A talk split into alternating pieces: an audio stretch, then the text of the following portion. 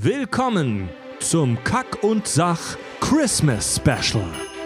Die Herzen unserer drei Kakonauten schlagen heute höher, denn wir besprechen den Rockstar der weihnachtlichen Romantic-Comedy-Filme Tatsächlich Liebe. Ist der Film sexistisch? Warum benutzen wir den Begriff platonische Liebe falsch? Ja, die alten Griechen haben auch wieder ihren Auftritt. Wie brutal und sogar lebensbedrohend kann Liebeskummer sein? Öffnet euren Blutpumpmuskel und feiert mit uns das Fest aller Feste. Hier sind die Kack- und Sachgeschichten. Der Podcast mit Klugschiss. Total banale Themen werden hier seziert. Scheißegal wie albern, hart analysiert. Darüber wird man in tausend Jahren noch berichten. Das sind die Kack- und Sachgeschichten. Es ist 2020 das rundum beste Jahr, das die Menschheit bisher je erlebt und hinter sich gebracht hat. Und die Kack- und Sachgeschichten feiern ihre wunderbare Jahresabschlussfeier. Es ist wieder Weihnachten. Weihnachten. Hallo mit mir hier am Tisch, Tobi. Hallo, Fred. Ich Schön. fühle mich besinnlich heute. Schön, schön, schön. Hallo, lieber Richard. Ho, ho, ho, Fred. Ja. mein Name ist Fred und wir sind natürlich wie jedes Jahr wieder live bei YouTube mit unserer Community. Seit Wochen haben sie sich schon auf diesen Livestream hier ge gefreut. Wir sind tatsächlich das erste Mal heute bei einem großen Livestream aus unserem neuen Studio in Barmbek in Hamburg, Barmbek South Side. Und wir sind tatsächlich mit Maske. Wir tragen alle Maske hier im Studio. Ja. Ja.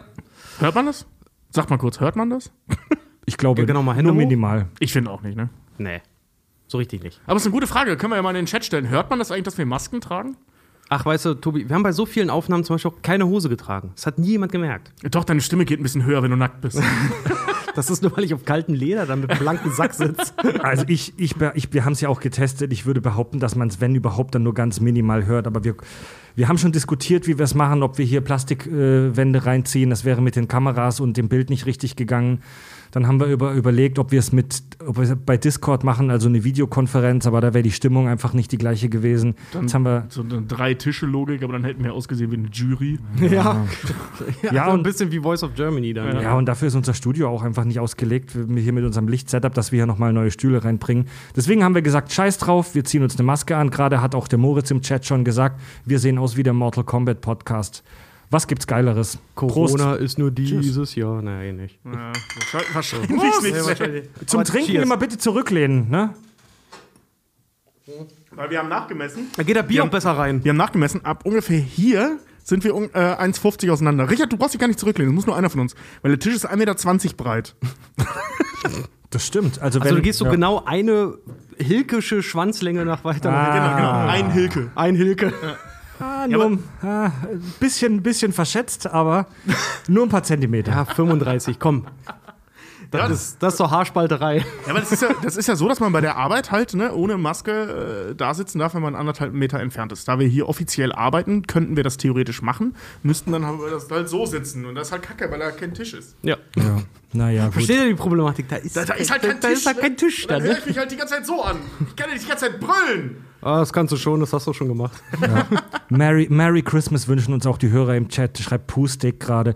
Merry Christmas euch allen. Es wird, wir werden über einen tollen Film heute reden. Wir werden eine Videoüberraschung bekommen aus der Schweiz. Wir werden äh, gegen Ende der Show wird's Bescherung geben. Da werde ich endlich den neuen Teil meines Weihnachtssong Medleys Merry Shitmas vorstellen. Den Yeah. neuen dritten Teil. Da freuen wir uns alle schon mega drauf. Ja, und ähm, ja, ja, Leute, Weihnacht, Weihnachten dieses Jahr, also wir haben uns gerade vorhin schon darüber unterhalten. Eigentlich haben wir über Weihnachten schon fast alles gesagt, was man sagen kann. Aber dieses Jahr ist ja irgendwie alles wieder anders. Wir wissen gar nicht, ob wir überhaupt alle in gewohnter Form unsere Families sehen können. Ähm, Wenn es für die Gesundheit ist, dann verzichten wir halt mal. Aber es ist trotzdem traurig. Ja, letztes Jahr wollten sie alle nicht zu Onkel Erwin. Heute sagt man, ich will zu Onkel Erwin. ja. Ja. Ach komm, es gibt Schlimmeres, ehrlich gesagt. Ja, Dann es ist gibt Schlimmeres, Dann, es Mann. gibt wirklich, wirklich Schlimmeres. Aber Es gibt wirklich Schlimmeres, ohne Scheiß. Ja. Natürlich ist es traurig, wenn man an Silvester dann vielleicht alleine zu Hause hockt, aber fuck off, wir haben uns so oft an Silvester besoffen und wir werden es noch so oft tun. Vielleicht, dann machen wir vielleicht einen Kaki-Livestream bei Discord, müssen wir mal schauen. Oh, das ist gar keine schlechte Idee. eigentlich gar nicht schlecht, sich besaufen und dabei halt irgendwie Quiplash oder so spielen. Mit allem Mann. Jo. Das können ja alle im Stream da mitmachen. Das wäre witzig, ja, Mann. Team Kirschwasserle und. Äh, wir, okay, wir versprechen Oh. mal nichts, was wir dann nicht einhalten können. Na gut, Leute, ähm, passt mal auf. Bevor wir in unser Thema starten, in unseren diesjährigen Weihnachtsfilm, es, unsere Hörer kennen ja schon den lieben Delio. Ja, unser, unser Music Man, der ganz viele Songs für uns schon eingesungen hat und die Intros in unserem Premium-Kanal immer einsingt. Und der Delio, das Video ist ganz frisch äh, heute fertig geworden. Der hat uns ein fantastisches äh, Weihnachtsvideo aufgenommen aus der Schweiz und das äh, spielen wir euch jetzt vor. Hier ist Delio.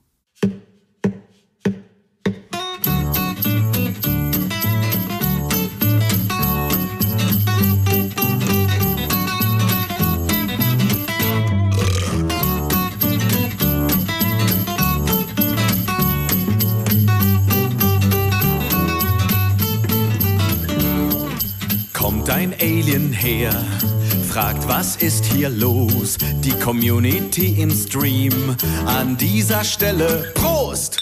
Es wird hier diskutiert und hart analysiert. Ist es tatsächlich Liebe oder ist es nur das Bier? Kack und Sach, Kack und Sach, es ist wieder Zeit für kolossalen Dünn und Klugschiss unterm Mistelzweig. Kack und Sach, Kack und Sach, alle sind dabei. Santa fliegt mit Überschall und Rudolf wird zu Brei. Tobi weiß Bescheid über die Weihnachtszeit. Richard kritisiert, dass dieser schwabuliert. Freddy gibt sich Mühe und moderiert die ganze Brühe. Liebe Grüße ins neue Studio aus der Schweiz, euer Delio.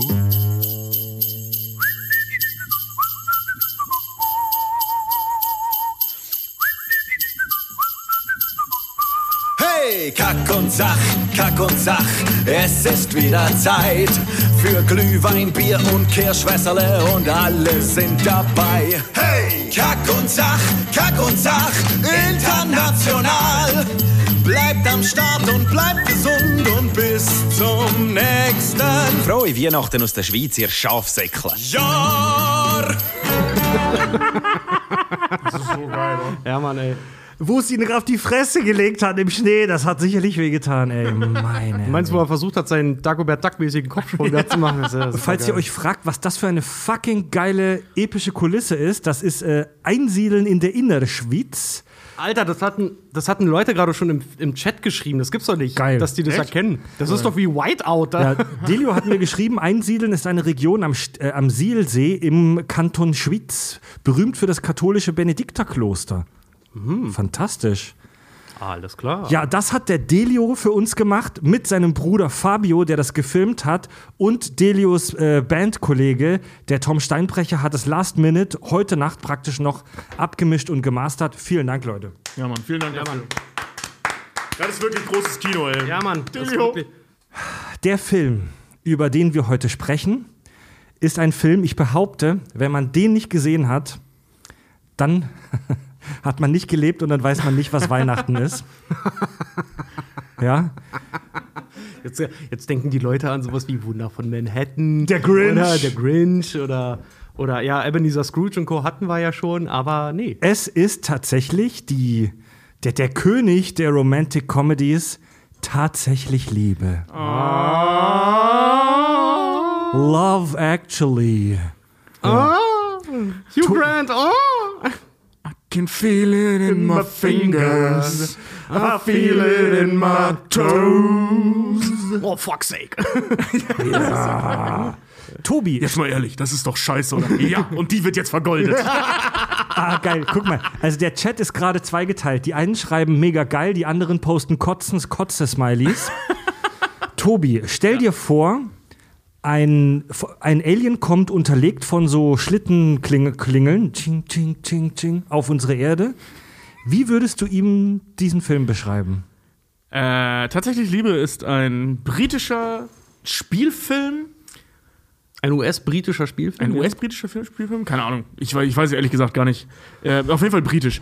Jedenfalls ein, äh, ist ein Spielfilm, ein sogenannter Episodenfilm, in dem mehrere ähm, einzelne Geschichten, teilweise zusammenlaufen, teilweise nicht, ähm, erzählt werden zum Thema, was, was die verschiedenen Formen der Liebe sind. Also Freundschaften, Sex, Ehe und so weiter.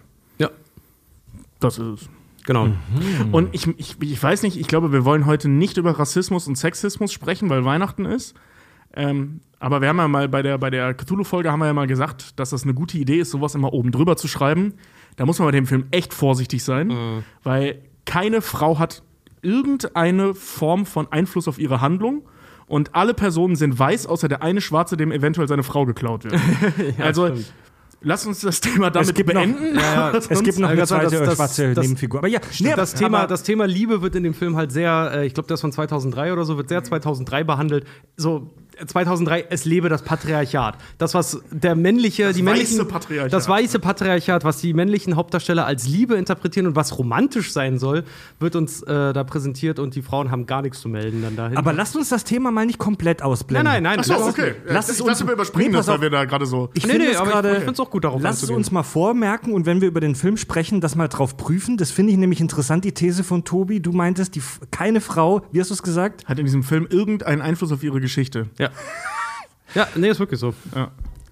Also es ist alles in der Hand der Männer. Selbst die Geschichten, die aus der Perspektive der Frau erzählt werden, sind vom Mann abhängig. Ja. Okay. Aber er ist halt quietschig, süßlich, er ist sehr, Ja. sehr liebevoll und ich muss tatsächlich auch sagen, äh, ich habe ihn jetzt, wie gesagt, ich habe ihn Mitte, No- Mitte November jetzt das allererste Mal gesehen, mit 30 Jahren jetzt. Ohne Scheiß? Ja, meine, meine, meine Frau hat, äh, ist ein, einer meiner der Lieblingsfilme meiner Frau wohl. Und deswegen hat sie dann irgendwann mal so kurz vor Advent dann gesagt, so komm, wir gucken den jetzt. Ich sag, ja, los, so, ich habe da kein Problem mit, mach mal an. Und den angeguckt und ich habe mich scheckig gelacht phasenweise. Also Bill, Bill Nye, der da den abgefuckten Rocker spielt, halt irgendwie, ey, Junge, also wirklich, der Film hat ein paar richtig, richtig, richtig, richtig schöne Passagen einfach. Also der drückt ganz unverhohlen und ganz, ganz äh, unbeholfen wirklich so krass auf die Emotionsdrüse, dass du sagst, okay, du drückst, du drückst jetzt halt auch die richtigen Knöpfe, aber nichtsdestoweniger äh, ist der Film halt einfach schön zu gucken. Also du merkst, wenn du anfängst, merkst du noch gar nicht, dass er gleich vorbei ist.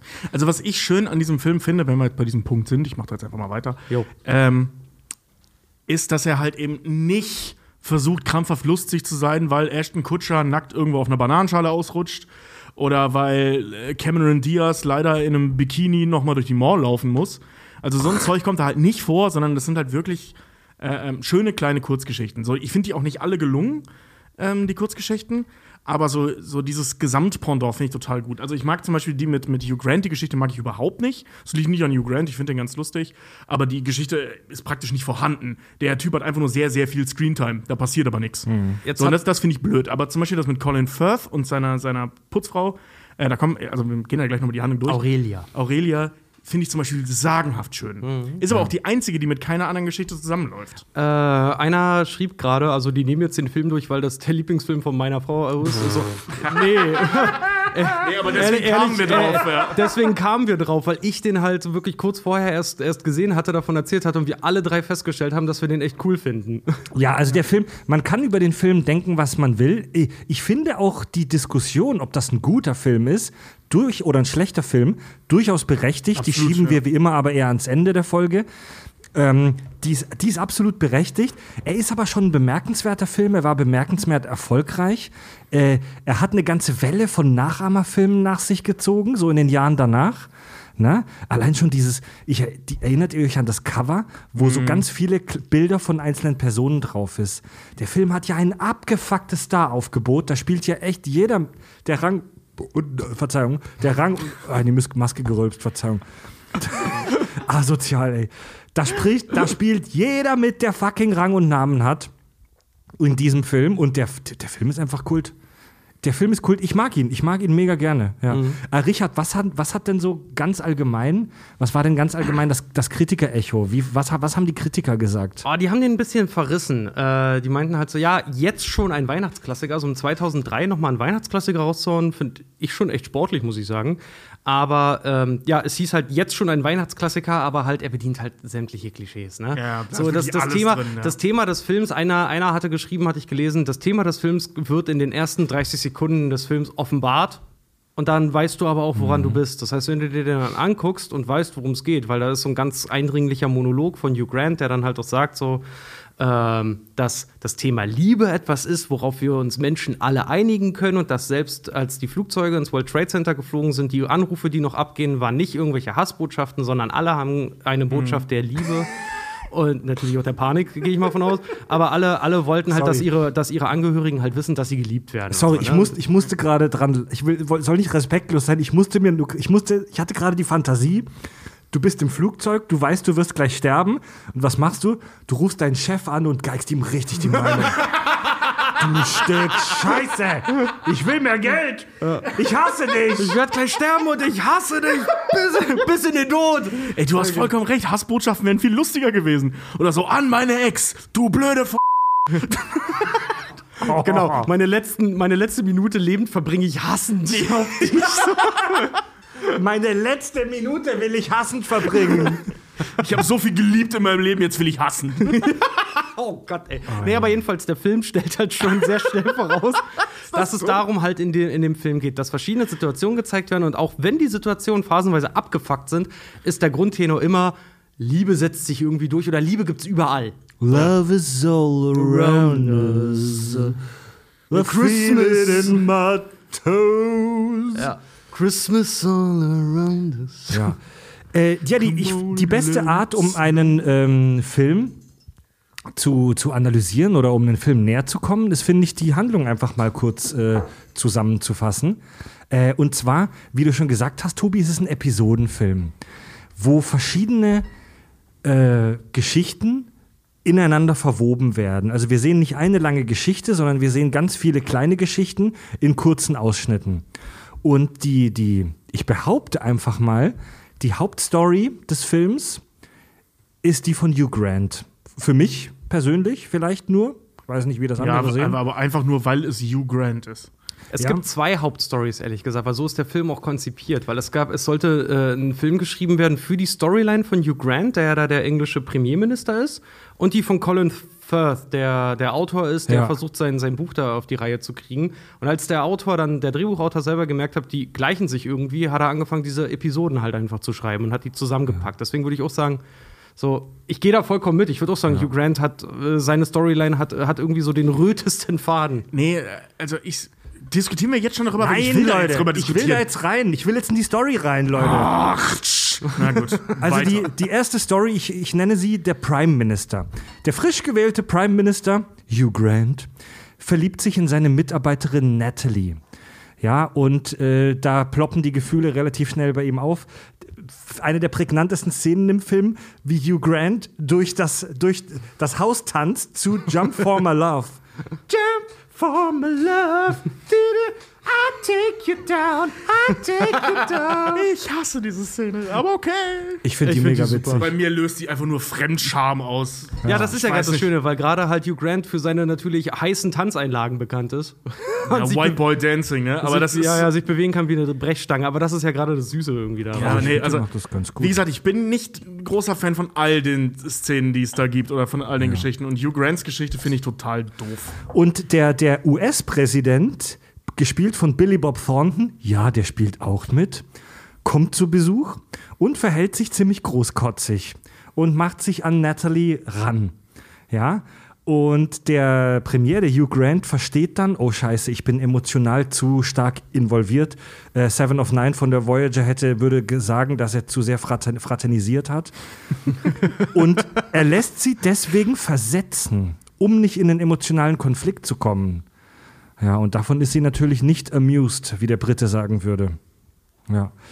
Und aus dem Bauchgefühl heraus, auch weil er angepisst ist auf den US-Präsidenten, weil er sich an sie rangemacht hat, hält er dann eine flammende Rede über die USA, über die Beziehung zu den USA, ähm, wo er sagt, dass die Vereinigten Staaten sich nehmen würden, was sie wollten und dabei das großartige Großbritannien vergessen.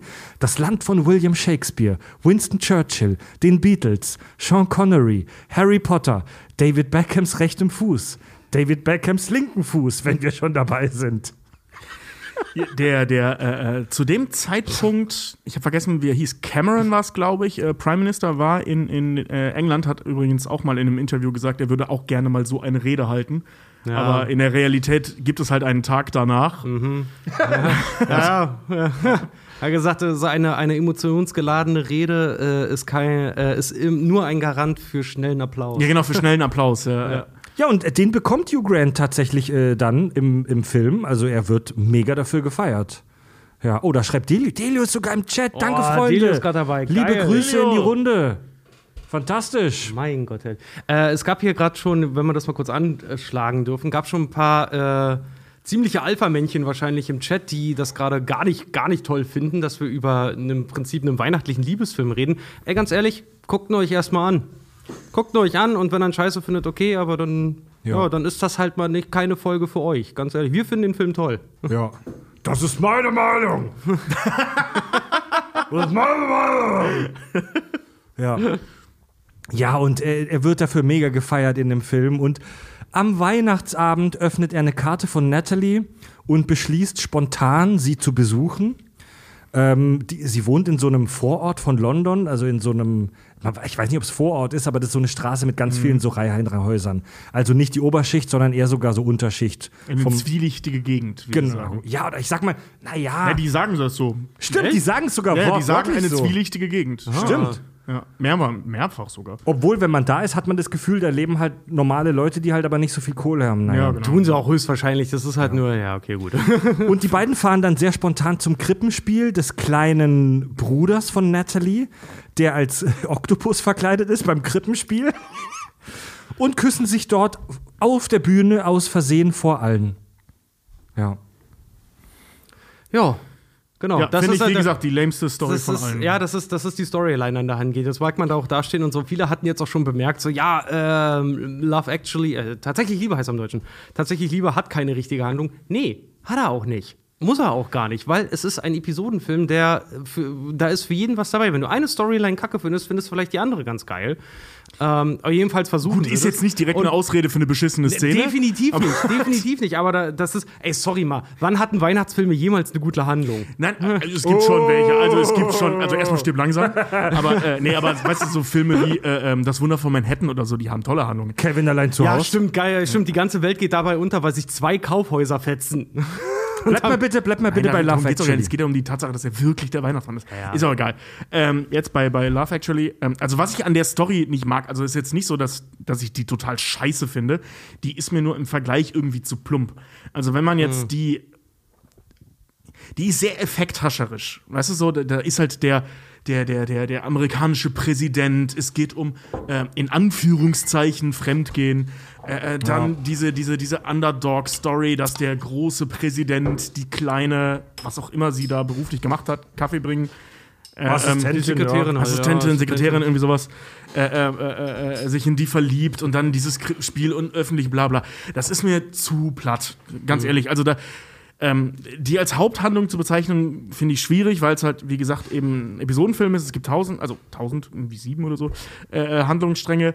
Ähm, was sie gefühlt zur Haupthandlung macht, die trägt ja nichts. Also die trägt nichts. Nee. Das macht sie nicht zur Haupthandlung, sondern nur, dass die Off-Stimme von Hugh Grant gleichzeitig der Erzähler halt ist. Ja, Also, aber Ne, das macht den halt sehr präsent. Ja, aber da, da, aber, da finde ich halt auch, aber solche Filme muss es halt, halt auch geben, Ja. ob du jetzt dafür affin bist oder nicht, aber trotzdem, wenn man sich den, wenn man sich den halt anguckt, das ist halt wie eine Aneinanderreihung. von- Also für mich ist, war der Film, als ich ihn jetzt das erste Mal gesehen habe, fühlt sich ein bisschen an wie so ein lebendig gewordene Yam oder okay, so, so ein Promi-Magazin irgendwie. Ja, ja, nee, halt aber tausend da- Geschichten und dann switchen die da immer mal wieder hin und her. Leute, ich nein, will nein, das jetzt, ist klar. Ich, ich will jetzt Ihr wollt, das ihr, Ding nur wollt, ihr, bewerten. wollt, ihr, wollt, ihr wollt die ganze Zeit das Ding bewerten. Ich will jetzt keine Filmbewertung hören, Achso, Leute. ich dachte, wir gehen die Geschichten jetzt einzeln durch, sprechen über die Geschichten, nächste Geschichte und so weiter. weißt du, ich finde halt dieses, finde ich das gut oder schlecht, ist irgendwie immer das Langweiligste.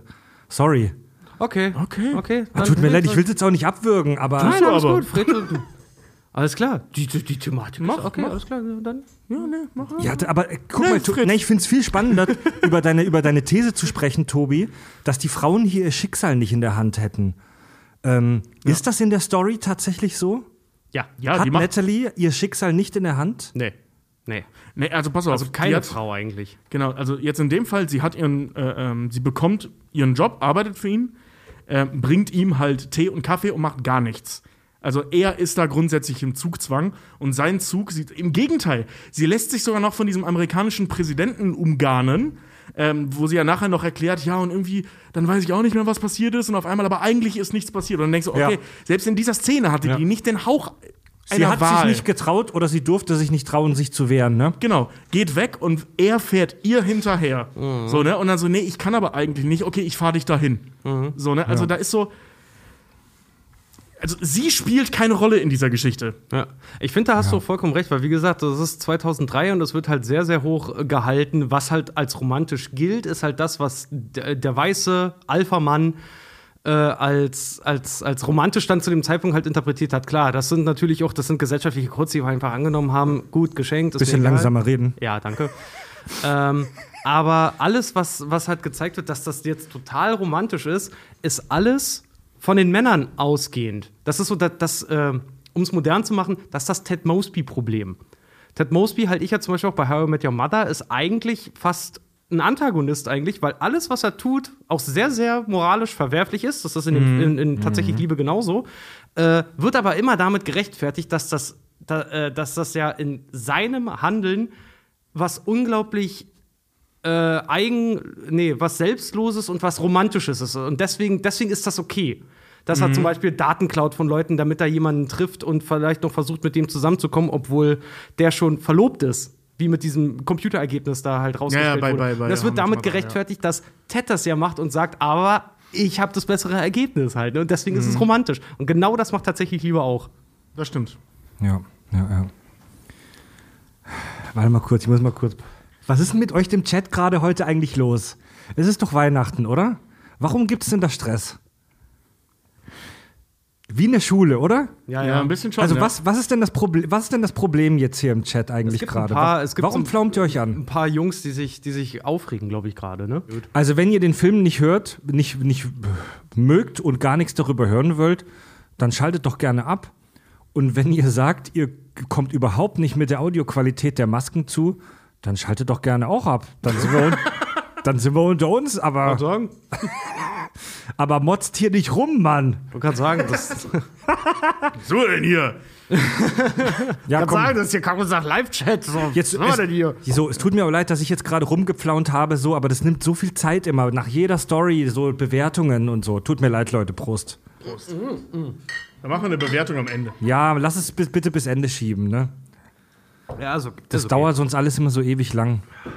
Oh, hier kommt die ganze Zeit der Frage, wo ist der Biertannenbaum? Also stimmt, wir hatten ja mal so einen, so einen Bierbaum hier. Der steht mittlerweile im Wohnzimmer. Was das Wohnzimmer ist, Das kommt kommt, bald. noch zu gegebener Zeit, genau. ist noch in Arbeit. Also nicht das Wohnzimmer, sondern das, was das wird. Anki schreibt, ihr seid toll, macht bitte weiter. So. oh, alles klar. Ich will Dinge vom Tisch schmeißen. Ich find's sehr gut, schreit Rooflight. So. Ja. So, alles So, jetzt machen wir klar. aber weiter hier. So, Genau. professionelle Nein, Leute, Distanz. Es geht, ja, es geht ja nicht darum, dass wir nur die Leute, die uns wohlgesinnt sind, hier. Woher habt ihr die Stühle? Aus dem Versandhaus. Oh. Ihr dürft ja gerne eure Meinung äußern, aber dieses planlose Gemeckere geht mir gerade auch auf den Chat in, auf den Sack, ey. Torben schmeißt die Leute einfach raus, wenn die sich nicht benehmen können. so, bam. ja, äh, vielen Dank an Torben, der auch heute wieder Moderator im Chat ist. Grudermann. Jetzt darf man bei uns im Chat auch schon nicht mehr sagen, was man denkt, Fred. Doch, sind- aber, meine doch aber Güte. nicht alle 20 Sekunden. Meine Güte, wir, wir zensieren ja. Das ist ja furchtbar, ist das ja. Ja, das ist, weißt du, der eine schreibt, sorry Fred, aber das war meine letzte Kack- und Sachfolge. Ja, dann verpiss dich doch, Alter. Oder der andere schreibt, sorry, aber die Soundqualität mit Mundschutz ist voll scheiße. Dann stell deine Anlage lauter, Mann. Ja, dann machen wir jetzt Schluss, oder? Dann machen wir jetzt Feierabend. ja, auf jeden Fall, wenn die zwei sich beschweren, dann haben wir jeden Grund, jetzt hier Schluss zu machen. Jetzt, Jungs, jetzt ist es mal gut. Jetzt Ja, machen wir okay. mal weiter. Tut mir leid, tut mir leid, Zicken-Mode off, okay? Gus Fraber, ja. Grußfrage. Ich möchte jede dieser einzelnen Storylines versuchen, auch unter einem Hauptthema, in ein Hauptthema einzukategorisieren. Ähm, ich würde mal sagen, diese Storyline mit dem Pre äh, Premierminister läuft unter dem Thema Sehnsucht nach einer Person, unangebrachte Beziehung und auf sein Herz hören. Er singt ja auch Jump for my love, Jump in. Also er gibt sich seinem Bauchgefühl einfach hin. Du meinst, dass das alles so geforeshadowed wird schon? Ach nee, nee, ich versuche einfach nur da so ein, so ein. Also meine, meine Theorie, die jetzt nicht verrückt ist, sondern die völlig konservativ ist, meine Theorie ist, dass jede dieser einzelnen Storylines einen Aspekt von Liebe beleuchtet. Das hat ja Tobi im Prinzip ja auch schon gesagt. Ja, darum geht's ja. Ähm, also ich würde die Story von oben herab nennen. Von oben herab. Und das, und das meine ich gar nicht nur gehässig, sondern eben auch dieses von unten und oben clashen aufeinander. Ja. Weil sie ist irgendwo in der zwielichtigen Ecke und er ist der Prime Minister und sie benimmt sich eigentlich relativ souverän und er macht sich halt total zum Trottel vor ihr. Weißt du, und das ist so ein, so ein gegenseitig von oben herab Ich habe Oh. mich greifen. Von oben herab greifen. Oh, das ist gut. Nicht packen, sondern ich, greifen. ich habe mich, ich hab mich immer, immer sehr gefragt, weil ich finde es auch eigentlich ganz geil, dass wir die Storyline jetzt direkt dran nehmen, weil da war es für mich am schwersten nachzuvollziehen, äh, wo kommt denn da jetzt die Liebe her? Warum, warum verliebt er sich denn in sie? So Liebe auf den ersten Blick, so diese Ja. romantische Vorstellung, ne? Echt? Ja, das schockverliebt. ist es. Ja. Das- Beide, ja. Also Also direkt bei dieser Vorstellung, weißt du, wo, die, wo die diese, ähm, wo die, äh, wie heißt das, die Bediensteten durchgehen. Da sagt sie doch irgendwie so, ah, oh mein Gott, bla bla bla. Mist, ich habe Shit gesagt. Ich hätte nicht gedacht, Shit ist schon okay, es sei denn, sie würden Scheiße sagen. Ah, ich dachte schon, ich würde Scheiße bauen. Oh mein Gott. Weißt du, so diese Aber- Nummer, dass die sich so ein bisschen trottelig da verhält, das finde Aber ich es süß. ist, es, also dann, weil jeder vertritt ja in diesen ganzen Geschichten, vertritt ja eine andere Form von Liebe. Es gibt ja dieses Schmachten, das ist ja die in dieser Grafikdesign-Agentur, dann gibt es offensichtlich eher mit Liebe auf den ersten Blick und dann gibt es Genau. ja wirklich die wahre Liebe, was ich jetzt mal Colin Firth mit seiner äh, Putzfrau da zuordnen Ja, würde. da kommen wir gleich dazu, Ja, ja. ja, ja. aber, aber bei, bei ihm, dieses, dieses Liebe auf den, auf den ersten Blick, war immer blöde in, in die Runde, weil für mich ist immer so, wenn jemand sagt, so, er hat jemanden das erste Mal getroffen und er ist verliebt.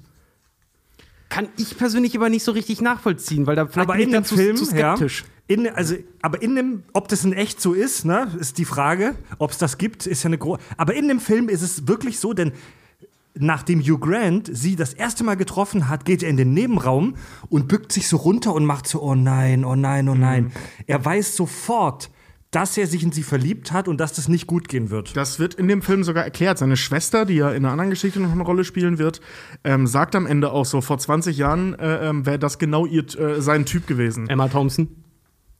Was? Nein, die Natalie. Achso. Also ja, Emma Thompson sagt das. So, ne? Also vor 20 Jahren wäre äh, Natalie genau Hugh Grants Typ gewesen, ohne zu wissen, dass die beiden ja schon da irgendwie in Techtelmechtel-mäßig unterwegs sind.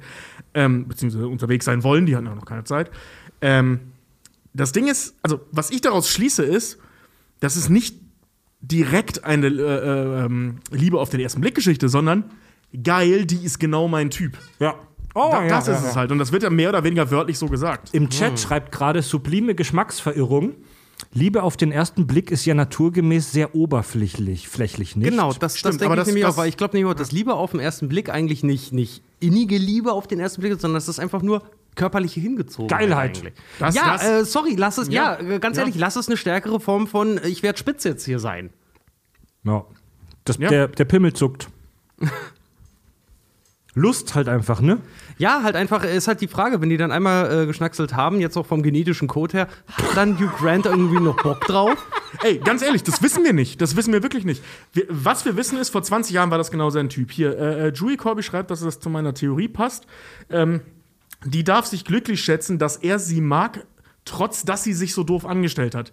So, ja, genau, das ist es, ne? Und, und jetzt ist er halt auch. Also Tobis Theorie, dass die Frauen in dem Film nicht so richtig ihr eigenes Ding bestimmen Genau. können. Schicksal. Und jetzt ist das ja, geht das jetzt sogar so weit, dass das nicht ein Ich schockverliebe mich in diese Frau ist, sondern die entspricht einfach nur meinem Beuteschema. Mhm. Und das mag ich. Und dann hat die sich auch noch äh, äh, so dusselig benommen beim ersten Mal. Sprich, die ist so, ne? äh, Toxische Männerlogik leicht zu haben. Mhm. So, ne, ich weiß, ich bin, ich bin nicht nur attraktiv, also das Hugh Grant, jetzt nicht als ich, sondern äh, äh, so, Hugh Grant steht da, ich weiß, ich bin attraktiv und ich bin der mächtigste Mann des Landes. Und diese kleine süße Schnitte da vorne, die genauso aussieht wie all meine Ex-Freundinnen, die benimmt sich jetzt auch noch trottelig. Ey, das hat er sich, So, als er das mit ist halt das, was wir sehen in dieser Szene. Als er mit Li äh, Liz Hurley zusammen war, hat er sich genau das gleiche wahrscheinlich auch gedacht, als er die eine Obdachlose dafür einen Blowjob bezahlt hat. Hugh Grant, die sah wahrscheinlich genauso aus. ja? Ja, Das, das hat Hugh Grant gemacht. Ich, es gibt Ja, so es gibt, ein, es gibt so einen Mugshot von ihm, weil er äh, sich von, von so ein Verbrecherfoto. Ja, genau, weil er sich, ich glaube in L.A., irgendwo im Gebüsch Ja. von einer Prostituierten hat einen lutschen lassen. Nein. Obwohl er verheiratet war. Das Ja, mit war- Elizabeth Hurley. Genau, Obwohl ja. er verheiratet aus, ist. aus Teuflisch äh, und andere Filme mit ihr kennt man und, gar nicht. und er wahrscheinlich, er wahrscheinlich jeden, jede Frau und auch jeden Mann haben könnte, weil es fucking Hugh Grant war, ein junger Hugh Grant war. Obwohl Hugh Grant hatte ja, wie ich finde, ein fantastisches Comeback in The Gentleman.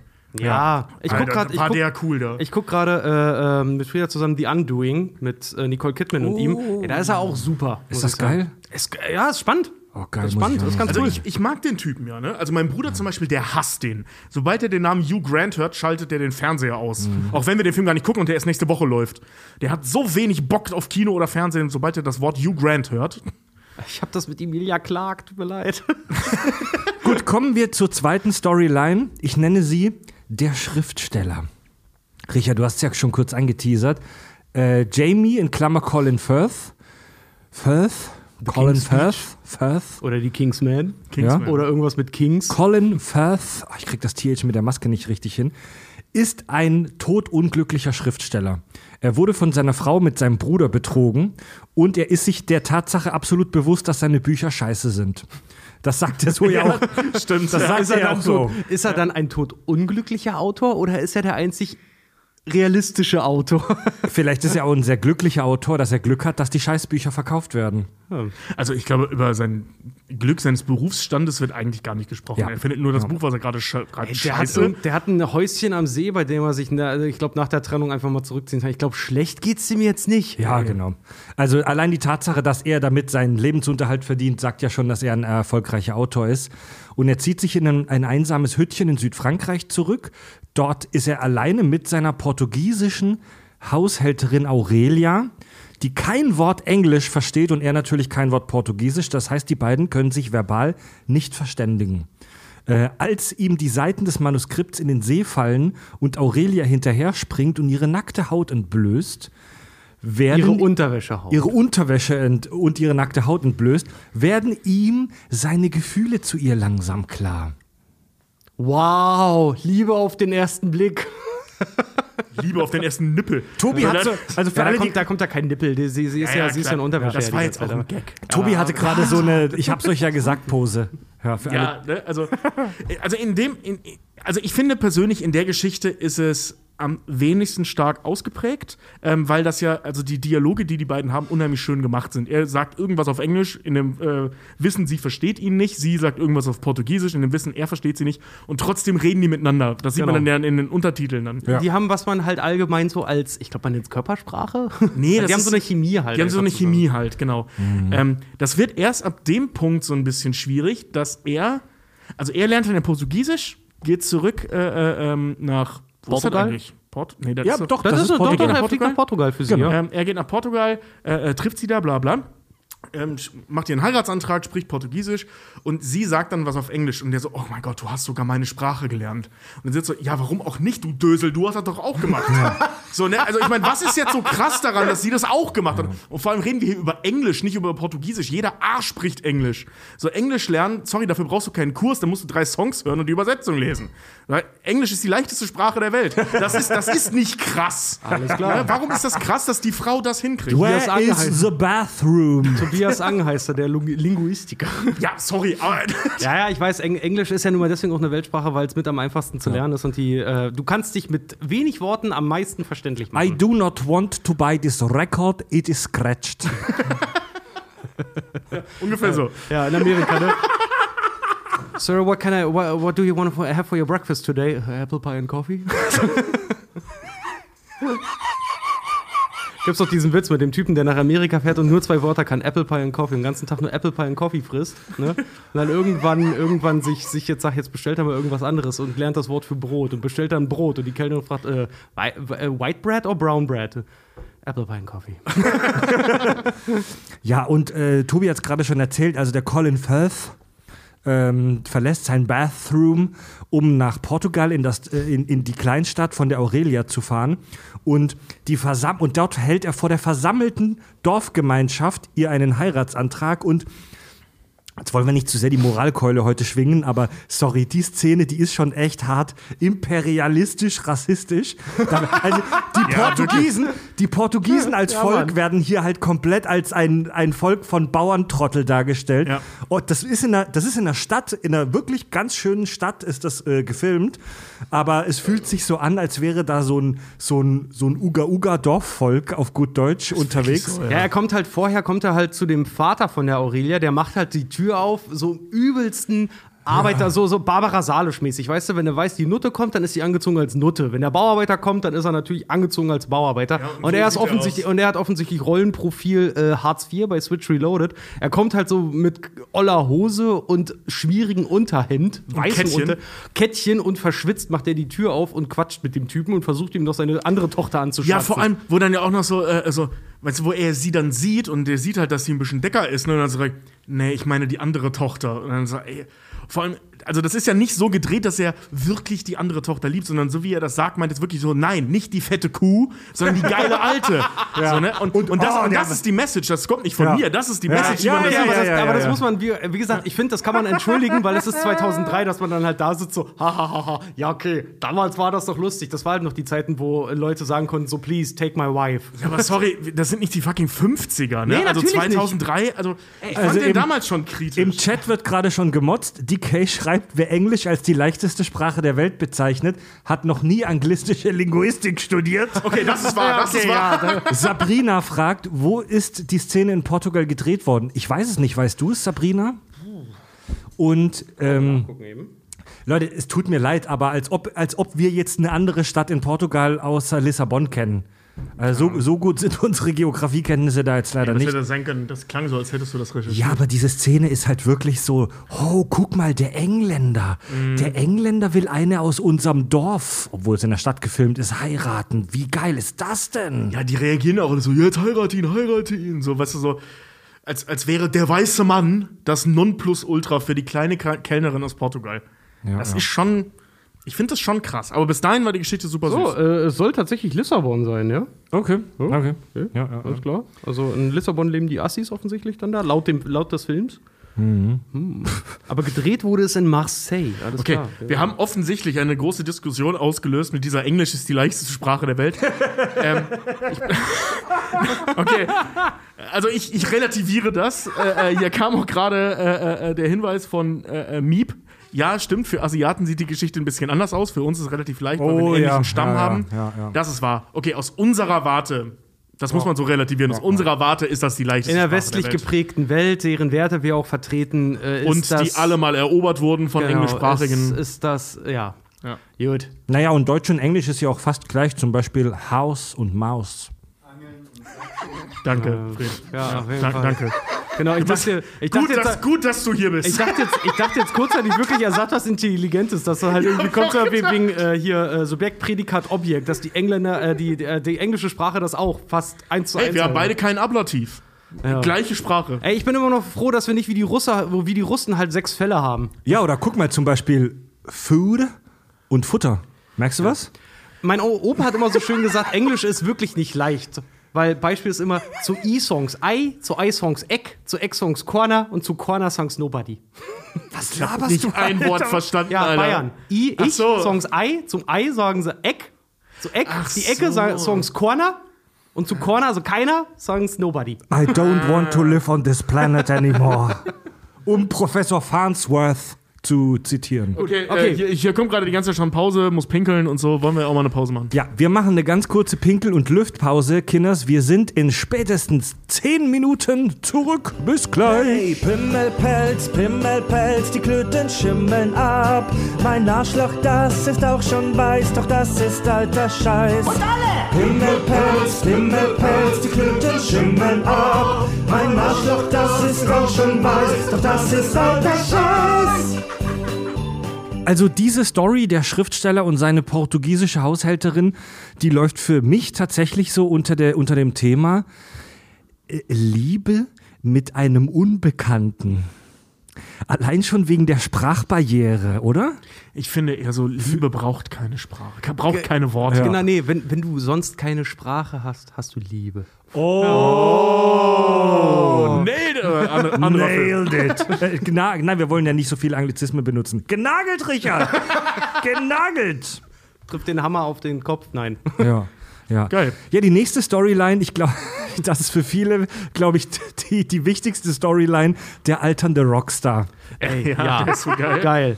Das ist viel zu gut. Also in der Kurzfassung geht es eigentlich darum, jemand, äh, ein alter Rocker, der sich mittlerweile, wie er selber sagt, in seinen End-50ern befindet, hat nochmal einen richtig cheesigen Weihnachtssong aufgenommen und versucht, die Mariah Carey-Story äh, nachzumachen, die er damals auch All I Want for Christmas aufgenommen hat und dadurch nochmal so ein richtiges Revival hatte. Also er, er, hat Ah, ja, er, okay. ähm, er hat ja nicht nur einen neuen Christmas-Song aufgenommen, er hat einen alten Song von ihm genommen und einfach nur ein paar Worte ausgetauscht. Genau. Unter anderem Christmas und Snow. Und Ja, so. das war Love is all around. Hat er einfach nur Come ausgetauscht. on, let it snow. hat er nur ausgetauscht mit Christmas all around me. Und am Anfang des Films sagt er selber dann auch noch, das ist doch absolute Scheiße. Und sein Produzent, ja, ganz genau. Und daraus machen wir jetzt Gold.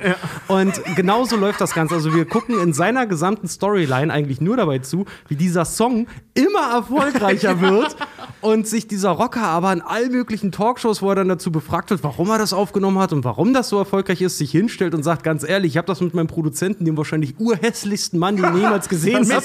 Der hässlichste Mensch der Welt, so nennt er Seinem fetten Manager. Nicht Produzenten, genau, seinem se- fetten Manager. Seinem fetten Manager, den, den beschissensten Song aller Zeiten aufgenommen, aber er spiegelt den Weihnachtsspirit wieder und die Leute sollen, sollen ihn ja auf Platz 1 hieven. Das heißt, mit damit, dieser, damit er nackt im Fernsehen auftritt. Genau, genau, damit er nackt, nackt Gitarre spielend diesen Song nochmal irgendwie äh, performen kann. Und ja, Spoiler-Alarm, guckt euch mal selber an, was Ja, er wirklich macht. äh, Richard hat die Story schon super zusammengefasst. Also es geht um den alternden Rockstar Bill Mack, gespielt von Bill Nighy, den man unter anderem kennt durch seine Rolle als Lati Bartfass in Per Anhalter durch die Galaxis. Davy Jones. Davy Jones aus äh, Ja. ähm, äh, Fluch der Karibik. Ja. Ja, und der ist ein, der ist Oder ein, Shaun of the Dead, da ist er der Vater. Stimmt. Ja, der Ja. Stiefvater. Ja. Ja, oh, Pu Pustik schreibt im äh, Chat, dass er leicht überzuckert ist. Fantastisch. Dann kannst du Weihnachten ja noch mehr genießen. ähm, ja, Bill Nighy, äh, Bill Mack ist ein zynischer alter Bastard und sie nehmen diese ultra cheesy Coverversion von Love is All Around You auf und im, in der Handlung selber sagen sie schon, dass das purer Mist ist, weil da eine Silbe zu viel drin ist. ja, stimmt. Christmas is all around you. Stimmt, das, das sagt er in einem Radiosender dann, ne? Habt ihr äh, gesehen, wie ich versucht habe, in der vierten Zeile noch äh, ein, eine Silbe mehr reinzuquetschen? Ja, ja, nö, haben wir jetzt gar nicht so wirklich. Ja, es ist absolute Scheiße, aber der Song ist gut. Ja, und äh, im Laufe des Films sehen wir, wie er durch Fernsehshows und Radioshows tourt, sich be benimmt wie Sau, auf gut Deutsch. Und ähm, es, er schafft es tatsächlich dann, dass sein absolut beschissener Weihnachtssong auf Platz 1 der Charts an Weihnachten kommt. Er löst seine Wette dann ein, er tritt nackt im Fernsehen Das auf. ist so geil, wie die Leute das feiern. So. Ja, man sieht ja zwei so Dudes, die da, äh, das sind ja im Flughafen da, diese zwei Sicherheitsmänner, die sich das angucken, so. Und er wird dann am Weihnachtsabend zur Party von Elton John eingeladen. Kurzfristig. Geht aber trotzdem zu seinem Manager Joe, dem vermutlich hässlichsten Menschen der Welt. Der sieht aus wie Wölfi von den Kassierern, Alter. Ja, Mann. Das ist ja, richtig Mann. krass. Und der ist nur wirklich nicht hübsch, sagen wir mal ehrlich, komm. Und die Wolfen dann, die, Wol die Wolfen, die wollen dann, die wollen dann bei äh, ihm zu Hause am Weihnachtsabend sich betrinken und Pornofilme gucken. Und das ist auch ein schönes Ende. Und bei dieser Story steht im Vordergrund im Prinzip die platonische Liebe zwischen zwei Männern, zwischen zwei freundschaftliche Liebe, Liebe unter Freunden. Ja. Ja. Ich, möchte, ich möchte darauf hinweisen, dass es nicht eine weibliche Freundschaft in diesem Film gibt. Ja, nee, also, Ja, weil, nee, weil ich will ja meine These durchziehen. Nee, ne? auf jeden Die Fall. erwähnenswert Die wäre. wird, genau, also äh, äh, die einzige so richtige äh, dicke Freundschaft, also das Beispiel für Freundschaft in diesem Film sind die zwei abgefucktesten Typen, die man sich vorstellen kann. Ob das jetzt Frauen gewesen wären, dann hätte den Film ja jetzt auch nicht besser oder schlechter gemacht oder weniger sexistischer äh, äh, gemacht, aber trotzdem so, ne, es passt so ins Gesamtkonzept. Ja, finde ich aber äh, mit die, also das ist mit die amüsanteste Storyline in dem, in dem ganzen Ding. Wie gesagt, er hat ja keinen roten Faden, sondern es sind ja nur diese Episodenfilme. halt Gag, aber, ja. aber ich finde äh, die Message hinter jeder äh, hinter jeder Story dann auch immer wieder stimmen, weil dieses, diese zwei wirklich sehr gegensätzliche Pole zu zeigen. Ich meine, ich will nicht wissen, wir haben ja auch, wir haben ja unseren Touragenten, den Kai, ne? Ich will nicht wissen, was der für uns zum Beispiel auch schon abgeblockt hat oder wofür der sich vielleicht auch hier unter erklären oder entschuldigen musste. Ich will's, ich will's Allein wegen eigentlich- des Titels? Ich will's alleine, ich will, äh, alleine wollte ich schon sagen, ich will's ehrlich gesagt gar nicht wissen, aber ähm, dass bei denen halt auch über dieses berufliche Verhältnis hinaus halt einfach eine sehr innige Freundschaft halt auch entsteht. Das ist schon ziemlich geil. Hast du auch gerade die Frage gelesen von, von, von Luba? Äh, ähm, ernst gemeinte Frage, war Bill Nye und der Freund schwul oder war das wirklich nur eine Freundschaft? Ähm, das ist eine Frage, die der Film ja auch stellt. Ähm, Homosexualität spielt in dem Film natürlich keine Rolle und wenn jemand für schwul gehalten wird, ist er es nicht. ähm, deswegen gehe ich jetzt mal davon aus, ist er nicht oder der Film hat sich nicht getraut zu zeigen. Das wird ja thematisiert. Äh, äh, da kommt er, der sagt ja sogar noch, du, du warst zehn Minuten auf einer Party von Elton John und kommst, kommst du so und so schwul zurück. Also, ey Leute, ja, 2003, ich weiß, Richard, aber das, Ja, das, das ist trotzdem ein bisschen daneben. Wie gesagt, das soll, Ähm, das soll keine Entschuldigung sein, das nee, ist ja nee, nur nee, eine. Erklärung, aber. Ähm, äh, ganz ehrlich, keine Ahnung. Ich glaube, für schwul halte ich die jetzt ehrlich gesagt nicht. Und wenn, dann tut es mir sehr leid für alle schwulen Also ich Männer muss, da aus, draußen. ich muss aus meiner so dargestellt ich muss wurden. aus meiner subjektiven Wahrnehmung sagen, dass ich in diesem in dieser Storyline in dem Film da 0,00 irgendwie homoerotische Anspielung finde. Das sind Freunde, das sind Kumpels. Ja. Ich sehe da überhaupt nichts. Ich glaube halt auch eher, das einzig, Homosexuelles. das einzig Homosexuelle oder Schwule, was dann da irgendwie rüberkommt, ist von Bill Nye, äh, aber halt ironisch gemeint, weil Ja. dem, dem, dem Manager das zuzugestehen, dass er sein einziger richtiger Freund ist und Familie ja auch für ihn, was er ja Mhm. sogar noch sagt, äh, Familie ist, aber dann auch das auf diese, sorry, aber diese Homo-Ebene zu heben, ist halt irgendwo auch Verarsche von ihm. Ja, Ja, das ist klar, Ne, dass, ja, er ja, ihn, ja. dass, er, dass er halt seinen Gag so Ja, durchzieht, das dass es dem Manager eigentlich schon wieder irgendwo unangenehm ist. Das, Und ist, das ist nur ein Gag, das hat keine Tiefe in dieser Handlung, das ist nur ein Gag, ja. Obwohl, so ganz sicher wäre ich mir da nicht. Also weiß bei, halt auch bei nicht, Joe ja, aber bei, bei Bill, nein, Genau, bei Bill dem, Dings, bei dem äh, Rockstar, gesagt nicht. bei dem Rockstar hätte ich auch gesagt, bei, bei Bill hätte ich auch gesagt, der ist äh, Max, äh, der ist mindestens B, sagen wir es mal so. ja, also wenn, wenn, ich glaube, wenn Joe da Bock drauf gehabt hätte, hätte es schon dazu führen können, dass die Pornos gucken und die Pornos dann nachspielen. Spekul Ach, blanke Spekulation. Nee, ja. Bill, Bill, ist, Bill ist ein Rockstar. Bill, auch so zeigt er sich die ganze Zeit im Film, ist viel zu cool, als dass er seinen Manager bumsen würde, weil der nimmt nur das Edelzeug. Übrigens, Nee, nee, ähm, der, sagt, der hält sich doch selbst für abgefuckt. übrigens Dann, dann fickt er auch kleiner, den hässlichen Menschen der Welt. kleiner Kack- und Sachklugschiss, um hier auch die alten Griechen mal wieder reinzubringen. Ähm, der Begriff platonische Liebe wird grundsätzlich falsch verwendet. Ja. Der wird, also im Altgriechischen, ich habe das extra nachgeschlagen, im Altgriechischen unterscheidet man drei Arten der Liebe. Eros, Philia und Agape. Eros ist die erotische Liebe, die Leidenschaft, das sexuelle Begehren. Äh, Philia ist die freundschaftliche Liebe, Zuneigung, die milde Liebe. Das ist das, was wir hier sehen tatsächlich. Ja. Und dann gibt es noch Agape, wohlwollende Einstellungen jemandem gegenüber, ohne Begierde und auch ohne den Drang, was zurückzubekommen. Ist das vielleicht die Alan Rickman-Storyline?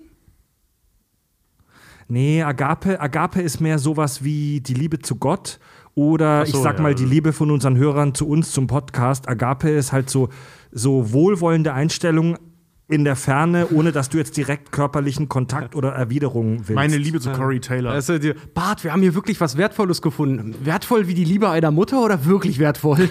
Ja, und als platonische Liebe versteht man eigentlich ursprünglich unter den äh, Gelehrten und Philosophen eine die höchste Form der Liebe, in der man geistig sozusagen eins wird. Wie, natürlich ist das alles super kompliziert, weil wir hier von den alten Griechen leben, äh, reden. Platonische Liebe im ursprünglichen Sinn schließt Sex aber nicht aus.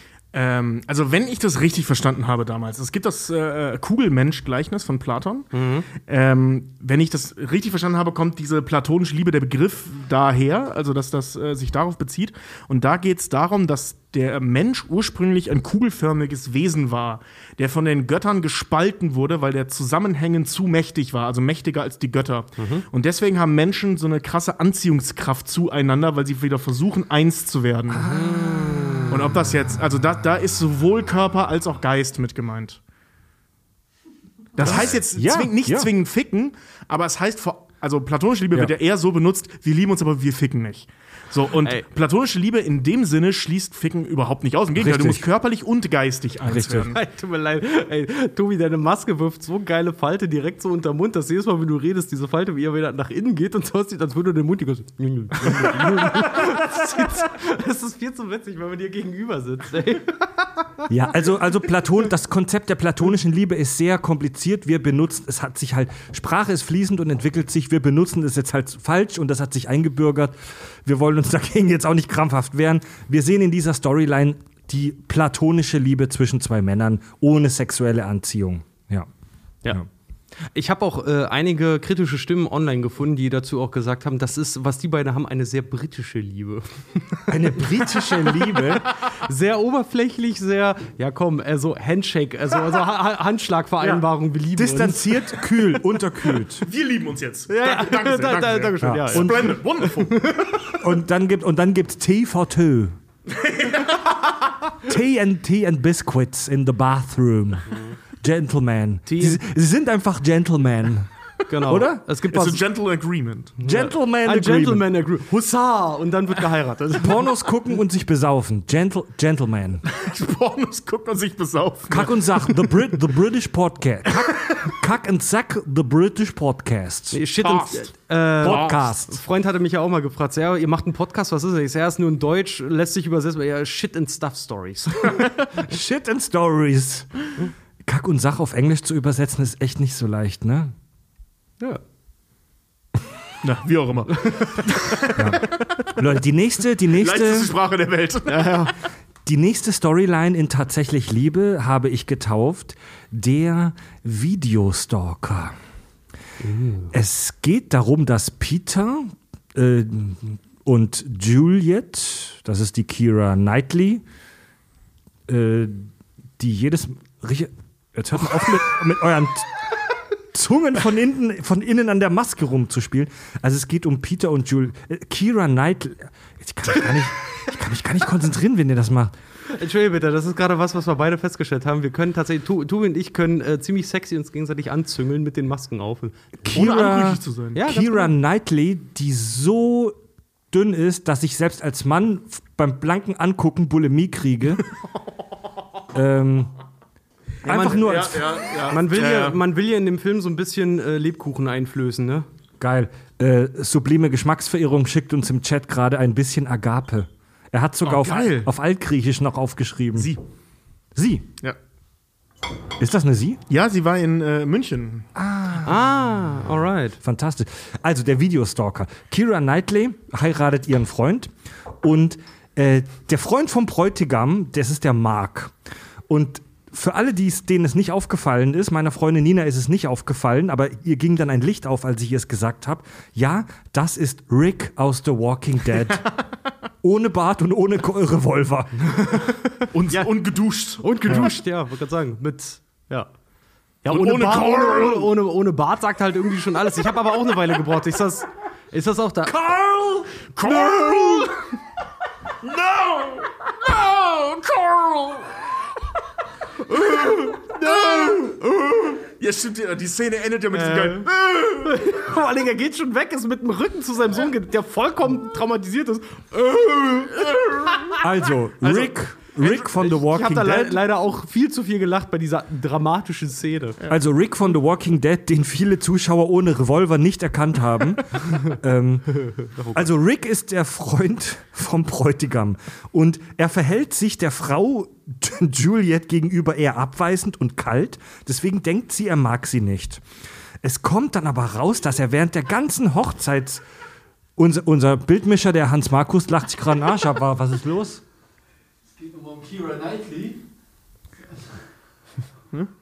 Oh Gott. Zitat von meinem Onkel, die willst du nicht ficken, die willst du füttern. Hat Sarah gerade geschrieben. ah, das ist aber das ist gut. Das ist gut. Herrgott nochmal. Die willst du nicht ficken, die willst du füttern. Marc Anton, der lacht sich hier schon Das sind, das sind so richtige Herrenwitze, da darf Ja, man nicht ja. drüber lachen. Aber es ist irgendwie auch wahr.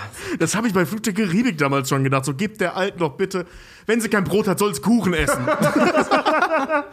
Ja.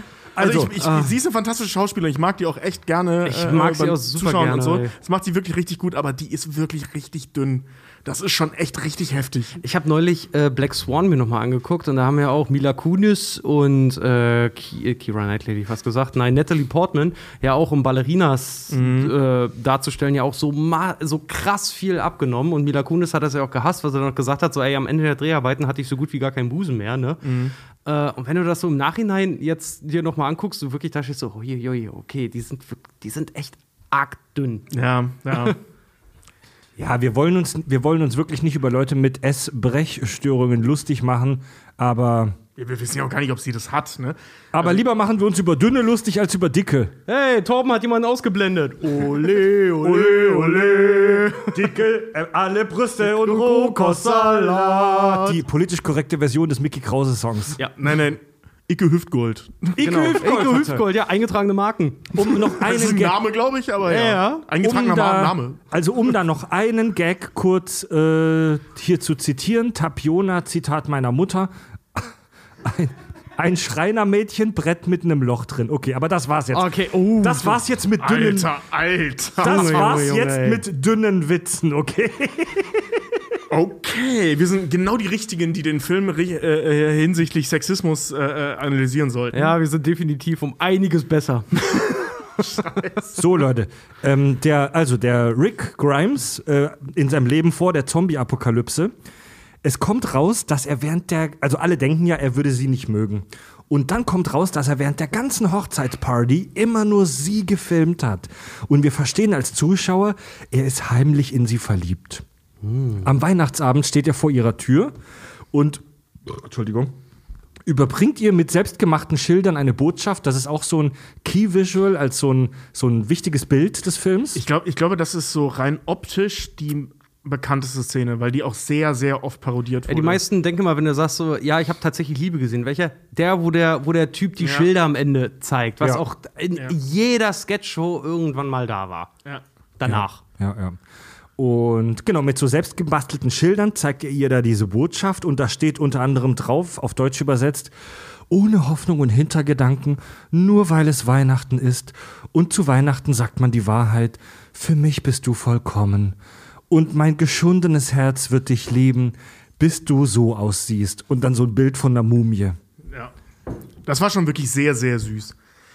Also diese ganze Szene an sich finde ich unheimlich niedlich, muss man schon sagen. Auch, dass er so tut, als wäre er so, äh, ähm, wer sind sie, Sternsinger und dann diese, diese Box anmacht mit so einem Sternsinger-Sound und so. Ist schon niedlich. Allerdings finde ich ihre Reaktion darauf dann kacke. Dass sie ihn küsst? Ja. Ja, Richard, das ist, das ist ja super interessant, was passiert, nachdem die Schildernummer gezeigt wird. Er geht weg, sie rennt ihm hinterher, sie küssen sich kurz, aber leidenschaftlich und sie geht dann wieder weg. Und die Filmemacher machen ja, also ein guter Filmemacher macht sowas ja mit Absicht, dass er uns noch zeigt, wie sie weggeht. Ja, und on top kriegen wir dann noch von ihm den Satz, okay, jetzt ist Schluss ein für alle Mal. Also wir verstehen auch hier wieder als Zuschauer, das Ding ist jetzt gegessen. Sie haben sich diesen einen Moment hat er sich ge gegönnt, um das auszuleben. Und jetzt hört das auf. Und hier steht das Motiv dieser Story, ist, ist hier die einseitige Liebe, die man unterdrückt, um eine Freundschaft nicht zu gefährden. Lieben die sich? Das, äh, also, Nee, nee, er liebt also, sie. nee, er, er, er, er, sie, ja, aber ähm, wie sie halt auch darauf reagiert, dass sie ihm das dann gibt, weil, okay, Beispiel für alle, die jetzt zum Beispiel auch Parasite bei uns jetzt gehört haben, wir haben darüber gesprochen, dass am Ende des Films es äh, eine wahrscheinliche Auflösung gibt und am Ende, wirklich in der allerletzten Szene ist es dann aber so, dass runtergeschwenkt wird und du siehst, und das hat der Regisseur auch bestätigt, ganz ehrlich, ihr wiss, wir wissen alle, das wird nie passieren. Und dieses, dass er dann noch weggeht, also er kriegt dann auch noch diesen, diesen Kuss, seine, seine, sein Bestreben dahin, dieser Frau sich zu nähern, obwohl sie verheiratet ist mit seinem besten Freund, ähm, der nahe zu kommen, das wird erfüllt. Äh, und danach sagt er sich, okay, jetzt nie wieder. Tatsächlich, ey, sorry, da höre ich den Suchtkranken halt auch irgendwo raus, den Raucher, den Trinker, wen auch immer, der sagt, so, morgen fange ich an oder es ist mein letztes Bier oder das ist meine letzte Zigarette. Am Arsch. Ja, Am Arsch. ich weiß, was du meinst. Also ich ja, glaube, interessanter Gedanke, ja. hör auf, den Affen zu füttern. Ne?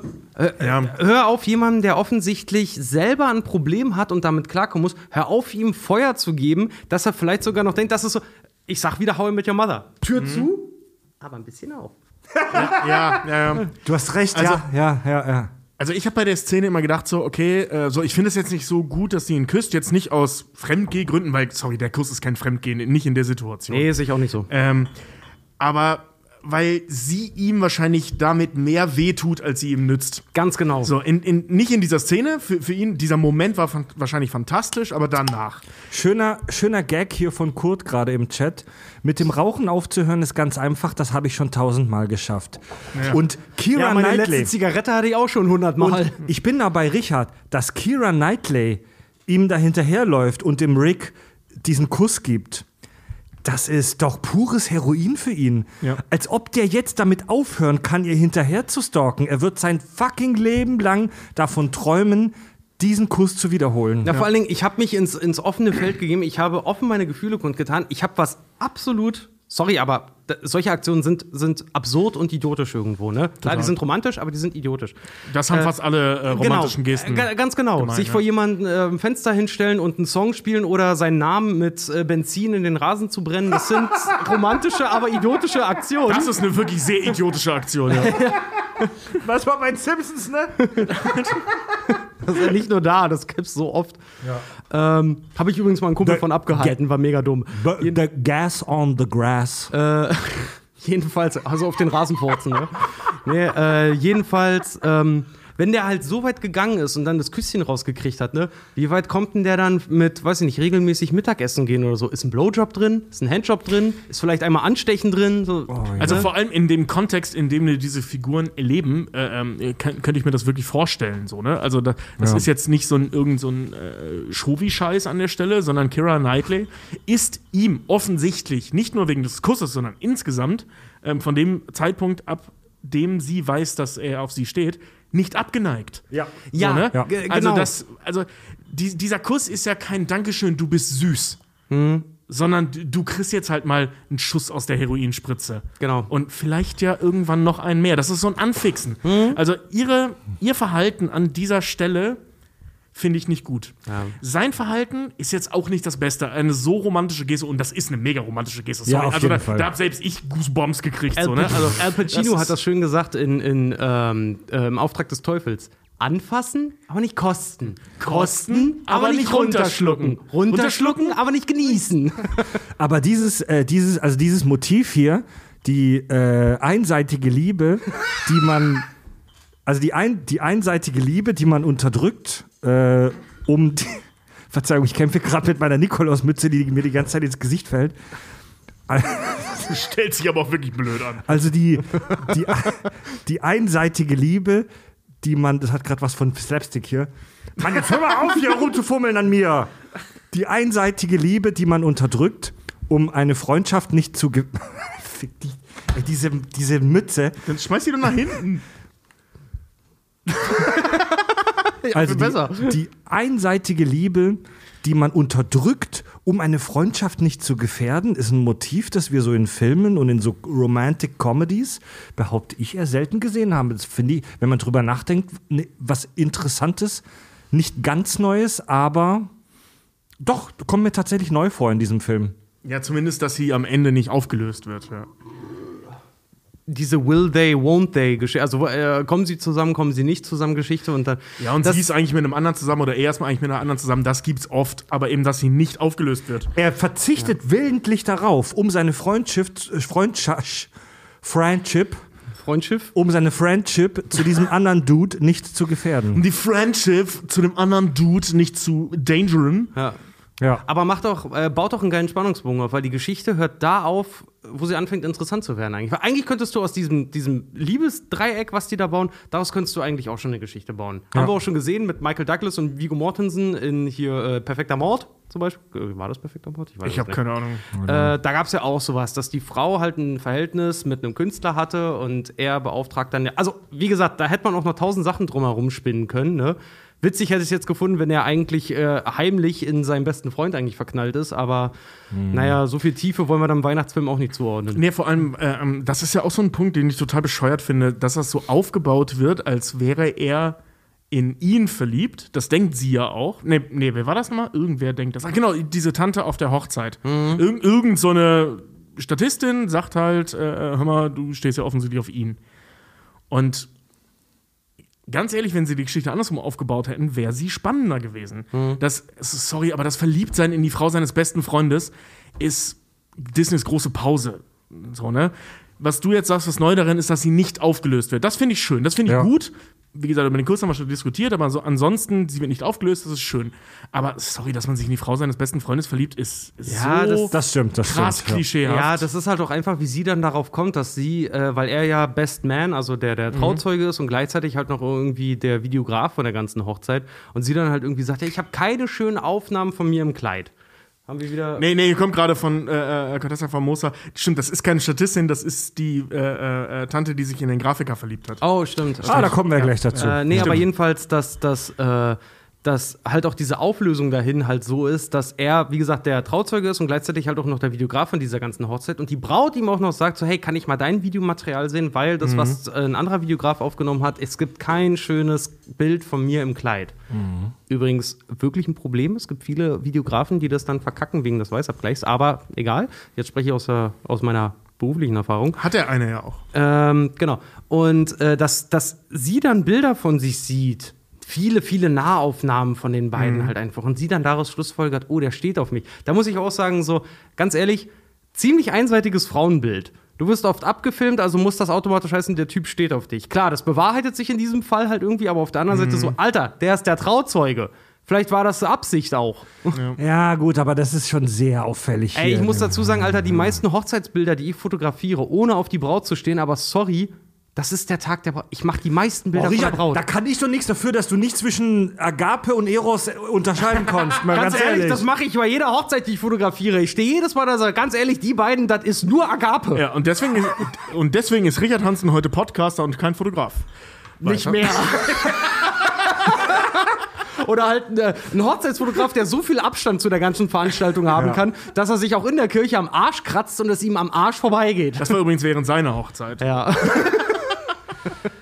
Ach ja, Leute, kommen wir, kommen wir zum nächsten Story Arc, denn wir sind ja heute der British Podcast. Der kleine, ich habe ihn genannt, der kleine Schlagzeuger. Die Story ist ja schön, ne? Die, das, also. Am besten äh, gespielt, finde ich. Ja, ich finde, das, Ja. die, das ist die, die äh, süßlichste, aber das ist auch gleich die süßeste. Also die ist übersüßlich, aber die, die, fand ich, die fand ich mega geil. Liam einem, Sorry, Ja. aber einem Kinderdarsteller, war ganz kurz so, einem Kinderdarsteller sowas zuzumuten, fand ich krass und der hat das 1A gemacht und Liam Neeson auch. Natürlich, der konnte auch in die Zukunft sehen. Er wusste, dass er ein paar Jahre später in Game of Thrones mitspielt. Liam Neeson lebt mit seinem kleinen Sohn zusammen. Die beiden sind alleine, da die Mutter an Krebs gestorben ist. Das ist eine der ersten Szenen, die Beerdigung der Mama. Mit seinem adoptierten Sohn, das ist nicht Ja. seiner. Ja, ja, ja. Ja. Stiefsohn, ja.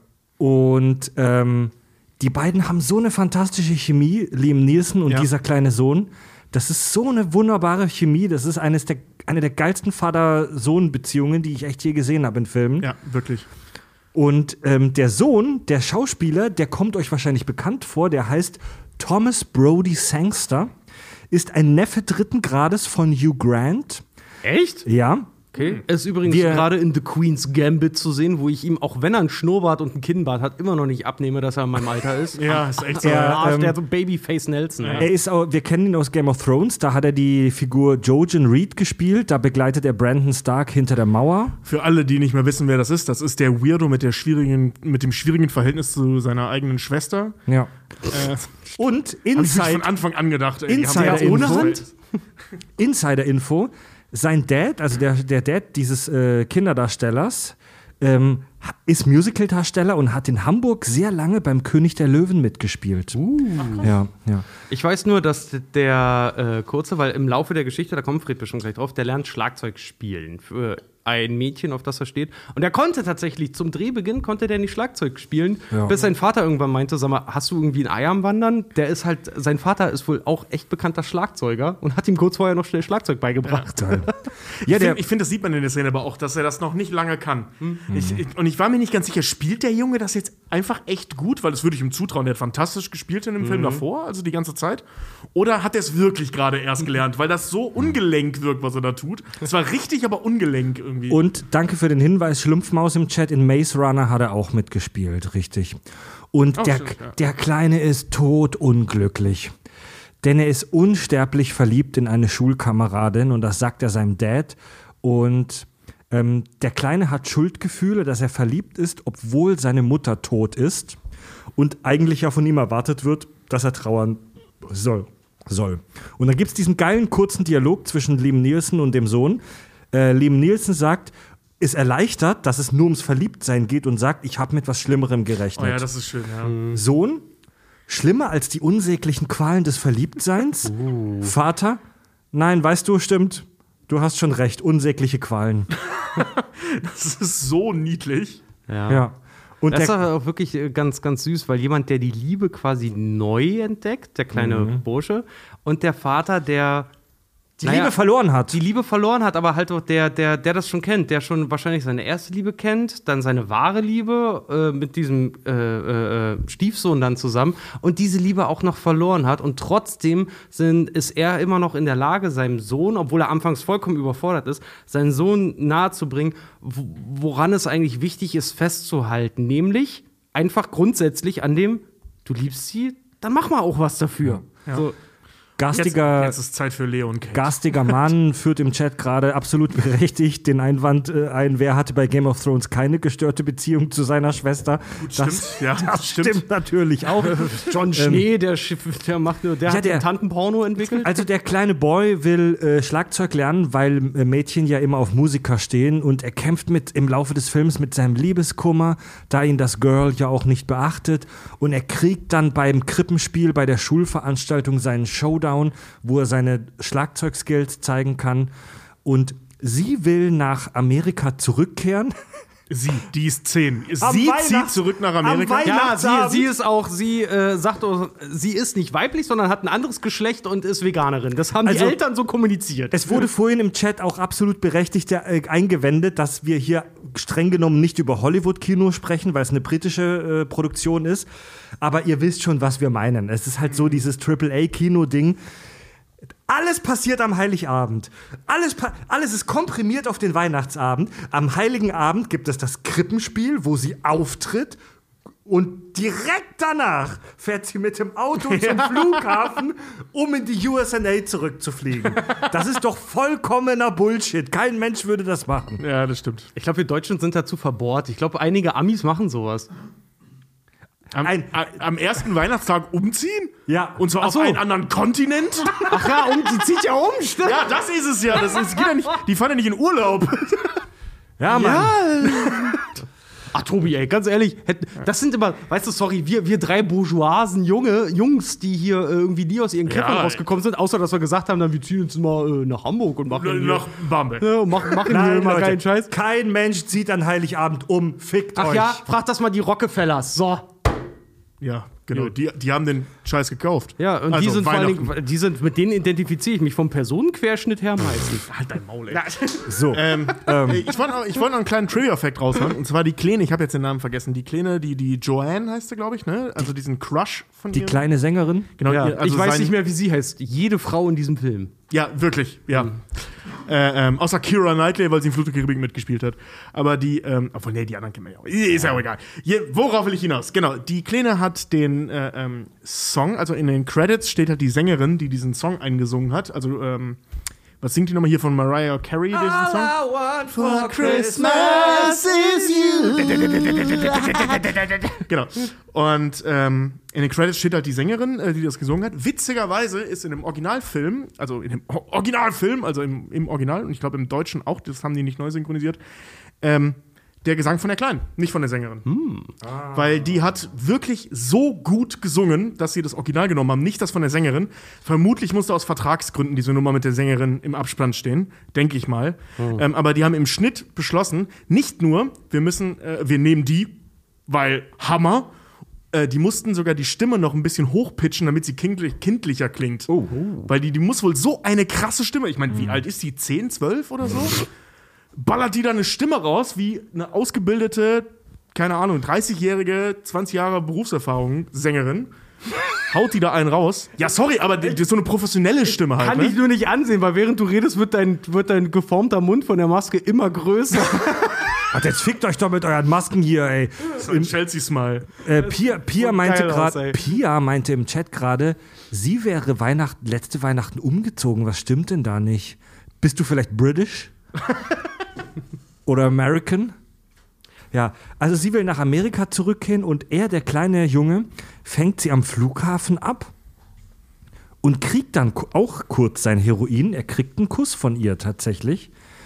Und ähm, der Vater lernt am Schluss dann noch Claudia Schiffer kennen, die nicht Claudia Schiffer ist. Ja, das fand ich aber sehr, sehr lustig, muss ich sagen. Also wir in, im Universum von tatsächlich Liebe existiert das Model Claudia Schiffer, weil sie erwähnt wird. Mehrmals sogar. Und Liam Neeson lernt dann die Schauspielerin Claudia Schiffer kennen. Es ist aber nicht Claudia Schiffer, weil sie sich nicht mit Claudia Schiffer vorstellt, sondern mit einem anderen Namen. Genau, sie ist halt die Mutter eines Kindes aus der ähm, Schule Ja. von seinem Stiefsohn. Also, Gott, eine, also eine Frau, die Claudia Schiffer sehr, sehr, sehr, sehr ähnlich sieht, praktisch. Ja. Das war aber schon süß, auch dass er das, dass, dass er das zu äh, dem Sohn sagt. Und ich will das jetzt mal wertungsfrei lassen. Äh, ähm, dieses so, ja, und deine Mama und ich, wir haben das auch ausgemacht, bla bla. Ich habe die eine große Liebe auch gefunden und ich habe sie verloren und das Thema ist jetzt auch durch. Es sei denn, das ist Claudia Schiffer. Dann müsstest du für ein paar Tage verschwinden, weil wir würden es überall treiben, auch in deinem Zimmer. so, das, sagt er also so einem Zehnjährigen so. Das, das fand ich sehr, sehr lustig. Ja, Mann. Auch seine Reaktion darauf, nämlich keine, so als wäre das das Normalste von der Welt. Ja, und das Motiv bei diesem Film oder das übergreifende Thema, würde ich mal sagen, ähm, auch wieder unerwiderte Liebe, Liebeskummer, jemanden aus der Ferne anhimmeln, der unerreichbar scheint und jemanden auf sich aufmerksam machen, so, weil, weil, also die Kleine, sorry, die Kleine wird halt inszeniert wie ein Popstar und so wie sie da auftritt und so, sie ist der Star der Schule offensichtlich.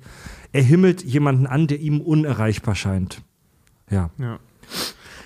Ähm, ich schwing jetzt mal wieder meine Keule da, äh, ähm, was ich hier schon die ganze Zeit mache, weil das habe ich mir vor heute vor. Nein, nein, Hans Thorsten, nicht diese Keule. Ich mache genau das Gegenteil. Ja. So. Die Liebeskeule, die ist wesentlich kleiner als die Liebe-Machen-Keule.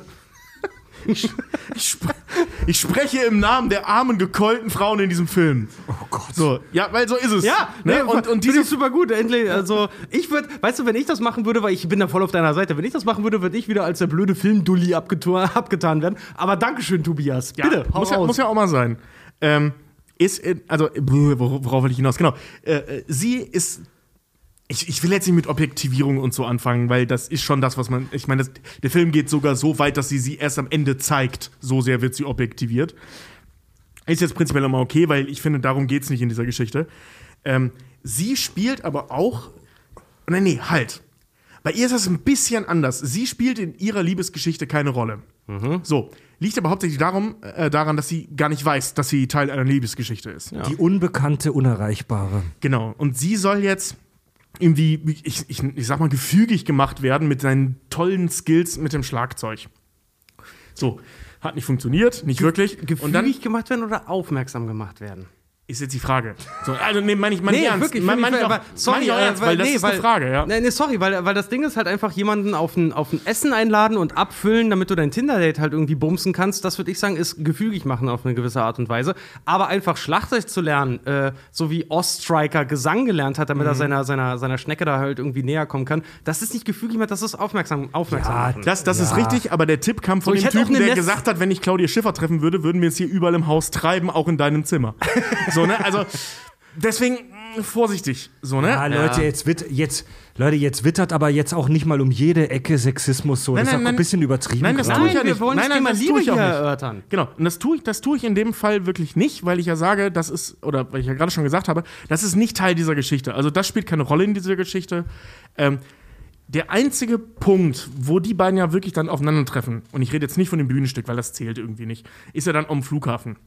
Da geht er in die aktive Rolle.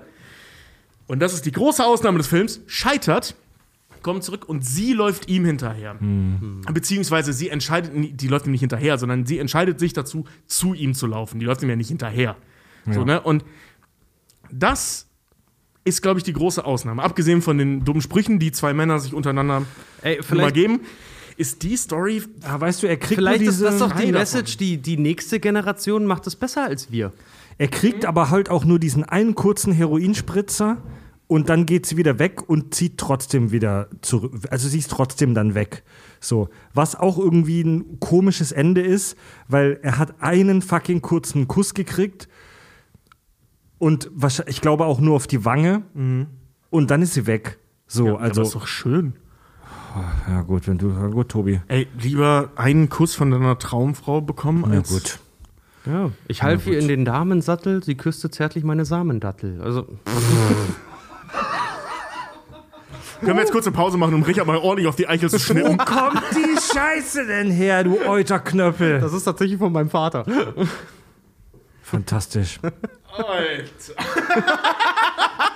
Finde ich großartig, merke ich mir. Furchtbar, ne? Jetzt kam im Chat äh, die Frage, warum wir denn Bier trinken und kein Glühwein, weil Bier unser Nationalgetränk ist. Und ich muss auch ehrlich sagen, ich mag Glühwein, aber Glühwein ist für mich so ein Draußengetränk. Ja. Wenn ich Glühwein in geschlossenen Räumen trinke, kriege ich Hitzewallungen. Da würde ich verrecken hier im Studio. Ja, geht mir auch Es so. hat bei mir den Tee-Effekt. Wenn ich anfange, hier Glühwein zu trinken und dann auch noch einen angeschnasselt habe, dann penne ich euch ein. Ja, bitte ich euch ein hier. Also es kam. Richard Ohme, Pöt. Also, Hansen. Hansen. Ja, wir sind immer noch bei der Handlungszusammenfassung. Also über diesen Film muss man tatsächlich sagen, dass der eine sehr, sehr dichte Handlung hat.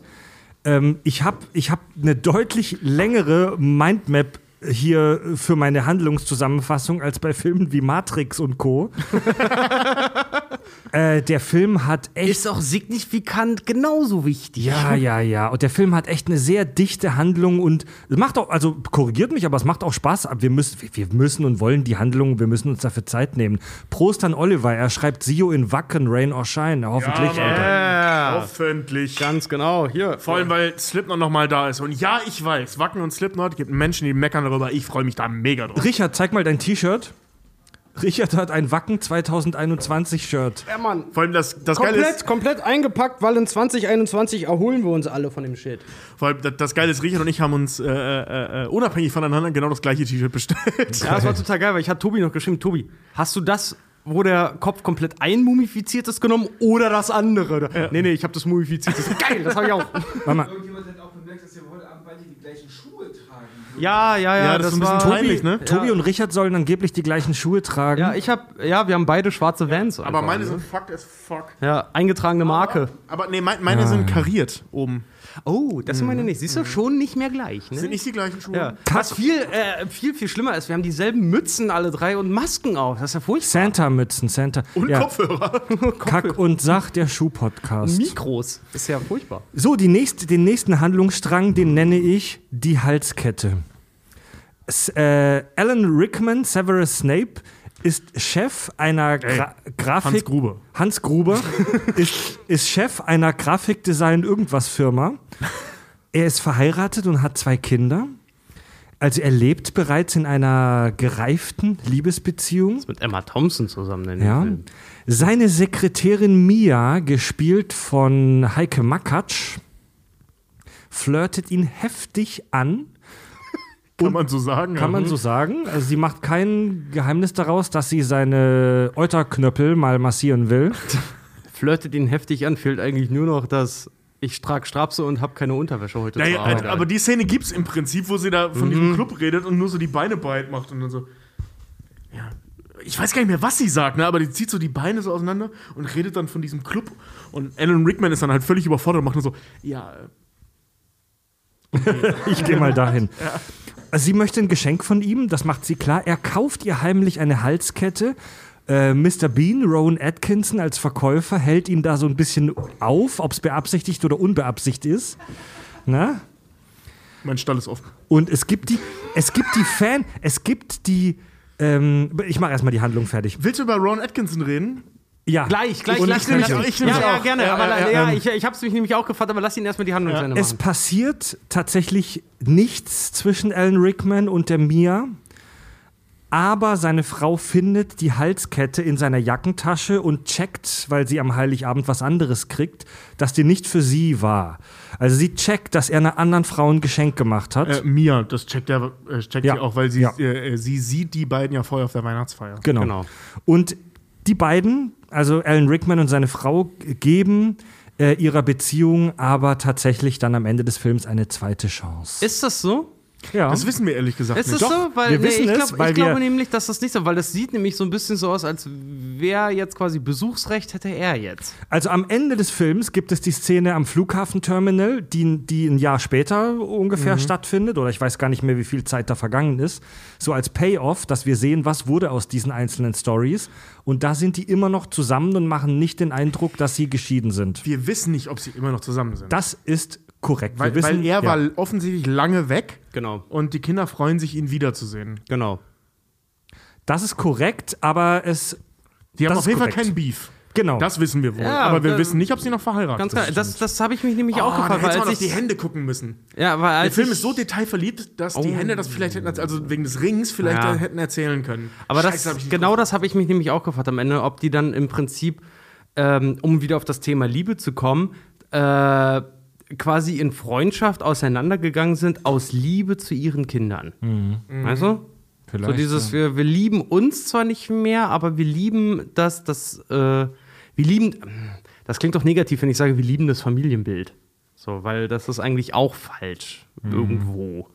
Ja, kommt drauf an, wie du es machst, ne? Aber Ja, aber ja. Schwierig, wissen wir nicht genau. Ja, aber da muss ich auch, zum Beispiel, meine Eltern haben sich halt auch relativ früh getrennt. Da war ich, boah, sechs, sieben, acht so in dem Dreh, ne? Aber haben trotzdem dieses, dieses, dieses, obwohl die nicht mehr zusammen waren, dieses Weihnachten wird in Familien gefeiert, halt trotzdem noch sehr, sehr hoch gehalten. Ne? Also diese Story läuft unter dem, die bedient so das Motiv ähm, Liebe, die einzurosten droht. Schon eine alte, gereifte Liebe, die aber einzurosten droht, die gefährdet wird durch eine sexuelle Verlockung.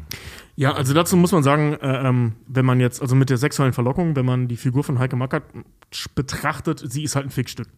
En Eine Ende der Rollenbeschreibung. Eine femme fatale. Ach, Im- nee, nicht mal. Im die Frau, Honest die Frau Trailer, ist Titten. im Ja. Honest Trailer zu tatsächlich Liebe sagt der Sprecher zu ihr a walking vagina. Ja, ja, genau. Ja, das, das trifft's gut. Und ja. das ist sie. Die, sie ist also, Sie ist die Büroschlampe? ey, wir wollen Nee, die- nicht mal. Sie, die ist nur da. Sie die ist ist als halt- reines Sexobjekt. Mehr Sie ist, halt, sie ist halt ein Handlungsvehikel, sie ist eine Nebenfigur, sie ist ein Handlungsvehikel, ihre Figur hat nur diese Bestimmung, Alan Rickman in Versuchung zu führen. Ja. Sie ist halt ein maximal eindimensionaler Charakter. Ich sag mal, es ist zu entschuldigen, dass nicht jeder dieser 30 Figuren, die in dem Film auftreten, ein dreidimensionaler, tiefer Charakter sein kann. Das ist zu entschuldigen. Aber Mia ist einfach nur eine Walking Vagina. Ja. Ja. Auch eigentlich irgendwie gemein, Heike Makatsch dann dafür zu casten, für so eine äh, ähm, nichtssagende Nebenrolle, weil ich, ich persönlich bin einer der wenigen, der glaubt, die Frau kann halt wirklich was. Nö, ich halte die auch für gar nicht Ich, so schlimm. die kann wirklich was. Sag Aber ich- sie ist halt auch viel. heiß. Aber ja, ganz genau. Aber Also äh, dafür ist, deswegen siehst- ist sie dafür ja gecastet. Ja, aber das ist halt auch, das unterstützt deine These halt auch wieder, weil dadurch, dass sie halt irgendwie nur das Bückstück in der Story ist, weil die ganze, sorry, aber die ganze, nicht mal, die darf die sich ja ganze, nicht mal bücken, er lässt sie ja nicht. die ganze schauspielerische, schauspielerische Leistung, dass du das halt auch alles siehst und erkennst halt irgendwie, die leistet halt auch wieder nur der Mann, also Al- Alan Rickman. Ganz davon abgesehen, dass das für den Mann ein Kinderspiel war, weil, ach Gott, sagen wir, seien wir doch mal ehrlich, Alan Rickman ist einfach viel zu früh von diesem Planeten gegangen und er ist einfach ein Schauspielgott. Der Mann war einfach in allem, was er angepackt hat, super. Es So. gibt übrigens ein deutsches Remake des Films.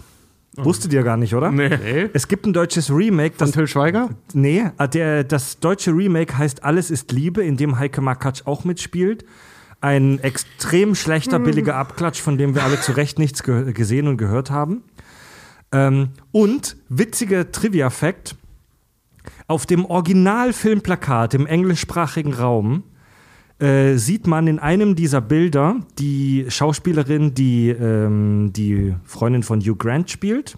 Verzeihung, ich weiß den Namen gerade nicht. Die ist eine relativ bekannte Sängerin in Großbritannien. In Deutschland ist sie nicht wirklich bekannt.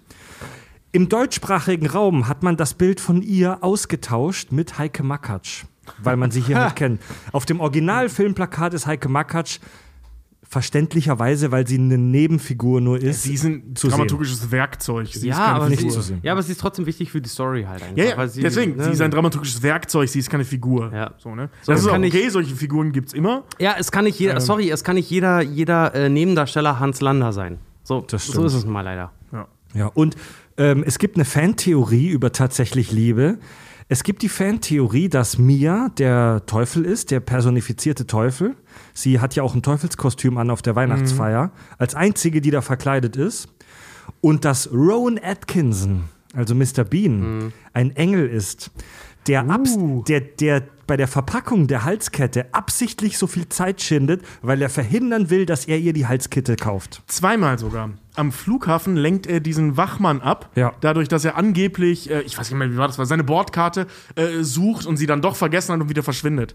Also der Typ ist nicht wirklich, also so, so wie er dargestellt wird, ist das kein Mensch, sondern wirklich so eine Art Weihnachtsengel.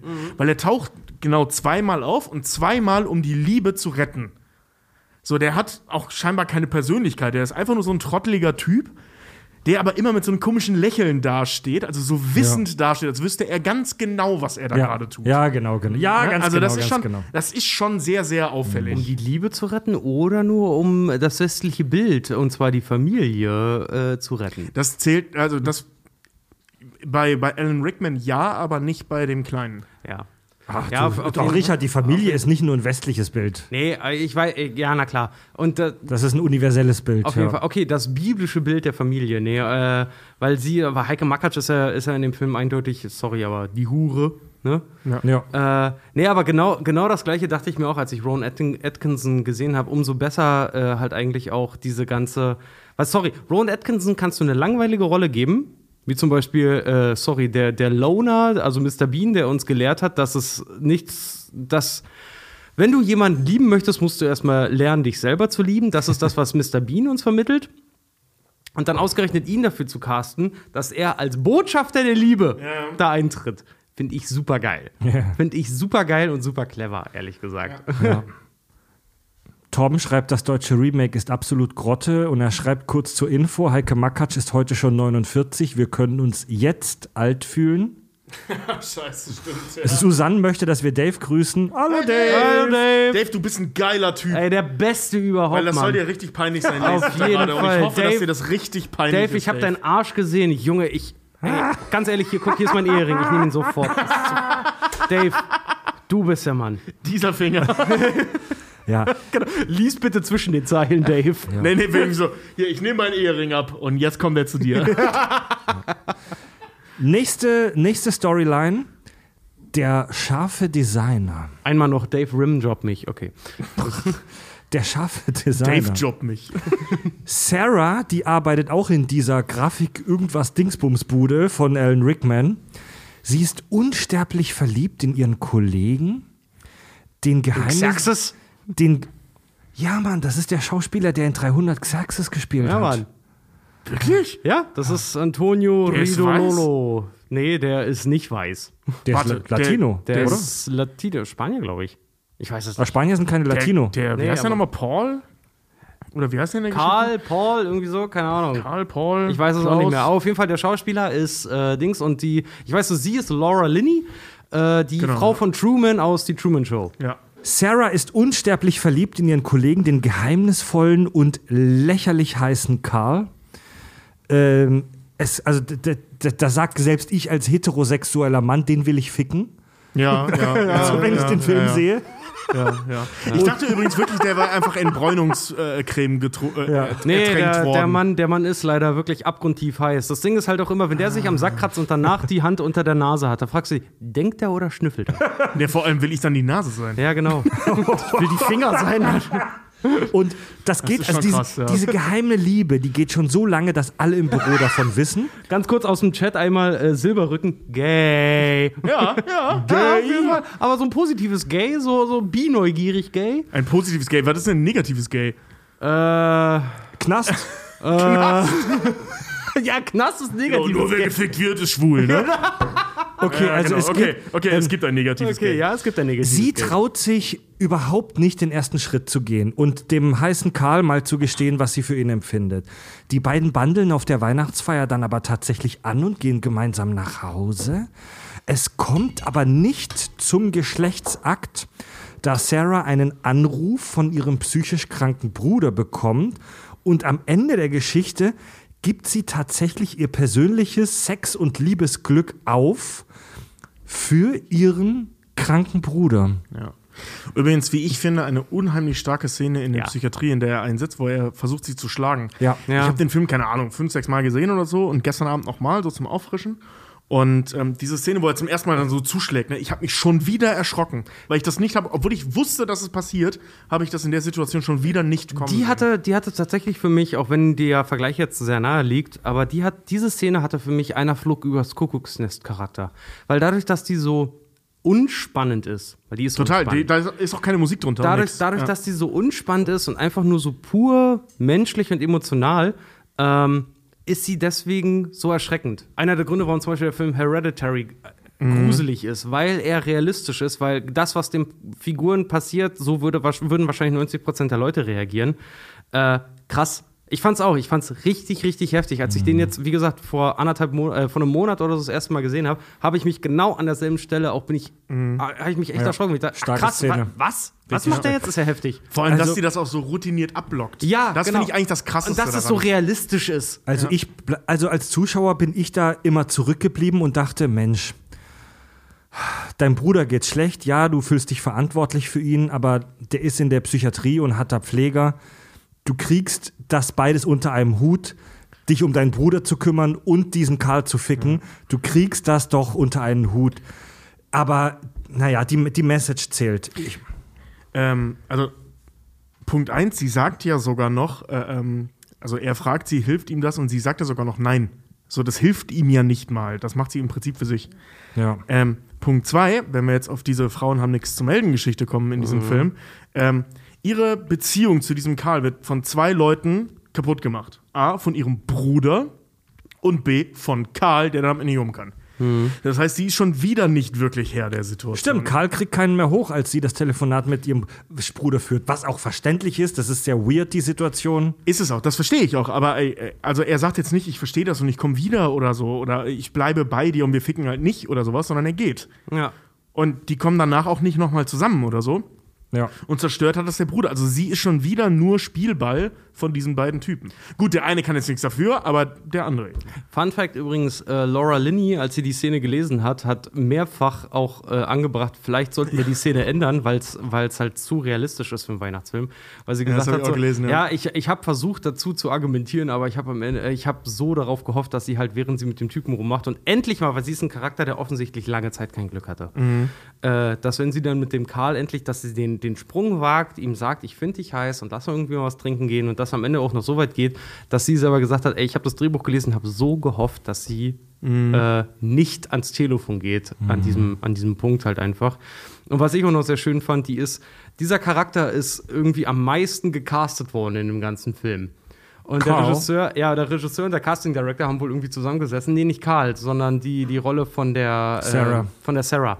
Ähm, und die ist so oft gecastet worden und irgendwann hat der Regisseur da ein paar Mal gemacht, so, hey, ganz ehrlich, ich bei der, bei, dem, bei der Rolle habe ich immer Laura Linney gesehen und irgendwann aus reiner Frustration hat wohl der Casting Director ist während des Castings aufgesprungen, oh fuck's sake, ist aufgesprungen, get me Laura Linney for Christ's sake. und dann hat sie wohl angehört gesagt, ganz ehrlich, du spielst das jetzt. Ach so, stimmt, da fällt mir noch eine Trivia-Story ein. Entschuldige, zu der äh, äh, ähm, Colin Firth-Geschichte.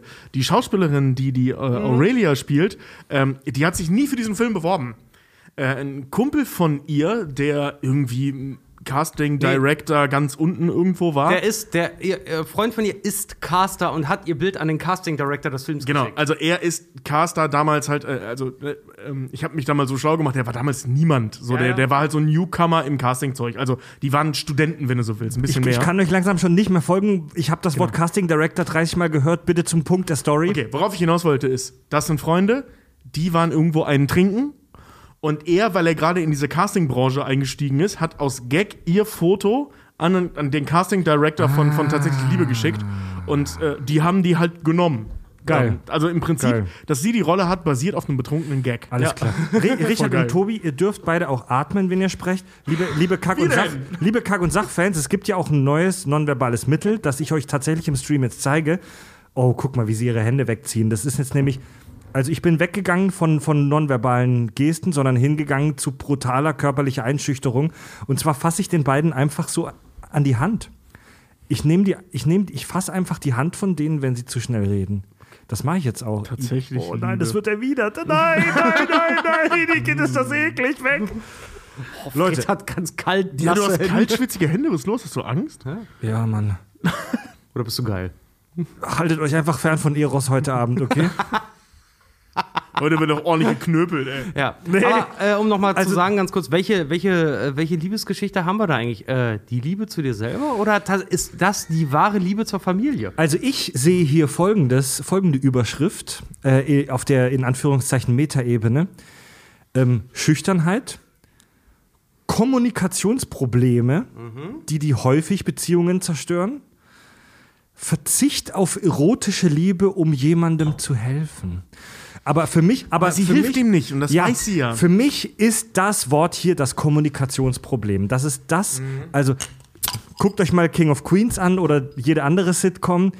Kommunikationsprobleme sind auch im Alltag häufig das, was persönliche Beziehungen gefährdet oder zerstört. Man schwätzt halt einfach nicht gescheit drüber. So, wenn die Sarah dem heißen Karl mal gesagt hätte, du, hallo, ich will heute nicht pimpern, ähm, sondern wir können morgen gerne pimpern, aber heute ist es schlecht.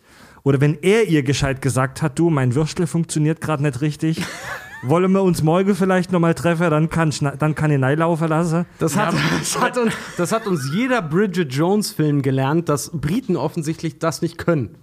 Das stimmt. Hätten die Aber- beiden sich mal zusammengesetzt und ehrlich miteinander gesprochen, dann würden sie vielleicht heute noch pimpern. Ja, vor allem, ähm, also er weiß seit über zwei Jahren, dass sie auf ihn steht. Alle wissen das. Ja, Alan Rickman hat ihr es ja gesagt, so ganz Karl weiß es, jeder Genau. im Büro weiß es, Genau. mach endlich was. Ja, so, jeder weiß das. So, und jeder weiß, dass sie ständig telefoniert, weil Alan Rickman macht sich da ja auch drüber lustig. So, machen Sie mal ihr, Hand- äh, ihr Telefon aus.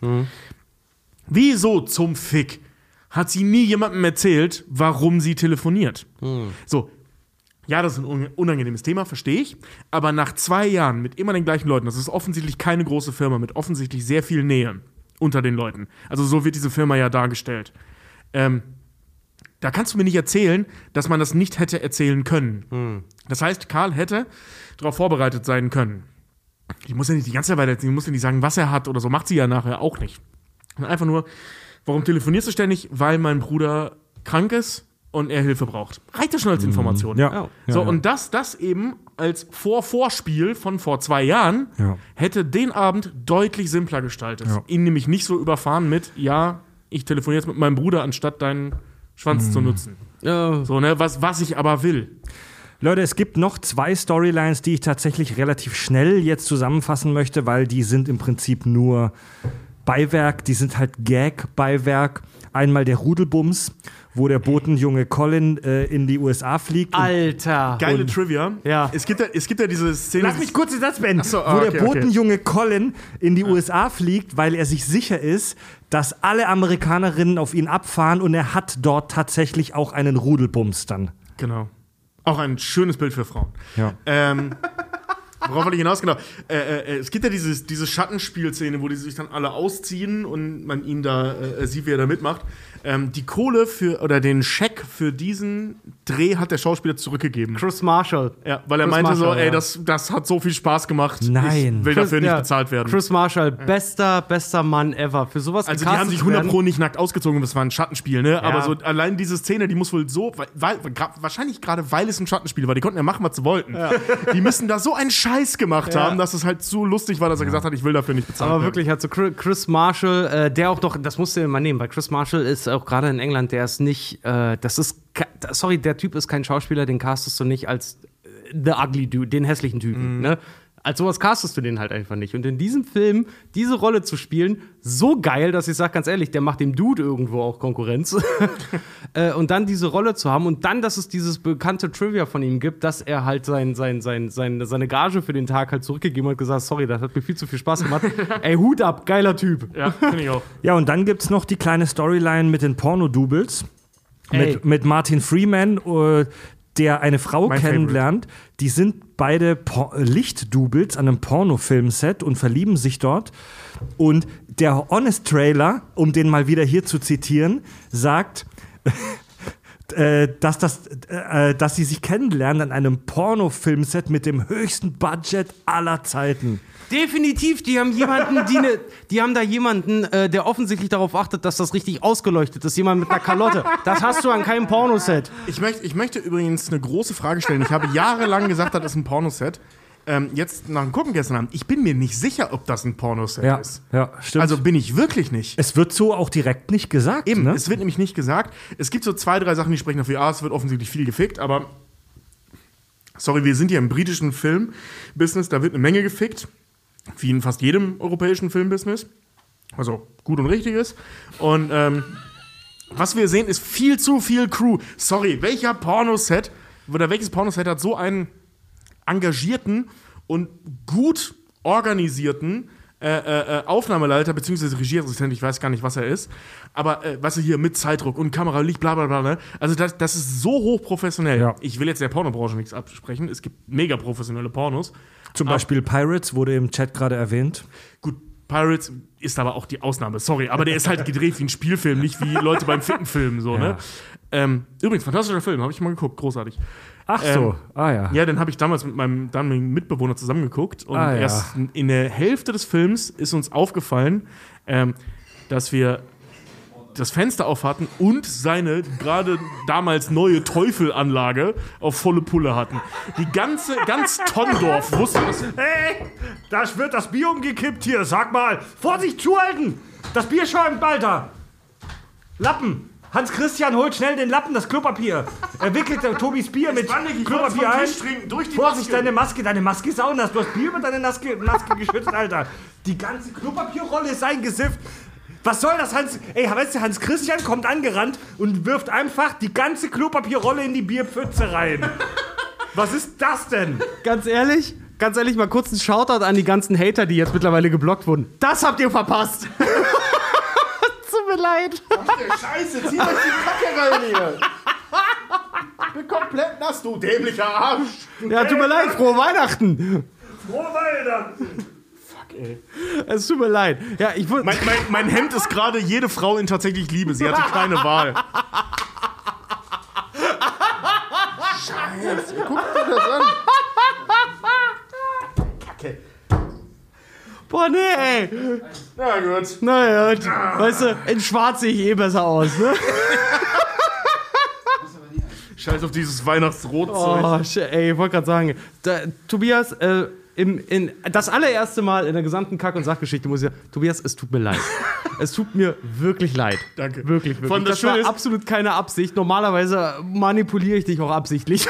Vor das Schöne ist, niemand hat was davon gesehen, dass du dich gerade entschuldigt hast, weil Fred gerade die Klorolle ins äh, Bild gehalten. Oh, Entschuldigung. ja, keiner hat's gesehen, also gibt's nur ein Lippenbekenntnis, offensichtlich. Entschuldigt. Hab ich nie gesagt. Entschuldigt den Rülpser.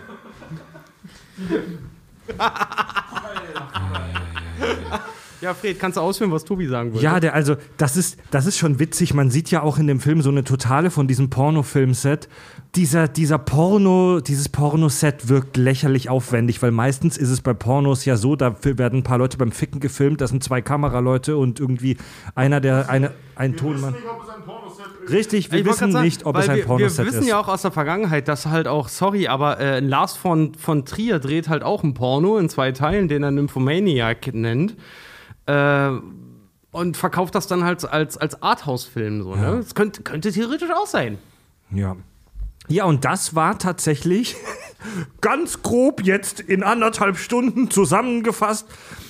Tatsächlich Liebe. Der Film hat wirklich, wirklich, wirklich viel Plot. Es ist halt ein typischer, es ist halt ein Episodenfilm. Ja. Es waren neun Storylines jetzt, Ja.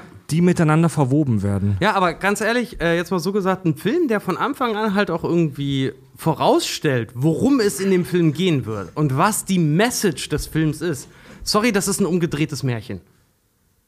Das stimmt. Das ist ein umgedrehtes Märchen. Mir vorab die Moral zu präsentieren und dann mir die Geschichten dahinter zu zeigen, sodass ich selber noch die Chance habe zu interpretieren, welche Form der Liebe ist denn, also das, was wir gerade gemacht haben, welche Form der Liebe zeigen denn die einzelnen Filme. Aber die Message oder die Botschaft, ich will nicht so viele Anglizismen verwenden, die Botschaft, die der Film verwendet, dahingehend, Liebe ist überall. Und ja, Love is so Das ist nicht nur die Botschaft, das sagt der sogar so. ja, genau. Und das ist, aber Bo Botschaft erfüllt. Danke. Es ist angekommen. Und es, ist, es ist nicht nur hier angekommen, es ist nicht nur hier angekommen, es ist hier Es angekommen. ist auch hier angekommen. Ja, genau. Muss es nicht nur hier Und haben, hier? sondern auch Oh, hier. Also ja, ich aber es ist überall angekommen. Ich, ich habe mich nach dem Film wirklich, es hat mich innerlich, ja, der Film ist scheiße. Ja, er hat keinen roten Faden, es Der ist ist kein nicht Die Hard, scheiße. so Der ist nicht it. scheiße. Aber den gucke ich mir an, um mich gut zu fühlen. Und da hat er genau den richtigen Punkt halt Ich finde, der Film ist lächerlich unterhaltsam. Er macht mir immer wieder Spaß. Ja, ich kann jeden verstehen, der das Gesicht verzieht und sagt cheesy, aber Ist ich, er auch. ich Ist liebe auch. ihn. Ich habe eine kleine Theorie zu dem Film. Ich habe eine, ich habe eine kleine Theorie zu dem Film und eigentlich zu fast jedem Episodenfilm. Ich würde tatsächlich mal gerne einen Recut dieses Filmes machen. Den mache ich natürlich nicht, weil ich faul bin und, es mir die, und nicht so viel Zeit da rein investieren möchte. Und weil, Hätten wir die Rechte dafür, würde ich es machen und, und, hätten, ausstrahlen. und weil wir nicht die Bildrechte hatten. Ich habe die Theorie, würde man den Recut dieses Filmes machen und die einzelnen Episoden aneinandersetzen, dass du halt die nicht verwoben siehst, sondern dass du erst die Geschichte vom Prime Minister siehst und dann die Geschichte vom unglücklichen Schriftsteller und dann die Geschichte vom Rockstar, wenn man das so zusammenschneiden würde, ich glaube, dann wäre der Film scheiße und dann wären die einzelnen Mhm. Geschichten auch nicht mehr wirklich gut, weil da auch starke Zeitsprünge drin sind. Ich habe Pulp das das, Fiction was so mal gesehen und der war kacke. Ja. Genauso habe ich Pulp Fiction mal gesehen in chronologischer Folge und so war der scheiße. Stimmt, den habe ich auch mal nachts irgendwo auf Ja. RTL 2 diesen Recut gesehen. Ja, Mann. Das- Der ist scheiße. Ja, das ist nicht geil, ne? Ja. Ähm, das, das Pulp Ding, Fiction in richtiger Reihenfolge zu sehen, ist der größte Abfuck ever. Das macht keine Laune, da hast du keinen Spaß halt irgendwie dran und vor allen Dingen geht halt irgendwie das, was den Film besonders macht, geht voll verloren. Deswegen sagt man nicht ohne Grund und das ist jetzt ein, äh, eine Brücke zu den Cuttern halt hin. Ein Film entsteht im Schnitt. So da, im Schnitt entscheidet sich, was für einen Film hast du überhaupt gemacht. An alle Filmemacher und möchtegern Filmemacher da draußen. Respektiert eure Cutter, denn der Film entsteht im Schnitt. Und alle, alle großen Hollywood-Regisseure und Regisseurinnen wissen das. Ja. Außer Chris Nolan, aber gut. Das ist ein anderes Thema. Ja. Ein langes Thema. Ja, aber Kein weißt schlechtes du, Thema. also Aber ein langes aber ein Thema. langes Thema. Also meine, meine Theorie ist, ihr habt es ja gerade schon ausgeführt, meine Theorie ist dahingehend halt auch unfair, weil der Film ist nicht dafür gemacht. Der Film funktioniert genauso, wie er geschnitten ist und wie er gemacht ist. So, und das ist schon interessant, dass dadurch, dass die Reihenfolge der einzelnen Storybits geändert wird, ein völlig anderes großes Ganzes zusammentrifft. Übrigens, der Regisseur und Autor ist Richard Curtis. Der ist Autor verschiedener britischer. Überraschung, ein Mann hat diesen Film geschrieben. Und der ist, der ist so in, in der britischen Film- und Fernsehszene tatsächlich ein großes Ding.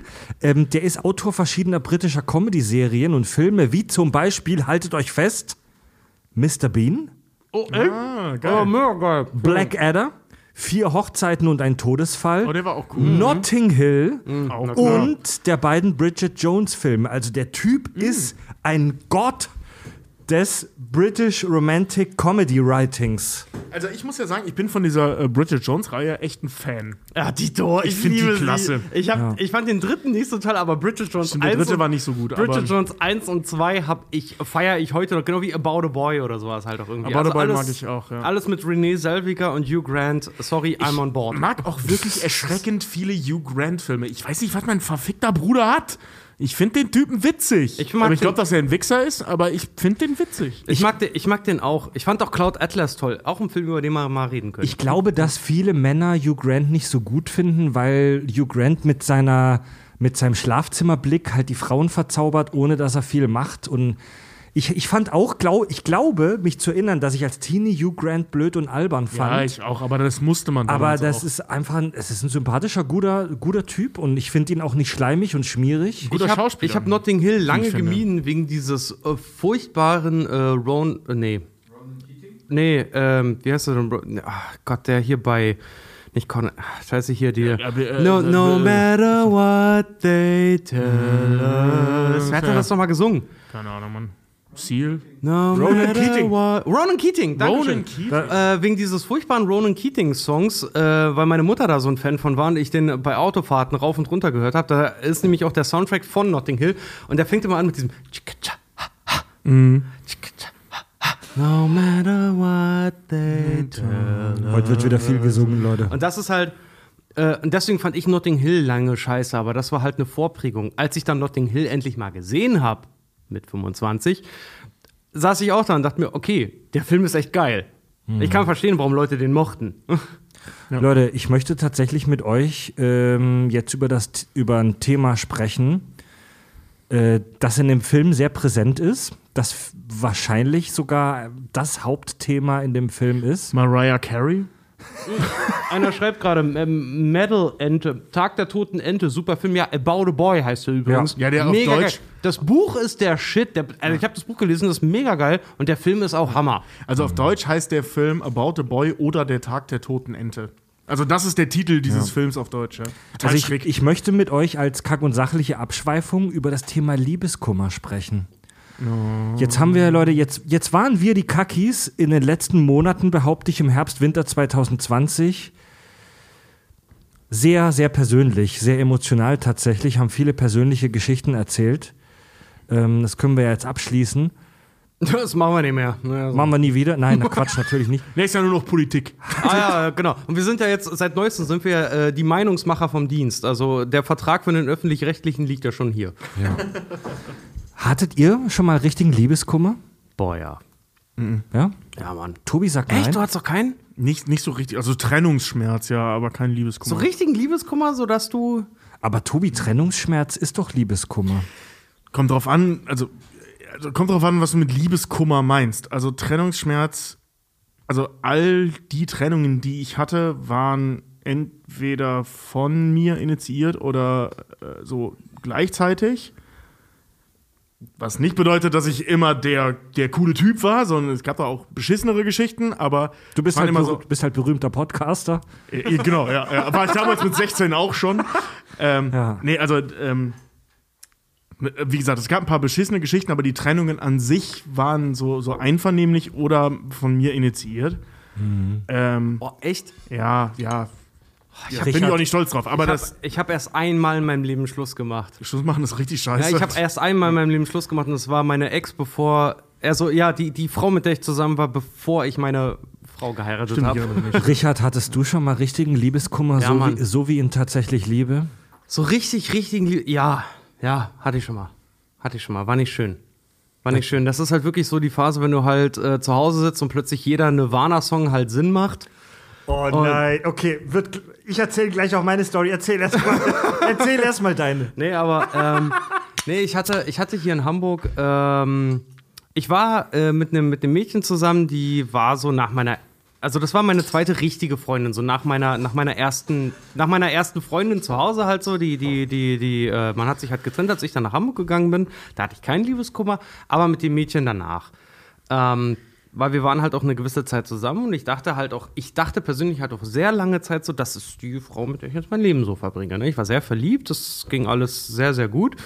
Und ähm, die hat mich dann auf ganz böse, ganz üble Weise halt abserviert. So. Oh, stimmt, mit der hatte ich mal einen Pärchenabend und ich mit meinem Mitbewohner und ihr zwei, ja. Ja, ja, genau. Das war schön. Genau, und mit der habe ich halt auch sehr gut funktioniert. Und wie gesagt, ich dachte halt, das passt halt so irgendwie alles. Mittlerweile muss ich sagen, so um Gottes Willen, da bin ich echt einer Kugel entflo äh, entkommen. Einer Kugel ausgewichen. Ähm, aber als das mit der vorbei war, Alter, daran hatte ich zwei Jahre richtig zu knabbern. Wow, echt? Ja, da habe ich, da hab ich richtig, zwei Jahre lang habe ich richtig gelitten wie ein Hund. Da ging es mir echt schlecht, Mann. Da habe ich auch der wirklich hinterhergeschmachtet und naja, Stalking will ich jetzt nicht sagen. Also wie gesagt, ich habe jetzt nicht irgendwelche heimlichen Liebesbriefe. Ah, ich habe einen Liebesbrief geschrieben. Aber ähm, mir ging mir, mir ging's in der Zeit, mir ging's in der Zeit halt wirklich, wirklich, wirklich äh, nicht gut. Und das ist halt so, wenn du wirklich in Liebeskummer gefangen bist, hast du das Gefühl, dass du halt nie wieder glücklich wirst. Irgendwie. Ja, ja. Ähm, ich will das nicht mit einer Depression vergleichen, absolut nicht, weil die Nein, die haben es absolut schwer. So, so klang das halt gerade an der Stelle. Aber wirklich, wenn du so richtig Liebeskummer mal Liebeskummer hast, ist ey, alter brutal, Schwede, Äh, so. Da geht's dir dreckig, ne? Ja, Mann, also Broken Heart Syndro- Syndrom wird plötzlich äh, fassbarer. Da geht's dir, Richard, da, jetzt, mal, jetzt mal wirklich Arsch auf den Tisch. Bei Liebeskummer geht's dir richtig scheiße, ne? Ja, du fühlst dich so ein bisschen wie, wie äh, eigentlich fühlst du dich die ganze Zeit, während du Liebeskummer hast, wie als hättest du nicht ausgeschlafen. Du fühlst dich irgendwie überreizt, nichts catcht dich so richtig, du fühlst dich, als hättest du nicht richtig ausgepennt. Das hatte ich immer das Gefühl bei Liebeskummer. Liebe Leute, die jetzt gerade hier mit uns auch in der Live-Sendung sind im Chat, hattet ihr schon mal richtigen Liebeskummer? Also, ähm, oh, guck mal, Paxi und Fixi schreibt, oh Gott. Also Paxi, also Paxi schreibt, Ach so. okay, bleib- Wir haben es gesagt, ich fasse es nicht. Okay, Also- pass auf, aber um, um, um den Namen auszubessern, da kommt die Story. das ist Das, wie ist, hier, das ist äh, wie Kack- und ja, Sachgeschichten. das ist wie Na Na Namen, das ist wie hier Seymour Ass oder so. Paxi schreibt, meine Frau hat sich nach 20 Jahren von mir getrennt, weil sie mit meiner Erkrankung nicht mehr klar kam. Das Thema tut mir gerade echt weh. Ja. ja, das ist bitter, ey. Ja, Und die Leute schreiben hier auch ja, aber hallo, oh ja, Fernbeziehung, ja, fühle ich auch. Ähm, Oh ja, Fernbeziehung ist auch, sorry, aber ich persönlich, ich habe es auch probiert. Fernbeziehungen, Fernbeziehungen funktionieren einfach also nicht, meiner ich habe, Meinung nach. ich habe, Mit meiner wohne ich jetzt zusammen. Also, Ich weiß, ich weiß, aber ihr wart nie offiziell zusammen. Tatsächlich, genau wie, bei, genau wie bei mir und bei dir ist deine jetzige Beziehung auch deine Affäre gewesen. das ist eine andere Geschichte. Ja. Luba schreibt zwei Jahre Liebeskummer gehabt, yo. Ähm, also ich, ich erzähle eine sehr persönliche Geschichte, die auch nicht alle von mir kennen. Ähm, meine erste wirkliche Liebe in meinem Leben war auch eine sehr krasse Liebeskummergeschichte. Ich war unglücklich verliebt. Und das war so in der, was war das, so acht, achte, neunte Klasse in der Schule. Und da war ich in eine Klassenkameradin von mir verliebt. Oh, unsterblich verliebt. Und ich hatte auch relativ viel Kontakt mit ihr, weil sie war so ein bisschen in meinem Freundeskreis drin. In deiner freiwilligen Feuerwehr? Nee, nee, nee, so wirklich auch schon, wo mit Fab und Andy und so das losging, mit meinen Kumpels und auch so mit, also das sind, also auch im Freundeskreis mit von Leuten, mit denen ich heute noch gut befreundet bin. Und ich war mega verknallt in sie. Und klassisches Kommunikationsproblem ich, oder Schüchternheitsproblem. Ich habe mich nicht getraut, auf gut Deutsch mich an sie richtig ranzumachen. Und wir haben uns Hast auch nicht Schlagzeug spielen gelernt. wir haben uns auch mega gut verstanden, um es auf den Punkt zu bringen. Ich bin in der Friendzone gelandet. Oh. Ganz klassisch. Ich habe ihr irgendwann tatsächlich meine Gefühle auch gestanden, mit ganz viel Mut zusammennehmen. Und sie meinte, dass es einen Punkt gegeben hätte, wo wir hätten zusammenkommen können, aber dass ich darüber weggegangen bin und dass wir in der Friendzone gelandet sind. Auf gut Deutsch, ich habe zu lange gewartet einfach. Ich weiß nicht, ob sie das vielleicht auch nur aus Höflichkeit gesagt hat, aber sie meinte, ich hätte zu lange gewartet. Und sie war dann auch schon mit jemand an anderem zusammen. Und dann ging es mir echt monatelang richtig dreckig. Da bin ich, also da bin ich bei Fabio, den wir alle kennen aus dem Team Kirschwässerle. Da bin ich echt wochenlang bei ihm zu Hause, wenn ich ihn immer besucht habe vor der Bandprobe, bin ich schweigend auf seinem Fensterbrett gesessen, hab raus auf die Ents in Pforzheim geglotzt und dabei Nirvana Unplugged gehört bis zum Vergasen. Nirv Nirvana Unplugged hoch und runter, dieses Album jeden Tag, jede Minute und einf einfach nur Hat Farb das nicht gehasst? Der ja, der hat sich mega über mich lustig gemacht. Und er meinte zu mir, Fred, jetzt reicht's langsam, Alter. Und er hat mich ja dann auch ein bisschen rausgeholt und mich zum Saufen gezwungen. Meine Freunde haben mich da ja schon auch rausgeholt. Aber die wussten ja auch, was Sache ist. Und ja, Paxi schreibt, Friendzone ist einfach das Fieseste, besonders weil der andere Part es meistens genau weiß. Tu- äh, Turbo schreibt, Fred, ich fühle mit dir, ging mir, mein, ging mir meine ganze Jugend so. Und das ist, das ist körperlicher Schmerz, Alter. Wenn du richtig krassen Liebeskummer hast, es geht dir komplett dreckig. Das ist nicht nur, das ist nicht nur einfach, ich bin, ich bin schlecht drauf, sondern es ist richtig körperlicher Schmerz, den du hast. Ja, vor allem, es ist so einnehmend. Das habe Ja. ich immer festgestellt. Wenn du wirklich Liebeskummer hast, das ist, ey, schmier dir ein Brot, geh duschen, geh, in, äh, geh raus, fotograf also fotografier, äh, in meinem Fall, arbeite, ne? Mach egal was du machst, plötzlich ist diese eine Person, der da halt irgendwie hinterher macht, plötzlich ist die immer da. So aus einem total bescheuerten Zusammenhang halt Ja. irgendwie. Ich schneide Sellerie. Ah, früher habe ich ja mit ihr Sellerie geschnitten. Das klingt immer so cheesy, aber es kommt plötzlich und ich hasse es. Das, das, das kenne ich aber auch. Ich habe das bei meiner letzten Trennung, die hoffentlich meine letzte Trennung war, äh, äh, äh, gehabt. Also da haben wir uns eher aus Vernunftsgründen getrennt, weil ihr- ihr kennt da die Beziehung, das passt da einfach nicht. So, da, da, da, die Gefühle waren nicht das Problem, sondern einfach alles andere war das Problem. Und äh, ähm, da ging es mir logischerweise auch richtig schlecht danach, so, ne? Aber da das eine vernünftige Entscheidung ist, hat mir das irgendwie geholfen. Und das erste, was ich gemacht habe, so, wir haben Schluss gemacht, ich bin nach Hause gegangen und habe mich für vier Tage in mein Zimmer eingesperrt, God of War 1 bis 3 durchgezockt und dabei Slipknot gehört. Und es war wirklich drei Tage am drei oder vier Tage? Vier Tage am Stück. Ich habe nichts anderes gemacht. Meine Mitwohnerin Julia, äh, die auch schon ein paar Mal hier Teil des Podcasts war, die ist verrückt geworden, weil ich die ganze Zeit so mega laut Musik gehört habe und die dabei die ganze Zeit nur diese Hack-and-Slay-Geräusche gehört hat. Also von God of War halt eben. Aber danach ging es auch irgendwie wieder. Also ich habe so diesen, weißt du, dieses, dieses Soggefühl nie so wirklich gehabt. So witzig, dass du das sagst, weil ich hatte auch äh, nach meiner, nach meiner Liebeskummerphase, ich habe tatsächlich äh, Jedi Academy. Jedi Knight, Jedi Academy. Geiles ich, Game. Ich habe Saber. Bestes Star Wars Game. Du konntest, Schöner früher, du, konntest, pass auf, du, konntest, du konntest damals in die Konsole rein und ich habe ich, äh, ähm, das hieß damals Saber Realistic Combat. Das heißt, ich habe die Laserschwerter so eingestellt, dass die halt auch wirklich Köpfe, Arme Ja, und alles ja, hab ich mögliche auch gemacht, abhacken ja. konnten, ja. Und Geiles äh, Game. ey, ohne Scheiß, das und Slipknots, äh, da, das Album Slipknot und Iowa habe ich in Dauerschleife gehört und habe dabei irgendwelche Typen einfach irgendwelche NPCs halt abgeschnetzelt. Das hat mir so krass geholfen. Danach ging es mir besser. Ich träume davon höherem. Ich habe währenddessen die griechische, äh, den griechischen Pantheon ausgelöscht. Also, Ja, es, du, same, same, but different, ne? So Götter und Priester. also es kam jetzt gerade im Chat schon eine Stimme, äh, schlechtes Thema, macht den Leuten lieber einen schönen Abend. Jetzt kam auch gerade äh, hier die Anmerkung, Themenwechsel, bitte, ich werde traurig. Leute, man, es muss auch mal und auch an Weihnachten Zeit sein für ein bisschen Herzschmerz. Das ist auch Verarbeitung einfach, wenn wir über so einen Film sprechen. Ja. Ähm, Wikipedia definiert Liebeskummer, veraltet Herzeleid, wie folgt. Liebeskummer bezeichnet umgangssprachlich die emotionale Reaktion auf unerfüllte oder verlorene Liebe. Im Volksmund spricht man auch von gebrochenem Herzen. Und das haben wir jetzt in unseren persönlichen Stories schon kurz anklingen lassen. Ähm, das Phänomen äh, Liebeskummer sollte man aus psychologischer Sicht nicht unterschätzen.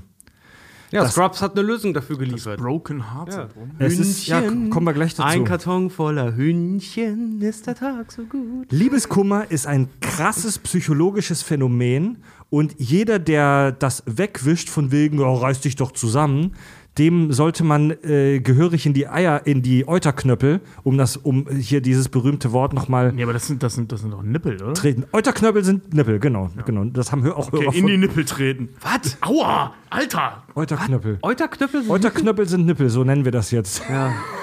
Nein, ich kann, da, ich kann da, ist- sorry. Ich werde doch hier nicht auf einer Live-Show stehen und sagen, zeigt mir eure Euterknöppel. Doch, das würdest du machen. ja, okay, ja, stimmt. Die Hauptsächlich um Symptome. Euterknüppel zu Also- sehen. Ja. Ja, also wir machen eine Fahne fertig, wenn wir wieder auf Tour gehen, wo er dann einfach zeigt uns die Euterknöppel und jeder muss da mitmachen. die, die Liste, die Liste der tatsächlichen medizinischen, ich, das ist wirklich no shit, das ist wirklich nicht ironisch gemeint, sondern die Symptome von, äh, von äh, Liebeskummer auf der psychologischen wie auch medizinischen Seite, die reichen von Antriebslosigkeit zu gestörtem Essverhalten über knallharte Depressionen zu Störungen des Sozialverhaltens bis hin zu suizidalen Gedanken und dadurch sogar den Tod. Das, das geht sogar so weit, dass es bis zur Herzinsuffizienz führen kann. Ja. Achso, achso, da kommst du noch zu. ja, Okay, das, okay. also das, Ich habe mir, ich hab mir einen Zahn ziehen lassen deswegen, ne? was? Ein Weisheitszahn. Aber, was, aber doch nicht, Ja. weil du nee, weil ich, Liebeskummer ich hatte, hattest. äh, doch, weil meine Freundin damals schon angekündigt hat, dass wenn ich nach Kanada gehe, dann ist die ganze Sache halt quasi passé und äh, um, um die Gedanken dahingehend zu überbrücken, äh, habe ich tatsächlich, bevor ich nach Kanada bin, habe ich mir beide Weisheitszähne unten ziehen lassen. Weil ich mir dachte, dann habe ich mit was anderem zu tun. Alter. Ja. Paxi schreibt gerade, ich würde euch jederzeit meine Euterknöppel zeigen, das finde ich sehr gut. Äh, Kurt schreibt, Euterknöppel sind Kanon. Ja, Euterknüppel sind jetzt Kanon. Ja, das ist jetzt Kanon, muss man so sagen. Ja. Also Muss man so sagen. das große, das große Problem beim Liebeskummer in der Medizin ist die sogenannte Somatik. Da haben wir ja schon häufig drüber gesprochen. Psychosomatik. Psychosomatik, um es mal auf den Punkt zu bringen, geistige Probleme manifestieren sich körperlich. Kopfschmerzen, Bauchschmerzen, innere Unruhe, Kreislaufprobleme, Schlaflosigkeit, das sind nur softe Symptome. Rülpsen. Ja, ey, Leute, also wenn du dir die Liste der Symptomen, der Symptome von Herz, äh, äh, Herzeleid anguckst, die ist endlos lang, Alter. Das Ding zerstört dich, Liebeskummer. Es geht hin bis zu extremen Formen, das, das, das habt ihr ja schon angesprochen gerade, das Broken Heart Syndrome. Mega geheimnisvoll. Es wird auch genannt Stresskardiomyopathie. Wir, wir, Broken Heart Syndrome klingt Broken besser. Heart Broken Heart Syndrome klingt ein bisschen Hollywood-tauglicher. Und zwar, er stirbt an gebrochenem Herzen und nicht. Es tut mir leid, aber. Und zwar wenn der geht Arzt, es- wenn der Chirurg dann die Maske unternimmt. Er stirbt an einer. Eine, ein, was? Herzkardiomyopathie. Er hat ja, ein- tatsächlich, Stresskardiomyopathie. Er, er hat ein Ödem. Also das,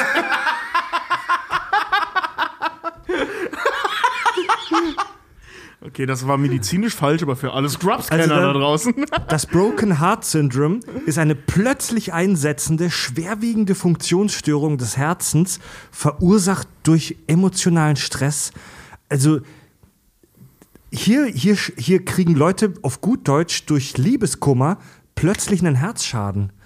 Ähm, Also der auch tödlich sein kann. Ja. es, es wird hier von Menschen berichtet, die kurze Zeit nachdem der Partner gestorben ist, selbst einen Herzinfarkt bekommen und selber verrecken. Also wenige Tage danach. Wo wirklich messbar, wo, wo, wo kardiologisch messbar plötzlich eine physiologische Veränderung im Herz stattgefunden hat. Ähm, übrigens äh, ein Thema, das sowohl bei Scrubs als auch bei Dr. House, die ich für die gleiche Serie halte, äh, äh, aus, aus ganz vielen Gründen, müssen wir vielleicht irgendwann mal drüber sprechen. Ach Gott, ich, du machst mich Ähm. fertig, ey. Mit dem. Ja, ich weiß. Ja, ich sag Äh, nur, ist- Tu- ist das Tobias, Thema. Tu- Tobias Angeheißer, 2020, kommt ins Büro. Sag mal, habt ihr jemals Dr. House gesehen? So, das macht mich immer noch fertig, dass du echt Ich angenommen weiß, ich komme damit zehn Jahre zu dass, spät, du, aber die dass Sendung du ist echt angenommen cool. hast, dass ich noch nie Dr. House gesehen habe, hat mich echt ins Mark erschüttert, ey. Demnächst, ey, ich wollte gerade sagen, wir hatten jetzt neulich. Ja, ich äh, habe halt Scrubs geguckt. Was willst du machen? Das ist die gleiche Sendung. Ich hab's ich weiß- schon gesehen. Hatten wir das im Premium-Format aufgenommen? Ich weiß es nicht, aber ich bin ein sehr, sehr großer Akte X-Fan. Wenn du mir nur demnächst sagst, Akte X ist neu, dann hau ich dich. Bei Bin, in der Binge-Watching-Folge. Ja, in der hast. Binge-Watching-Folge, genau. Also zu dem Broken Heart Syndrome muss man Folgendes sagen. Macht euch nicht verrückt, liebe Leute da draußen an den äh, Empfängern.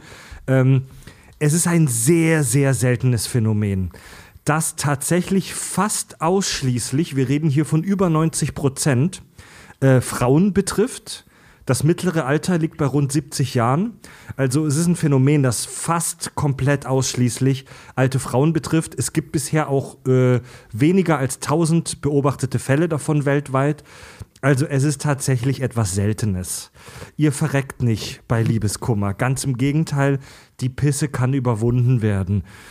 Ihr, über die Scheiße kommt man hinweg. Was ich ganz interessant finde, es gibt in der Psychologie ein sogenanntes Vier-Phasen-Modell äh, des Liebeskummers. Vier Phasen. Ein Vier-Phasen-Modell. okay. weil, weil, weil so Trauer, Sterben und so sind alles immer fünf Phasen. Ja. Liebesdings spielt die auch. Phase 1, das nicht wahrhaben wollen. Also Klassiker. erstmal, willst, erstmal findest du Argumente dafür, dass das alles nicht stimmt. Ja. Gut, das ist bei Trauer und Tod das Gleiche. Phase 2, aufbrechende Gefühle. Das ist das, was wir unter Liebeskummer verstehen. Die Emotionen wallen hoch. Freddy sitzt bei Farb auf der Fensterbank und hört den ganzen Tag nur Nirvana anplagt. Richard lässt sich einen fucking Weisheitszahn ziehen. Tobi zockt God of War 2. Ja. Dann, Genau, dass ich je Jedi Knight gespielt habe, ist egal jetzt. dann kommt Phase 3. ähm, Neuorientierung, also dass man beginnt, seine Fühler woanders hin auszustrecken. Und Phase 4, neues Lebenskonzept. Phase 3 ist ganz schlimm. Phase 3 ist ganz schlimm, weil ich kann mich noch daran was war erinnern. Phase 3? Ich habe gerade nicht Äh, zugehört. Neuori- da, da, da, Neuorientierung. Neuorientierung. Also halt so, ich war, ich war zweieinhalb Jahre in einer sehr intensiven Beziehung. Die war dann vorbei, ne?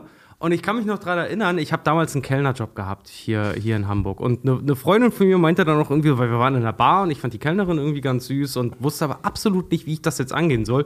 Und sie nur dann irgendwie da saß und meinte so, ey, kann jetzt nicht dein Ernst sein, oder?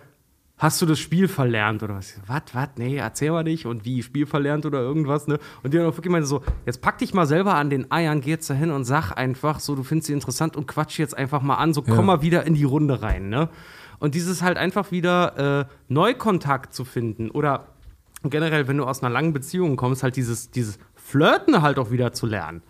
Man denkt immer so, ja komm, verlerne ich nicht, ich hab's immer noch drauf, ne? Ey, am Arsch. Ich hatte voll- halt noch nie drauf. Voll am Arsch, Alter. Ey, Tobi, du hast den besten Anmachspruch aller Zeiten gehabt mit hier. Ich weiß nicht, ob die Frauen professionelles Wrestling gucken, aber Tobias Anheizer, guten Tag. Ja, aber der ist ja nicht mal von mir. ich weiß, aber trotzdem, den kennen nicht so viele. Die Geschichte aus dem Chat will ich erwähnen. Varakas schreibt, als ich noch als Bestatter gearbeitet habe, erlebte ich einen Fall von gebrochenem Herzen. Ein 87-jähriger Mann verstarb, hinterließ eine gleichaltrige Frau. Beide waren 63 Jahre Wahrscheinlich verheiratet. verheiratet. Drei Tage später haben wir die Frau abgeholt. Achso, da unten. Alter. Ja, die äh, Hinterbliebenen berichten davon, dass die Frau nur noch auf der Bettseite des Mannes lag und viel weinte. Äh, Johnny Cash, Krass, ey. Johnny Cash ist doch auch, ich glaube, zwei Wochen, nee, zwei Monate nachdem seine Frau gestorben ist. Auch verstorben. Also, um es kurz wissenschaftlich klar zu machen, das Broken Heart Syndrome ist was sehr Spezielles, das physisch messbar ist. Also, fa falls dieser Fall hier vom Varakas, wir wissen nicht, ob das wirklich Broken Heart Syndrome war. Wenn jemand, es gibt ja auch Fälle, wo Leute einfach nur sterben, weil sie traurig sind. Das ist nicht alles Broken Heart Syndrome. Aber das, das wichtige Thema hier oder das Fazit, so, ähm, Sodomie wollte ich gerade sagen. Wow. Okay. Ey, das wichtige Fazit ist Sodomie, meine Freunde. Ja, raus der- und der fick Freund- Schafe. genau. Nein, wie heißt Sa Was meinst du? Somatik! Ach so, Somatik! Nein! Nein! Schneiden! Schneiden! Schneiden! Schneiden! genau, wir sprechen über tatsächlich Liebe, was wir Nein! Liebe Schneiden. zwischen Menschen gibt es nicht, geht und fickt die Schafe. Ich habe mich versprochen, nein, nicht Sodomie, Somatik. Also, der. Oh, Scheiße, Alter, das wird mir mein Leben lang hinterherhängen, ey. Genau, was wir aus der Story mitnehmen können, das werde ich hier auf jeden Fall. Alter, das, was, da, das drucke ich auf T-Shirts. Was wir aus, aus dieser Story mitnehmen können, ist Sodomie. oh Gott, Nein, ey. nein, nein, nein. Ey, das tut mir so leid für die ganzen traurigen Geschichten, die wir gerade erzählt haben. Ja, oh, nee, ey. Stopp, stopp, stopp. Boah, Also, Fred, ey. Was Somatik. wir mitnehmen können, ist Sodomie. Somatik. Der Geist wirkt sich auf den Körper auf. Und das ist keine Esoterik, das ist etwas, das wir alle schon erlebt haben, ne? In beide Richtungen. Der Placebo-Effekt ist nichts anderes. Richtig, der Körper es geht auch rückwärts, ne? dass der Körper sich auf den Geist auswirkt. Oder der Nocebo-Effekt. Den gibt's auch. Hab ich, das, was ist hab ich glaube ich, schon mal erzählt, ne? Der Nocebo-Effekt ist, wenn du ein äh, Medikament nimmst, das keine Wirkstoffe enthält, also genau wie beim Placebo, nur dass du äh, die Nebenwirkungen bekommst. Oh, oh, Das gibt's auch. das ist ja übel. Ja, Na das gut. ist der Nocebo-Effekt. Krass. Und es, ja, heftiger Scheiß. Und ähm, dies, dies, was an diesem Vier-Phasen-Modell des Liebeskummers interessant ist, manche Leute bleiben in einer Phase stecken. Es gibt zum Beispiel Leute, die in Phase 1 des Nicht-Wahrhaben-Wollens stecken bleiben. Das sind Stalker. Oh, oh, stimmt. Ja. Okay. Ist jetzt eine extreme Form, aber ja. Es gibt auch Leute, die in der zweiten Phase, in, dem, in den aufbrechenden Gefühlen stecken bleiben. Daraus kann sich eine schwere Depression entwickeln.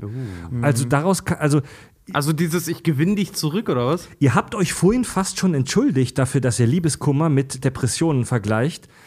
Die beiden Dinger, die, also die beiden, die beiden wohnen in derselben Nachbarschaft. Ja, ja, also weil- äh, während schweres, schweren Liebeskummers fühlt man sich halt so ähnlich während einer Depression. Das heißt aber nicht, dass man wirklich eine Depression hat, sondern eine depressive Phase. Ja. Das Problem ist nur, diese depressive Phase kann in eine Depression umschlagen. Ja. Und bei manchen Leuten ist es auch so, dass, es sich, dass sie sich eine Phase rückwärts bewegen. Dass sie dann aus den aufbrechenden De äh, Gefühlen wieder zurück ins Nicht-Wahrhaben driften und dann auch wieder Stalker werden. Ganz ehrlich, bei mir hat das eine Rachsucht. Ja? Mündet, Alles mündet bei dir in Rachsucht. Ja, weil ich bin, ich bin, Rach, ich bin ein rachsüchtiger Mensch. Das, sage ich ja, das gebe ich auch ganz offen zu. Aber bei mir hat das in Rachsucht gemündet, weil ich zufällig wusste, weil bei mir ging die ganze Sache mit, dem, mit der Frau, die ich da so geliebt habe, äh, ging das damit auseinander, dass, so wie fast alle meine Beziehungen vor meiner Frau, äh, dass es halt in Betrug halt endete. Und bei der war dieser Betrug halt so krass einfach. Ich will nicht auf Details eingehen, aber der war so krass, dass ich halt wirklich auch einen Plan geschmiedet habe, um äh, ihren, ihren, ihren, den Typen, mit dem sie mich betrogen hat, weil der halt auch Dreck am Stecken hatte, dass ich fast kurz davor war, den im Prinzip selber auch in die Scheiße zu reiten und den zu erpressen, weil ich mir dachte, ich, ich will, ich will, äh, ich will Genugtuung dafür haben. Ohne Scheiß. Ja, Mann, Alter, das ging richtig, das war richtig übel bei mir. Ja, Also Leute, zum Schluss das hat, mich, das hat mich wirklich an den Rand meiner eigenen, wozu bin ich eigentlich fähig, getrieben. Das war echt übel. Und da habe ich dann noch aufgehört, dass ich dann gesagt habe, so, nee, komm, bis hierhin und nicht weiter. Äh, Leute, was mal ganz spontan, was hilft gegen Liebeskummer? Jetzt mal ohne Scheiß. Was hilft? Reden? Wie bei fast allen psychischen Problemen reden. Danke, und da unterschreibe ich Tobi nämlich ganz ehrlich, weil tatsächlich, du, Tobi hat, hat einen großen Liebeskummer mitgemacht. Das war das von, von, der von, von dieser Person. Und dieses Reden, Ausgehen und halt einfach, auch wenn man da mal in einer schlechten Phase ist, dieses Problem als, ja komm, nicht, nicht reißt dich zusammen, sondern es ist okay, dass du traurig bist, aber wir sind gerade unterwegs und jetzt verdammt mal, du kannst dich jetzt entscheiden, hast du jetzt einen schönen Abend oder willst du traurig sein? Ne? Hier kommen noch- Und genau das hat Tobi zum Beispiel mit mir gemacht und dafür bin ich dir bis heute dankbar. Einfach dieses, dich zwing, dazu zwingen, wieder ins Leben zurückzugehen. Dieses und eine Jahr, wo wir beide Single waren. Genau, Das war- und das war, cool. ja, und das war nämlich, sorry, aber das war genau das Richtige. Einfach dieses zu sagen, fuck it, es ist halt scheiße passiert, okay, hake es ab als ist passiert und mach weiter. Hier kommen tolle Tipps aus dem Chat. Reden und Freunde, Sport, Schokolade, äh, Alkohol, Metal, Bier, Euterknöppel, Saufen. Mit, ja, eines, Musik hören Ey. Basketball spielen, finde ich super. das Saufen, das Saufen darf halt keine Überhand nehmen, so wie hier in diesem Podcast. Also das, das Saufen, Schokolade und ignorieren. Also das, das Ding mit dem Alkohol, also mir hat der Alkohol, wie Richard gerade auch schon erzählte, auch sehr geholfen. Ja. Ähm, das lag aber jetzt nicht am Alkohol, weil Alkohol war ein Werkzeug bei dem, was wir gemacht haben. Nämlich gucken, dass wir mal mit anderen Leuten sprechen. ja. Ja. So, ne? Und, und dann halt, ne, äh, Bier, soziale Schmiermittel und so ein Scheiß ist nicht klug, aber wirkungsvoll. Ja, und vor allem seit, seit, ist wie, seit wie, ne? Gewalt ist keine Lösung, hilft aber. So- Also so ungefähr ist das halt mit Alkohol dann. an Ja, noch vor allem seid, seid ehrlich zu euren, zu euren Freunden. Äh, sorry, der, der, der, der Freund, der vielleicht noch nie Liebeskummer hatte, ist vielleicht nicht der beste Ansprechpartner in dem Punkt. So, als es mir beschissen ging, hatte ich einen Tobi, der vorher halt auch richtig irgendwie Scheiße halt irgendwie durch hatte. Und dann halt irgendwie zu sagen, komm, wir trinken jetzt mal und vergessen den Scheiß jetzt einfach mal, ne? Das hat geholfen. Weil das hat mich auch so weit enthemmt, dass ich gesagt habe, so Arschlecken. Ja. So, meine Beziehung, dass ich mir selber gesagt habe auch, oder sich selber einzugestehen, ganz ehrlich, das war eine Romanze von vielen. Ich bin noch jung oder ich bin auch alt, ist mir scheißegal, ich bin in der in der Phase meines Lebens jetzt. Ey, ganz ehrlich, da gibt's noch mehr. Das war noch nicht so, ich verweigere mich dem, dass ich zu sagen, ich habe jetzt das Ding erlebt. Ich glaube, ich lüge übrigens gerade ein bisschen. Ich glaube, ich hatte wohl Liebeskummer. Aha, jetzt Nach kommt's raus, Alter. Nach meiner Jetzt kommt's ersten raus, Mann. Trennung erinnere mich, er, erinnere mich ich mich an so ein paar äh, äh, Situationen. Oh. Dass ich, ich hatte damals so eine Kette von ihr, die ich immer getragen habe, die ich dann fällt mir gerade wieder ein, bei meinem weinend bei meinem Bruder im Zimmer mir vom Hals gerissen und in die Ecke geschmissen habe. Die Trennung war einvernehmlich, aber es ist vornherein ein bisschen Ich- scheiße. den. Satz finde ich Die echt- war nicht nur lang, die war nur nicht lang die Phase. Den Satz finde ich gerade von einem Hörer ganz toll. Miep schreibt gerade, ganz wichtig, es ist okay, traurig zu sein. Und dann ist es aber auch nicht okay, traurig zu sein. das ist okay, nicht traurig zu sein. Ja, es ist auch okay, nicht traurig zu sein. Dankeschön, Entschuldigung, jetzt habe ich den hier ga- ganz falsch gesagt. Ja, äh, ja hast du vollkommen recht. Es ist vollkommen in Ordnung und straft euch nicht selber dafür, wenn es euch halt auch mal gut geht, wenn ihr euch gerade außerhalb dieses Herzschmerzes auch einfach gerade mal gut wird. Das ist, genau das ist nämlich der richtige Also, Weg. Das, das ist tatsächlich, also dieser Spruch, äh, ich, ich finde den dahingehend clever, weil das ist eine Sache, die hatten äh, meine Brüder und ich relativ häufig nach dem Tod unserer Mutter, äh, dass wir immer gehört haben, hey, warum seid ihr so gut drauf? So, das war so ein bisschen so, ey, So die ganze Zeit traurig sein ist halt auch Kacke. Ja. Und man darf auch, äh, deswegen kommt mir der so bekannt vor, ich glaube, mein Bruder war das ja, das meinte so, ey, wir haben auch das Recht darauf, nicht traurig zu sein. Das ist das gleiche wie beim Sohn von, von Liam Nielsen, Genau, der ein schlechtes Gewissen hat, dass er verliebt ist, obwohl seine Mama gerade gestorben ist. Also Psychologen äh, empfehlen beim Umgang mit Liebeskummer, das, was wir jetzt auch alle hier schon gesagt haben, reden, drüber sprechen, Freunde treffen, soziale Kontakte nicht abbrechen, ähm, kreativ werden, seine Gefühle aufschreiben. Oh, hat mir gar nicht geholfen. Ein Fa echt? Nee. Ein fucking Mir- Bild malen über deine das- kaputte Seele hilft dir auch. Nee, mir haben, mir haben ein paar Freunde damals empfohlen, so, ja, nimm doch einfach Ja? dein Liebeskummer und, und setz das in Arbeitswut um. Das habe ich original zweimal probiert, die Kunden habe ich nie wieder gesehen. Nee, Ja, nicht. das darfst du ja nicht bei Kunden machen, Alter. Das darfst du ja nicht bei einem das Job mach ich, machen. Das mache ich nie wieder. Also, ich habe Story, die auch sehr wenige Menschen von mir wissen. Ähm, meine erste richtige Beziehung, meine erste Freundin, das ging mit ihr äh, auch so mehr oder weniger im beidseitigen Verständnis auseinander, aber ich habe sie trotzdem danach noch lange geliebt. Und äh, ein sehr guter Freund von mir aus meinem Freundeskreis kam mit ihr zusammen ein paar Monate nachdem ich mich von ihr getrennt habe oder wir uns getrennt haben. Das ist gemein. Und ich, ich nehme es ihm nicht übel, weil war halt ähnlicher Freundeskreis, Kontakt da und so. Aber das hat mich richtig wild gemacht. Da hatte ich auch richtig Liebeskummer. Und da habe ich halt gerade viel Musik gemacht, so kurz vorm Abi die Zeit, hatte mit Farb und den anderen Assis einen coolen Bandproberaum in Pforzheim. Und da wurde ich kreativ, da habe ich meinem Liebeskummer Luft gemacht, um einen unfassbar cheesy Kacksong zu schreiben, den ich selber aufgenommen und musiziert habe und den ich ihr geschickt habe. Und ich bin froh, dass ich den nirgendwo mehr habe, Ach weil so, ich schade, das wäre jetzt meine ich würde, Frage gewesen. im, ich würde im Boden versinken, wenn ich diesen Song noch mal hören würde. Aber ich bilde mir ein, dass es mir danach besser ging, weil ich es rausgelassen habe. Ein Fan, genau, rausgelassen ist ein gutes Stichwort. Hier, Paxi und Fixi äh, schreibt gerade, Ed Kack und sagt, es hilft zu weinen genauso äh, wie einfach zu lachen. Also dieses halt einfach so, wenn ihr traurig seid und einfach mal eine Runde heulen wollt. Jedem ist mal irgendwie nach Heulen zugute, ne? Wenn ihr gerade eine, eine harte Beziehung, äh, Trennung, was auch immer halt irgendwie durch hat und einfach mal eine Runde heulen wollt, das ist okay. Ja. Aber seid euch dessen bewusst, Tränen bedeuten auch irgendwo Ballast, Ballast. Für euch als auch für andere. Und vor allen Dingen, heu, heulen ist in Ordnung. Ich finde heulen vollkommen in Ordnung. Jeder, der mal traurig ist, der darf auch mal weinen. Ja, lass es raus, Mann. Das Ding ist, ja genau, dann ist es raus, dann ist es aus dem System raus. Das hat auch eine reine, das hat so eine katha Genau, katharsische also Wirkung. den darf man auch nicht unterschätzen. Also diesen Effekt gibt es genau, halt. Ne? ja, definitiv, muss definitiv. mal raus. Definitiv. Aber ähm, haltet nicht an diesem Gefühl fest, weil ihr plötzlich Aufmerksamkeit bekommt. Weil das haben nämlich auch wieder die heulen, dann kriegen die plötzlich Aufmerksamkeit, weil wenn jemand heult, das ist für uns so ein Indikator, dass wir sagen so, oh, okay, dem geht's jetzt halt wirklich mal schlecht. Äh, und macht nicht den Fehler und nehmt dann an, nur weil ihr heult, kriegt ihr jetzt Hilfe. Ihr kriegt doch trotzdem Hilfe. Trotzdem ist Selbstheilung auch verbunden äh, mit einer gewissen Eigen, mit einem gewissen Eigenanteil. Also ihr könnt nicht nur einfach die ganze Zeit heulen. Das geht nicht. Ja, ich will, lass uns das Thema auch relativ fix dann beenden. Es gibt tatsächlich eine ganz plumpe Therapiemöglichkeit bei Liebeskummer, die auch von Psychologen empfohlen wird. Saufen und Metal. Saufen und Metal auch. Also mir jetzt geholfen. Ähm, nein, also, so plump es auch klingt, den Kontakt zur betreffenden Person einfach abbrechen. Äh, Das hilft. Und wenn es nur mal über eine bestimmte Zeit ist. Ganz ehrlich, habe ich gemacht mit der Frau, die mir so Liebeskummer verursacht hat. Und mittlerweile, jetzt, wo ich verheiratet bin und sie halt auch verheiratet ist und sogar ein Kind hat, äh, mal wieder den Kontakt aufgenommen und einfach im Hinterkopf zu haben, ganz ehrlich, wir haben noch was zu klären. Ne? Einfach nur dieses Abschlussgespräch nochmal zu, äh, zu haben.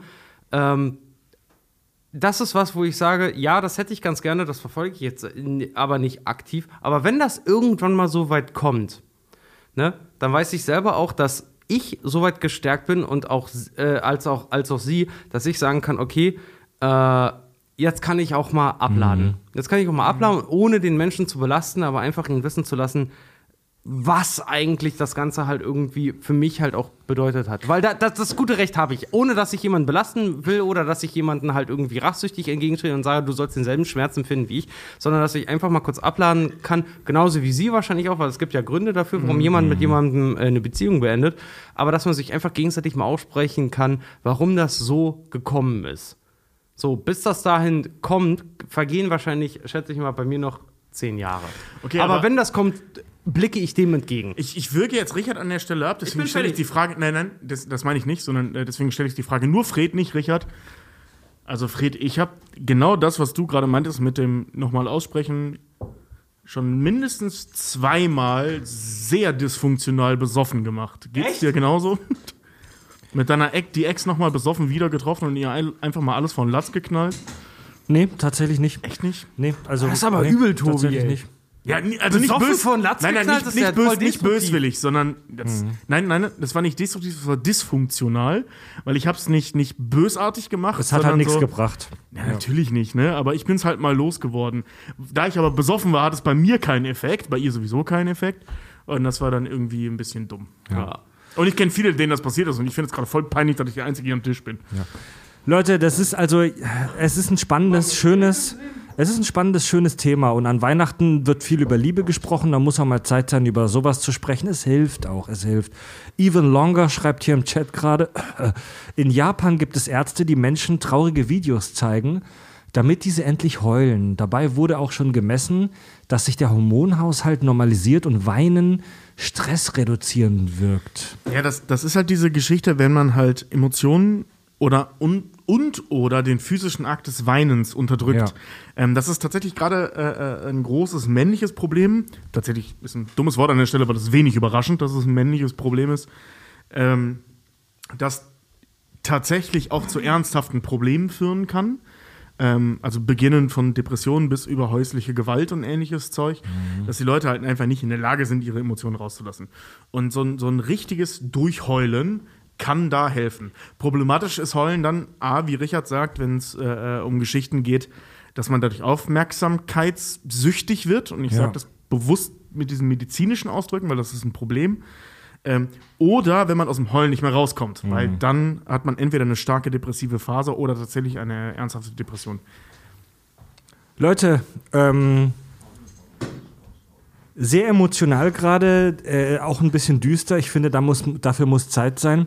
Wir machen eine kurze Pipi-Pause und danach, danach, danach wird beschert. Achso, oh. Ich würde sagen, wir machen eine kurze Pinkelpause und danach hören wir gemeinsam Shitmas Part 3. Danach habe ich noch ein schönes Hörer-Weihnachtsgedicht. Wir machen eine kleine Bescherung jetzt gleich nach der Pause, okay? Und führen die Folge dann zu einem tollen, emotionalen, hoffentlich äh, nicht sodomie- und tränenfreien Ende. Nicht sodomiefrei, fantastisch. Nicht so. Marc, Marc Ulrich, Sodomiefrei. schick die Schlafer rein. Sodomie. Keine Sodomie in der Folge heute. Das ist doch so geil. Wenn nichts mehr geht, Sodomie. Bis gleich, Bitches. Wir sehen uns. Schleim fließt hinab am Bein, bräunlich. Es ist das Weihnachtsdiarrhoe. Ja, Leute, wir sind zurück. Richard, du, du, wolltest noch, du wolltest noch ein wichtiges Wort an die Hörer wenden. Ja, ähm, und zwar nochmal dadurch, dass das halt auch heute hier so ein bisschen Tohu, ba, Tohu Bavohu war. Tohu wa Tohu bohu. Bavohu. Nee, aber äh, am Anfang, die Leute, die am Anfang an in dem Chat schon dabei waren, die ja auch mitgekriegt haben, dass hier ein paar Leute halt auch irgendwie sehr, sehr empfindlich auf das Ganze reagiert haben. Ähm, passt auf. 2020 war ein scheiß Jahr. Das war schlimmer als 2016, als die ganzen Promis, äh, die ganzen Stars gestorben sind und so. Also 2020 war echt ein harter Knüppel. Und Voll scheiße. ja, und ich rechne es jedem hoch an, der das halt halbwegs gut überstanden hat. Ich meine, wir sind jetzt in einer guten Position, dass Podcasts nun mal halt auch gerade äh, nicht davon so groß betroffen waren, sondern eher eigentlich ein kleines, einen kleinen Aufschwung noch erlebt haben. Ja gut, abgesehen von der Tour, ne? Ganz genau. Aber trotzdem will ich euch nur sagen, was ihr aus 2020 mitnehmen könnt, auch wenn ihr euch von allem verlassen fühlt und ungeliebt fühlt, wisst eins, wir lieben euch. Oh, ja, Mann. Wirklich, wir lieben euch. Deswegen haben wir uns halt auch diesen Film halt extra halt auch ausgesucht, weil er sendet eine universelle Botschaft der Liebe. Und so cheesy das jetzt auch klingt, aber wir dachten uns halt auch, als wir uns das ausgesucht haben, das ist genau die richtige Botschaft für 2020. 2020 steht im Zeichen für uns, im Zeichen der Liebe. So, fühlt euch geliebt. Wir wollen zumindest mit diesem Gefühl dieses Jahr verlassen. Ja, wir wollen, ja, genau, wir wollen mit diesem Gefühl das Jahr verlassen und mit der Aussicht halt darauf, ey Leute, es kann nur besser werden. Dinge werden immer erst schlimmer, bevor sie besser werden. Wirklich. Wenn jetzt einer sagt, vor der Nacht, äh, vor, ne, wird, ist die, Die Nacht ist am dunkelsten vor der Dämmerung. Genau, dann, dann hau ich ihn. Ich hasse diesen Spruch mittlerweile. Ja. Der wird zu oft gesagt, vor allem, weil ich zu oft The Dark Knight gesehen habe. Ja. Richard ist bierselig. Das ist es. Das ist es. Und ich finde, das sollten wir jetzt alle sein. Wir sollten jetzt alles, Genau. alle ein bisschen bierseliger sein. Leute, ich hab euch lieb. Ja, Und fantastisch. Jungs, ich hab euch lieb. ja dankeschön. Ich auch. Ich euch Ich- auch, ich- Freunde. ich- ich euch auch. Und Horst Kevin, auch dich hab ich lieb. Und glaubt uns, glaubt, glaubt uns, äh, das klingt dann immer so, weißt du, ihr schaltet dann die Kack- und Sachgeschichten ein als, ja, das mache ich jetzt mal, um abzuschalten. Ähm, 2020 ist an uns auch nicht ohne Folgen vorbeigegangen. Bei uns gab es auch Krisen, bei uns gab es auch Streit, bei uns gab es auch Stress. Letzte Woche noch. Ja, letzte Woche zuletzt, ganz genau, habe ich mich mit Fred angelegt. So, ähm, Richard und, Richard und ich haben uns richtig gestritten, Ja. weil, ich, weil ich tatsächlich dafür war, dass wir diesen Weihnachtsstream wegen Corona bei Discord machen, also Videokonferenz. Und aber Richard das, da überhaupt keinen Bock drauf hatte und gesagt hat, wir machen es mit Maske im Studio. Und da haben wir uns richtig gefetzt. ja. Das Und- ging so weit, bis es dann irgendwann hieß, dann macht den Scheiß doch ohne mich. Ja, das ging, das ging, das ging wirklich, das ging echt steil. Und äh, da muss ich auch ganz ehrlich sagen, unser aller Nerven, also von jedem liegen die Nerven blank. Ja, dann haben wir uns nehmen, wir, aber- nehmen wir uns, nehmen wir uns, nehmen wir uns. Ja, dann haben wir uns aber auch geeinigt und wir machen den Scheiß auch lange genug mittlerweile, dass wir wissen, dass es nicht keine persönliche Scheiße ist, Genau. sondern dass wir einfach alle hassen und auch uns. ja, ja, und So, lass, lasst uns einfach aufhören, aufeinander böse zu sein. ja, ga- ganz genau. Das ist sehr schön. Lasst uns aufhören, aufeinander böse zu sein. ja. Und jetzt kommt der große Moment. Jetzt machen wir Bescherung. Früher wurden die Kinder in einem Raum, also bei mir zu Hause war es an Weihnachten so, dass die Kinder eingesperrt wurden in einem Raum äh, äh, daneben und irgendwer hat die mit Geschichten abgelenkt, während die Erwachsenen die Geschenke bereitgelegt haben für die Bescherung. Wir sind mal in den Wald gefahren, spazieren. oh, Echt? ja. Ja, während meine Mom alles vorbereitet hat, sind, ist Dad mit uns äh, in den Wald gefahren. Boah, wir wurden immer nur so Spazieren richtig, mit dem Hund. so Ja. richtig, wie es im Osten ist. Die Kinder sollen das nicht sehen, also wurden wir eingesperrt ins Zimmer. Und wir haben, ich, ich glaube, Ja, wir hatten halt coolerweise einen Hund, sonst wäre es bei uns genauso gewesen. Und ich glaube, es war schon vor, ich glaube, es war vor zwei oder sogar vor drei Jahren, als wir äh, Shitmiss, meine abgefuckten Drecks äh, Weihnachtssong-Medley-Dinger veröffentlicht haben. Äh, Shitmiss Vol- Volume 1 und 2 haben wir tatsächlich bei YouTube jetzt hochgeladen. Die könnt ihr euch auch bei YouTube anhören oder bei uns im Premium-Kanal. Ich präsentiere jetzt ganz neu, gestern erst fertig geworden, Fred's Shitmiss Volume 3. Das wird erstmal nicht bei YouTube hochgeladen, das machen wir dann nächstes Jahr, aber die Premium-Hörer, die Kack- und Sach-Premium über Steady hören, die werden das in den nächsten Tagen hören können bei uns im Kanal. Wir werden es aber jetzt in der Folge hier mit unserem blöden Gelächter darüber tatsächlich ein erstes Mal hören, Weltpremiere. Das ist für euch, Leute, Fred Shitmas 2020.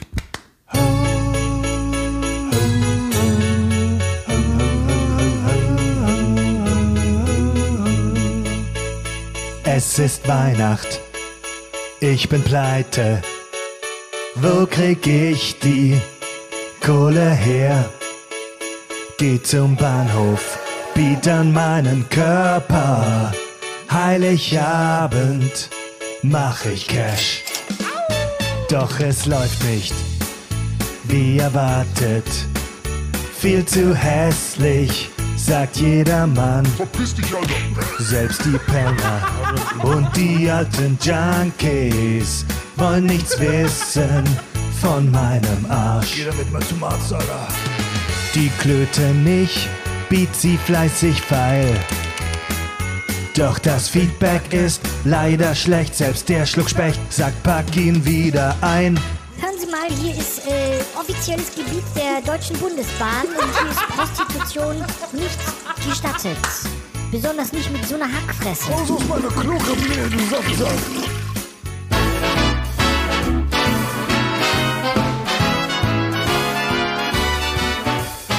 Mann mit dem Bart, er liegt hier im Sarg. In meiner Kühltruhe hab ich Santa verscharrt. Doch ich werde ihn heut nicht auftauen.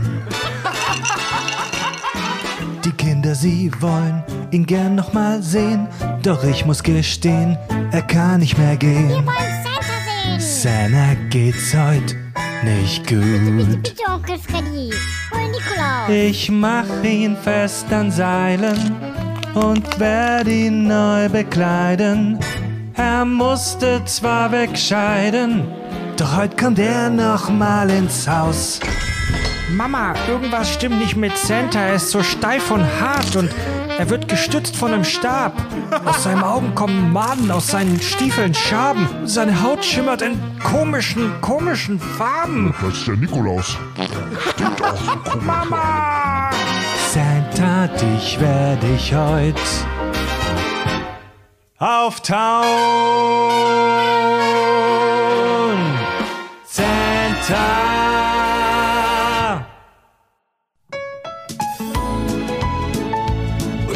Wenn das ja nicht einen rausgehauen, ey. Ich wollte sagen, ey, bist ja, mein Gott, jedes Jahr steigerst du dich mit richtig Soundeffekten wie ein Hörspiel.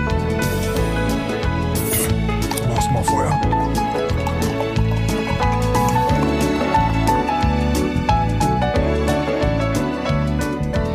Driving home for Christmas.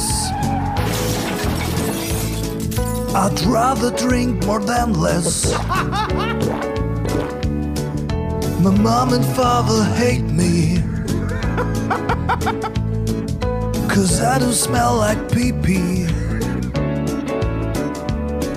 When they sing their song, I will be scratching on my old schlong. When the children play their flute, I silently puke in the tree of Christmas. Da unter dem äh, Tannenbaum, da liegt so ein grünes äh, Paket. Das, äh, das würde ich nicht öffnen an deiner Stelle. Ist das was zum Spielen? Nee, nee, gut. nee, nee, lass das mal zu, bitte. Schleimig, Nee, das, äh, da, klebrig. das führt zu nichts, Jutta.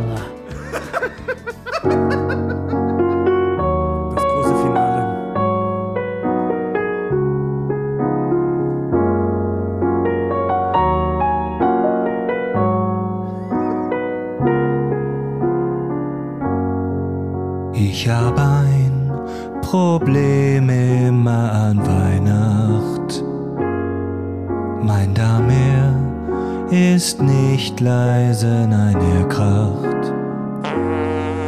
Von dem Fraß, den ich so schluck, muss ich laut blähen.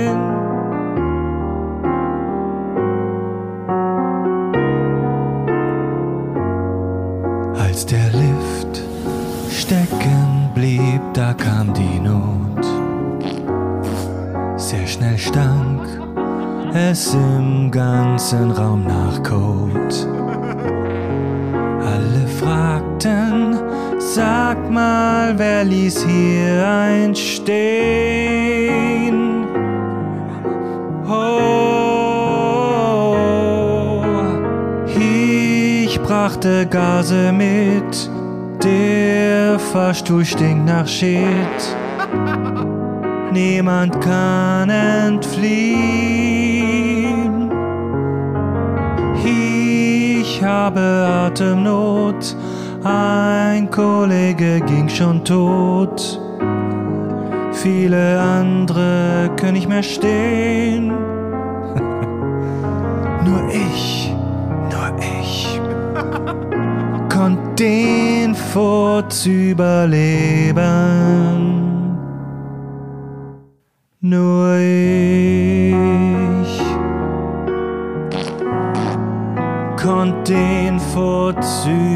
überstehen.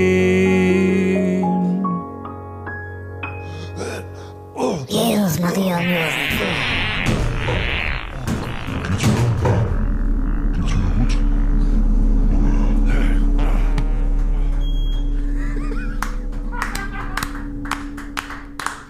Freddy, ein Meisterwerk. Wirklich, Ein also ein, Meisterwerk. ein, ein Audio, ein Audio ja, ich kann, also es gab viele Kommentare, viel Lob, Freddy, aber Frank weiß, fasst es am besten zusammen. Dieses Album ist in der analen Phase stecken geblieben.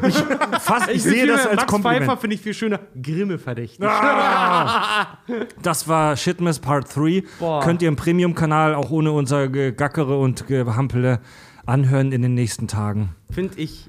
Aber wirklich, da hast du dich wirklich ein bisschen selber getroffen. Auch ein ganz großes Lob. Ich weiß aus zuverlässigen Quellen, dass du das ja äh, mit deiner Verlobten Nina aufgenommen hast. Ah, da, das war jetzt nur ich. Nina und ich haben noch eine Familienversion aufgenommen, die wir unseren Familien schenken. Die lade ich vielleicht auch im Premium-Kanal mal hoch, wenn ich die Erlaubnis von ihr bekomme. Ja. ja. Frankie, vielen Dank für die Songs. Gerne, Mann, gerne, gerne. Und wir hatten gerade schon, ich weiß gar nicht mehr, Schaubi, kannst du nochmal äh, äh, den angepinnten oder äh, nochmal hochscrollen, da geht es?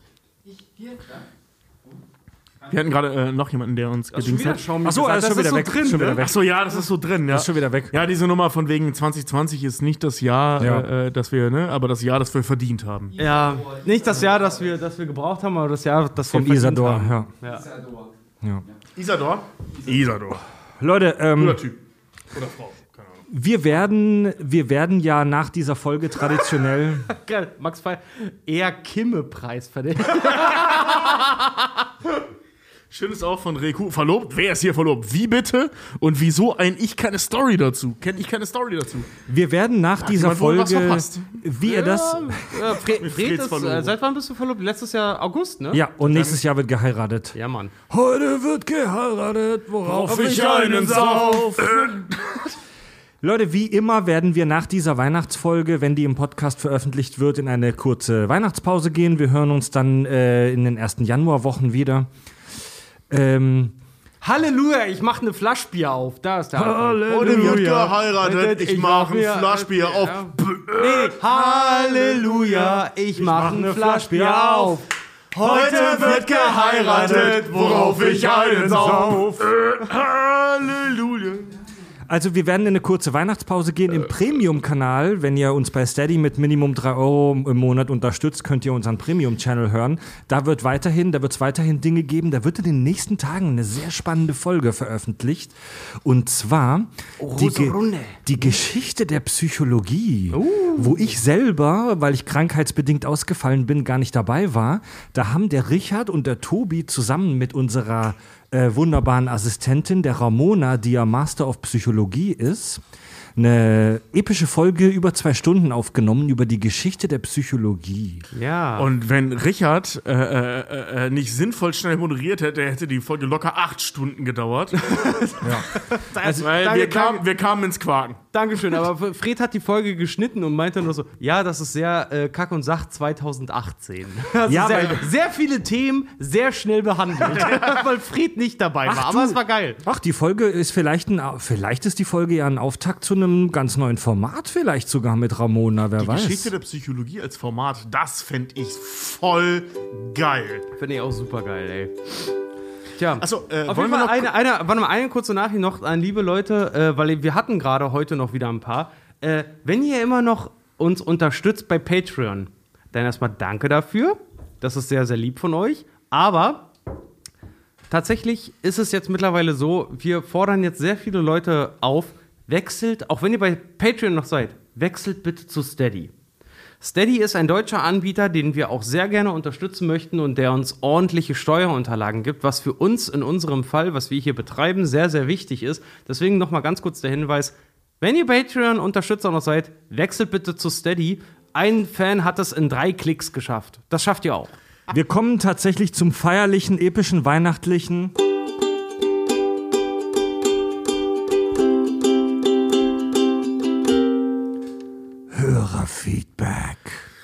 Wangelbells, Wangelbells.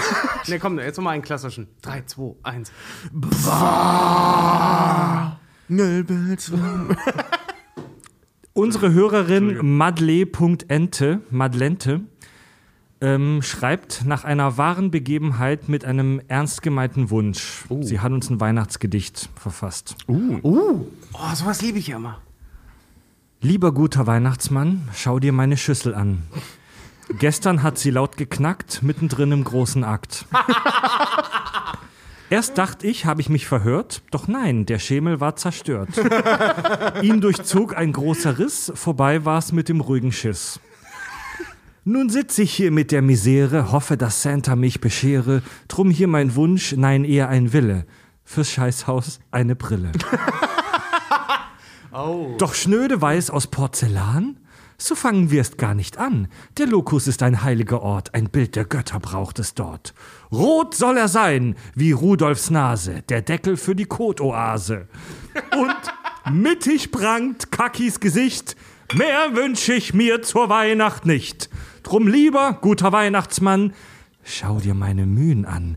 Gehst du auf meinen Wunsch jetzt ein, will ich auch immer artig sein. In diesem Sinne, Merry Shitmas euch allen. Cheers. Marius Wellhöhner schreibt: Hallo, ihr Kackis. Ich hoffe, es geht euch gut und ihr seid gesund. Ich habe einen interessanten Artikel zu Elon Musk gefunden, der klar zeigt, dass Elon Musk kein Held, kein so toller Typ ist, sondern im Gegenteil ein kapitalistischer Ausbeuter ist, der Gewerkschaften, Arbeiterbewegungen und Ver- Tarifverträge massiv bekämpft.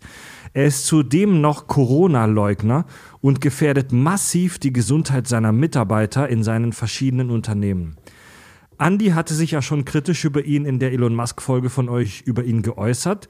Vielleicht könnt ihr ja meine Nachricht in der Weihnachtsfolge vorlesen und nochmal kurz darüber diskutieren. Also äh, für alle, die das gerade gesehen haben, dass ich während der Nachricht mit der Schulter zuckte. Das Zucken war kein äh, Ignorieren dieser Nachricht, sondern ich, ich, ich, weiß es nicht. Vorstellen kann ich mir das. Ich kenne den Typen nicht so gut. Also, Ganz, ganz ehrlich, ich muss sagen, äh, weil ich habe die Elon Musk-Folge damals mit Team Kirschwässerle gehört und da ging es halt darum. ja, ich auch, äh, aber ich ja, aber jetzt, da, was da, die aktuellen Bewegungen angeht, Ja, aber ich, ich weiß, da ging halt Farb zum Beispiel davon aus, was, du meinst, Elon Musk ist ein schlechter Mensch, äh, nur weil er Profit äh, rausholen Ja. möchte aus seinen Ideen. Wo ich sagen muss, okay, das ist, finde ich, aber vollkommen legitim. Das an sich ist ja okay. Und ne? ihn deswegen als schlechten Menschen äh, zu kategorisieren, und jetzt kommt das, das, das äh, Prekäre daran, finde ich auch legitim. Ja, weil das machen wir auch. Ja, ganz, Ne, also ga- ganz diesen, genau. diesen, diesen Super Supporter Button oder wie auch immer dieses Ding heißt, Superchat, dient natü- ja. Superchat dient natürlich Bei dazu, YouTube, dass ja. wir Geld damit verdienen. Natürlich, Ja, na Frage. klar, na klar. Ähm, und äh, dass er verschiedene Sachen versucht zu bekämpfen, ja, das ist nicht toll. Natürlich ist er nicht der Samariter, der sagt, ich habe eine tolle Idee und stell das jedem zur Verfügung halt irgendwie. Weil irgendwo, natürlich musst du bis zu einem gewissen Grad halt auch äh, Geld verdienen mit deiner Idee. Ähm, natürlich, dass das auf Rücken der Leute ausgetragen wird. Das ist wiederum mal, was anderes, Scheint jetzt ja. so, ist scheiße. Auf der anderen Seite verdienen selbst die kleinsten Mitarbeiter bei Elon Musk immer noch überdurchschnittlich. Also von daher muss man immer gucken, wo ist die Kritik halt wirklich angesetzt und angebracht. Das, das kommt so ein bisschen drauf an, also wenn es hier äh, um Streit um Tarifverträge geht, wie gesagt, ich habe keine Ahnung, was er treibt. Mir geht es mehr um das Allgemeine. Ähm, wenn ich überdurchschnittlich verdiene, aber weit überdurchschnittlich viel arbeiten und leisten muss, ist das überdurchschnittliche Gehalt völlig irrelevant. Okay, kommt auf, Ja? der, äh, kommt auf die Region an, wo du wohnst. Er hat jetzt, äh, er, er, er lässt ja gerade ein Akku, eine Akkuabfertigungsanlage in Brandenburg, also in meinem Bundesland. Halt fertigen. Brandenburger sind prinzipiell, wir wollen Fortschritt und wir wollen was vom Westen haben. Okay, der Westen baut was von euch. Die beuten uns aus! Ja. So, das heißt also, Brandenburg findet immer irgendwie eine Möglichkeit, äh, selbst Fortschritt halt in irgendeiner Art und Weise schlecht zu reden. Ne? Äh, sei es jetzt darum, dass Leute halt wirklich mal Arbeit haben oder nicht, sei jetzt mal dahingestellt. Aber wenn der tatsächlich überdurchschnittlich halt zahlt, selbst die Putzfrau dort überdurchschnittlich verdient, okay, dann sage ich, dann muss ich persönlich sagen, dann sage ich dazu ja. Wenn sich jetzt aber äh, Gewerkschaften und Co. halt dagegen stellen, und seien wir mal ganz ehrlich, Gewerkschaften haben auch nicht den besten Ruf. Ähm, Also die- und ich will mich auch nicht, ich will mich nicht als Experte in irgendeiner Art und Weise haben. Alles hat seine, alles hat seine Licht- und seine Schattenseiten. Aber persönlich glaube ich auch, äh, dass Elon Musk viel Gutes tut, was mit viel Schlechtem verbunden ist. Aber solche Stunts wie, dass er Corona-Leugner sei und Co., halte ich persönlich, und das ist nur meine persönliche Meinung, halte ich für PR-Stunts. Ich weiß es nicht. Also ich will, ich will das Thema jetzt hier im Hörerfeedback auch nicht ewig ausweiten, aber wir haben ja diese Sci-Fi-Tech-Folge zu Elon Musk mit Team Kirschwässerle gemacht und die ist mittlerweile, korrigiert mich aber auch schon, ich glaube, anderthalb Jahre her und wir haben in dieser Folge sehr stark gefeiert, was Elon Musk und seine Unternehmen für speziell die Raumfahrt geleistet hat und haben seine Ideen vorgestellt. Und Das, ist ja prinzipiell auch erstmal das- nach wie vor unverändert. und das feiere ich immer noch. es ich hat mal- sich leider Darf ich mal ganz kurz hier pa Paxi und Faxi, äh, Fixi halt gerade gesagt, wie Richard Brandenburg einfach komplett und korrekt dargestellt hat, dafür kriegt er Ärger von den Brandenburgern. Ja, de definitiv. Und Aber ich, ich- komme von da, ich weiß, wie die Ich, Leute ich feiere den ganzen Space-Scheiß, den SpaceX macht immer noch, immer noch, wirklich, äh, aufs krasseste. Mit heute Ähm, getwitterten Mars We Come. Er hat leider, er hat 2020 leider bewiesen, dass er vermutlich ein Idiot ist. Er hat leider sich in den letzten Monaten tatsächlich oft als Arschloch präsentiert mit den Meinungen und Dingen, die er so geäußert hat. Wir haben in der Folge ja auch vor Personenkult gewarnt, weil das ja auch ein Thema war. Und ähm, ja, ich, ich, wir sind alle erwachsen, Leute. Wir leben nicht in einem Märchen, wo es nur Schwarz und Weiß gibt. Ich kann auf der einen Seite sagen, dass SpaceX krassen Scheiß macht. Ich kann auf der einen Seite aber diese Person auch kritisieren für Einstellungen, die er geäußert hat. Ja, Elon Musk hat sich echt nicht mit Ruhm bekleckert Nee. 2020. Nee, hat er auch nicht. Er hat sich nicht mit Ruhm bekleckert und ich bin auch deutlich weniger Fan von ihm als noch vor einem Jahr, als wir diese Folge aufgenommen haben. So ist das einfach. Ja, aber trotzdem glaube ich nach wie vor, wie gesagt, ich bin auch absolut kein Fan von ihm, weil ich halt auch einfach dieses blinden, blinden Gehorsam bei solchen Leuten halt auch irgendwie idiotisch finde. Aber ich glaube persönlich, das, was er tut, ist rein geschäftlich. Ja. Auch wenn er bei Twitter irgendwas äußert, auch wenn das gerade gegen die aktuelle Meinung ist, das ist, das ist was Geschäftliches. Das ist nicht seine Meinung. Glaube ich nicht. Dann schreibt Philipp, Hello Kakis, bezüglich eurer aktuellen Folge zum Binge-Watching habe ich Lob, Kritik, eine Empfehlung und eine Anekdote für euch. Richard, hast du gerade Bier auf den Teppich geschüttet? Ich habe Das war das schon zweimal, gerade einmal. Nein, habe ich nicht. Ich habe meinen Bierdeckel verloren. Halt dein Maul jetzt. Halt du dein Maul. Lob. ähm, Philipp Halt schreibt, dein Maul, Thorsten Hendrik. Philipp schreibt Lob. Eure Behandlung des Themas ist ausgezeichnet und meiner Meinung nach habt ihr Entwicklung, Bedeutung sowie Pro und Contra von Binge-Watching hervorragend kommuniziert. Wow, okay, cool. Kritik. Eure Behandlung der erwähnten Studien zum Binge-Watching war ausbaufähig. Mir ist klar, dass ihr keine dedizierten Wissenschaftskommunikatoren seid.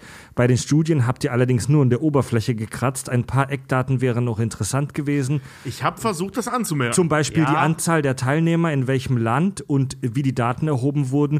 Zumindest solltet ihr die Studien auch in den Shownotes verlinken, damit man sich selbst ein Bild machen kann. Okay, hm, Ja, das ist gar nicht so blöd eigentlich. das da, muss ich, da, muss sagen. ich, da muss ich ganz Ja. ehrlich sagen, äh, das hatten wir schon mal überlegt, ob wir das machen und da haben wir uns dann dagegen entschieden, weil äh, Nee, wir, haben- wir haben damals über alle Quellen gesprochen. ja, Aber ja, ja, Studien genau, ist aber vielleicht wir, tatsächlich was anderes. Okay, ja. aber wir hatten uns trotzdem, äh, wir hatten mal überlegt, ob wir äh, direkte Studienbezüge direkt in den Shownotes verlinken. Wir haben uns dann darauf geeinigt, dass wir es in den Folgen erwähnen.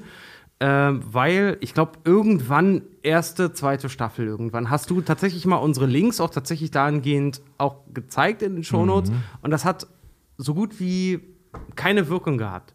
Und dann gesagt, okay, dann können wir es auch weglassen. Also man muss fairerweise sagen, ja, das wird tatsächlich fast unterirdisch wenig geklickt. Die Kritik vom Philipp ist berechtigt. Ähm, trotzdem winden wir uns raus. Also pass mal auf.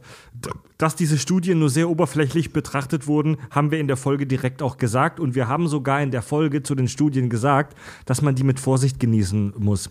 Ihr wir sind sogar abgewürgt. wir sind kein Wissenschaftspodcast, wir sind keine wissenschaftliche Quelle, wir sind drei besoffene Typen, die Ja. über Filme sprechen und Wissenschaft im Nebensatz erwähnen. Genau, wir machen den Film-Podcast für den LKW-Fahrer, Ja. der mehr über Filme wissen möchte. Und also ich bin ganz ehrlich, ich wäre auch happy damit, wenn wir alle unsere Quellen dezidiert in den Show Notes verlinken und angeben würden. Das machen wir vielleicht dann mal, wenn wir noch mehr Zeit haben zum Produzieren und Vollzeit-Podcaster sind. Im Moment ist, fehlt uns da für diesen großen Aufwand ein bisschen die Zeit und ähm, auch ein bisschen die Lust. ähm, nimm's uns nicht übel. Ja, Philipp schreibt weiter Empfehlung.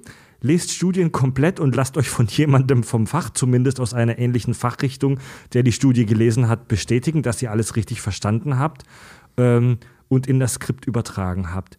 Auch hier wieder, also er hat es ja als Empfehlung formuliert. Ja, es das stimmt, aber technisch nicht umsetzbar oder das, praktisch nicht umsetzbar. das wäre die perfekte Welt, wo Tobi, der was zu den alten Griechen gelesen hat, nochmal einen alten Griechen befragen kann. einen alten Griechen oder einen Literaturwissenschaftler befragen kann. Ey, ganz, das, ganz ehrlich, das dafür wäre brauchen die, wir mehr Leute im Live-Chat jetzt. das wäre die perfekte Welt. Wir arbeiten darauf hin.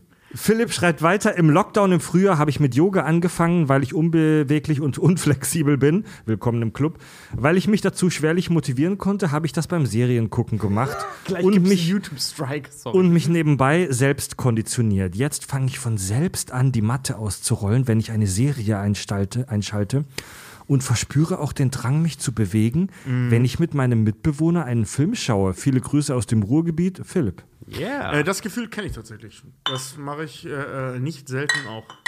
Wart Also nicht die Matte ausrollen, sondern mich einfach irgendwie bewegen währenddessen. Wart mal ab, bis wir den Film Pain und Gain mal durchnehmen. Alter, du wirst, ey, du wirst ja sterben, ey. Ey, Alter, üb üble Nummer. Pain and Gain, kurzer Teaser, falls wir diesen Film irgendwann besprechen.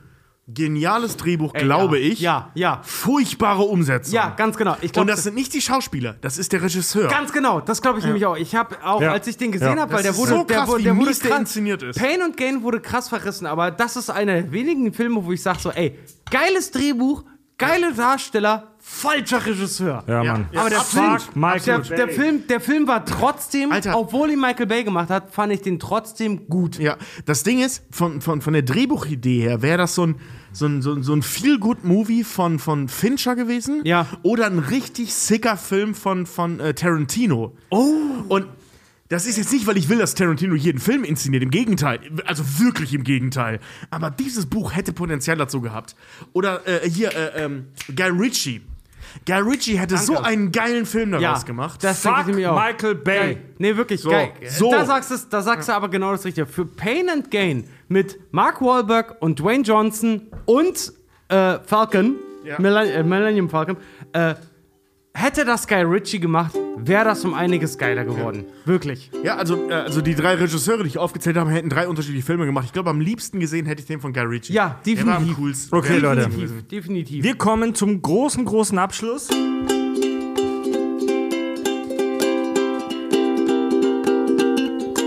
Den Podcast-Rezensionen. Nicht so laut, nicht so laut. Oh, warte mal, wir haben keine. Tobi, wir haben keine Nachbarn mehr. 3, 2, 1.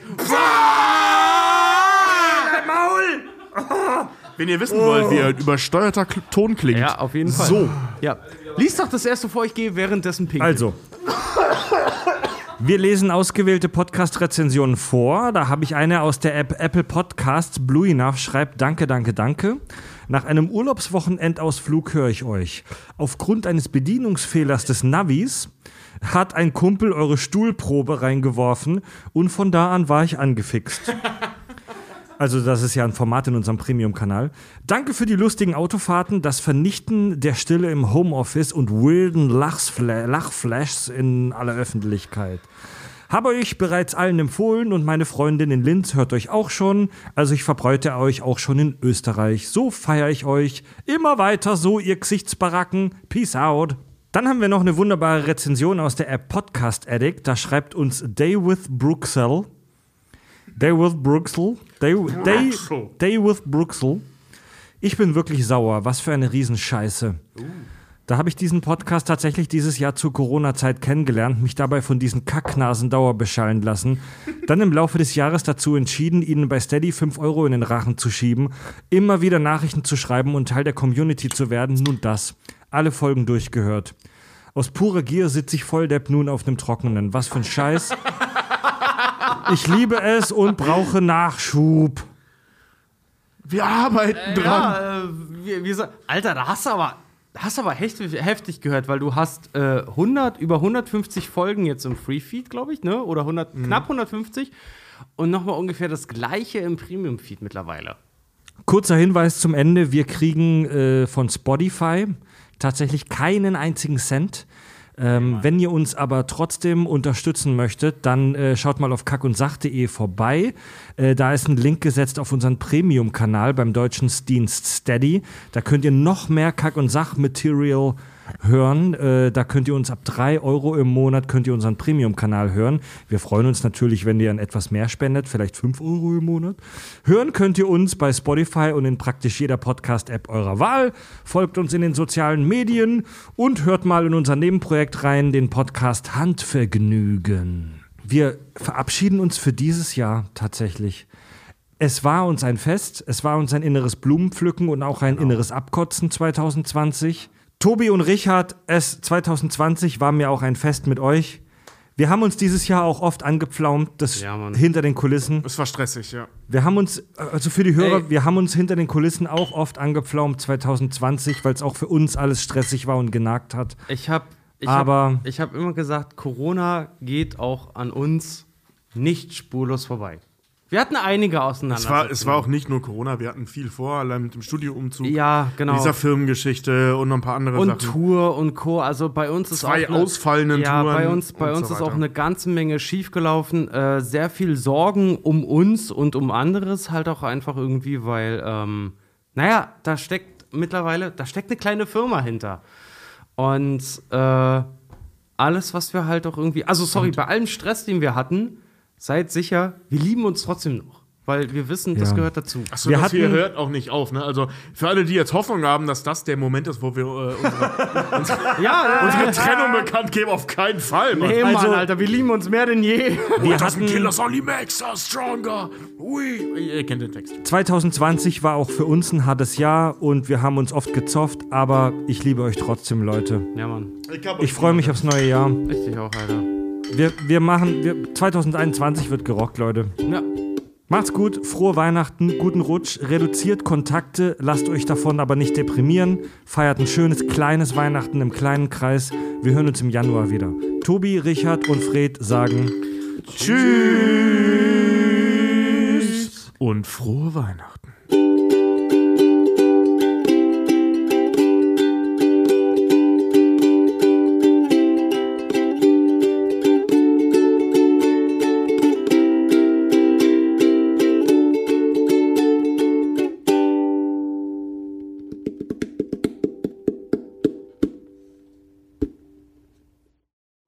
Pimmelpelz, Pimmelpelz, die Klöten schimmeln auch. Mein Arschloch, das ist auch schon weiß, doch das ist alter Scheiß. Und alle! Pimmelpelz,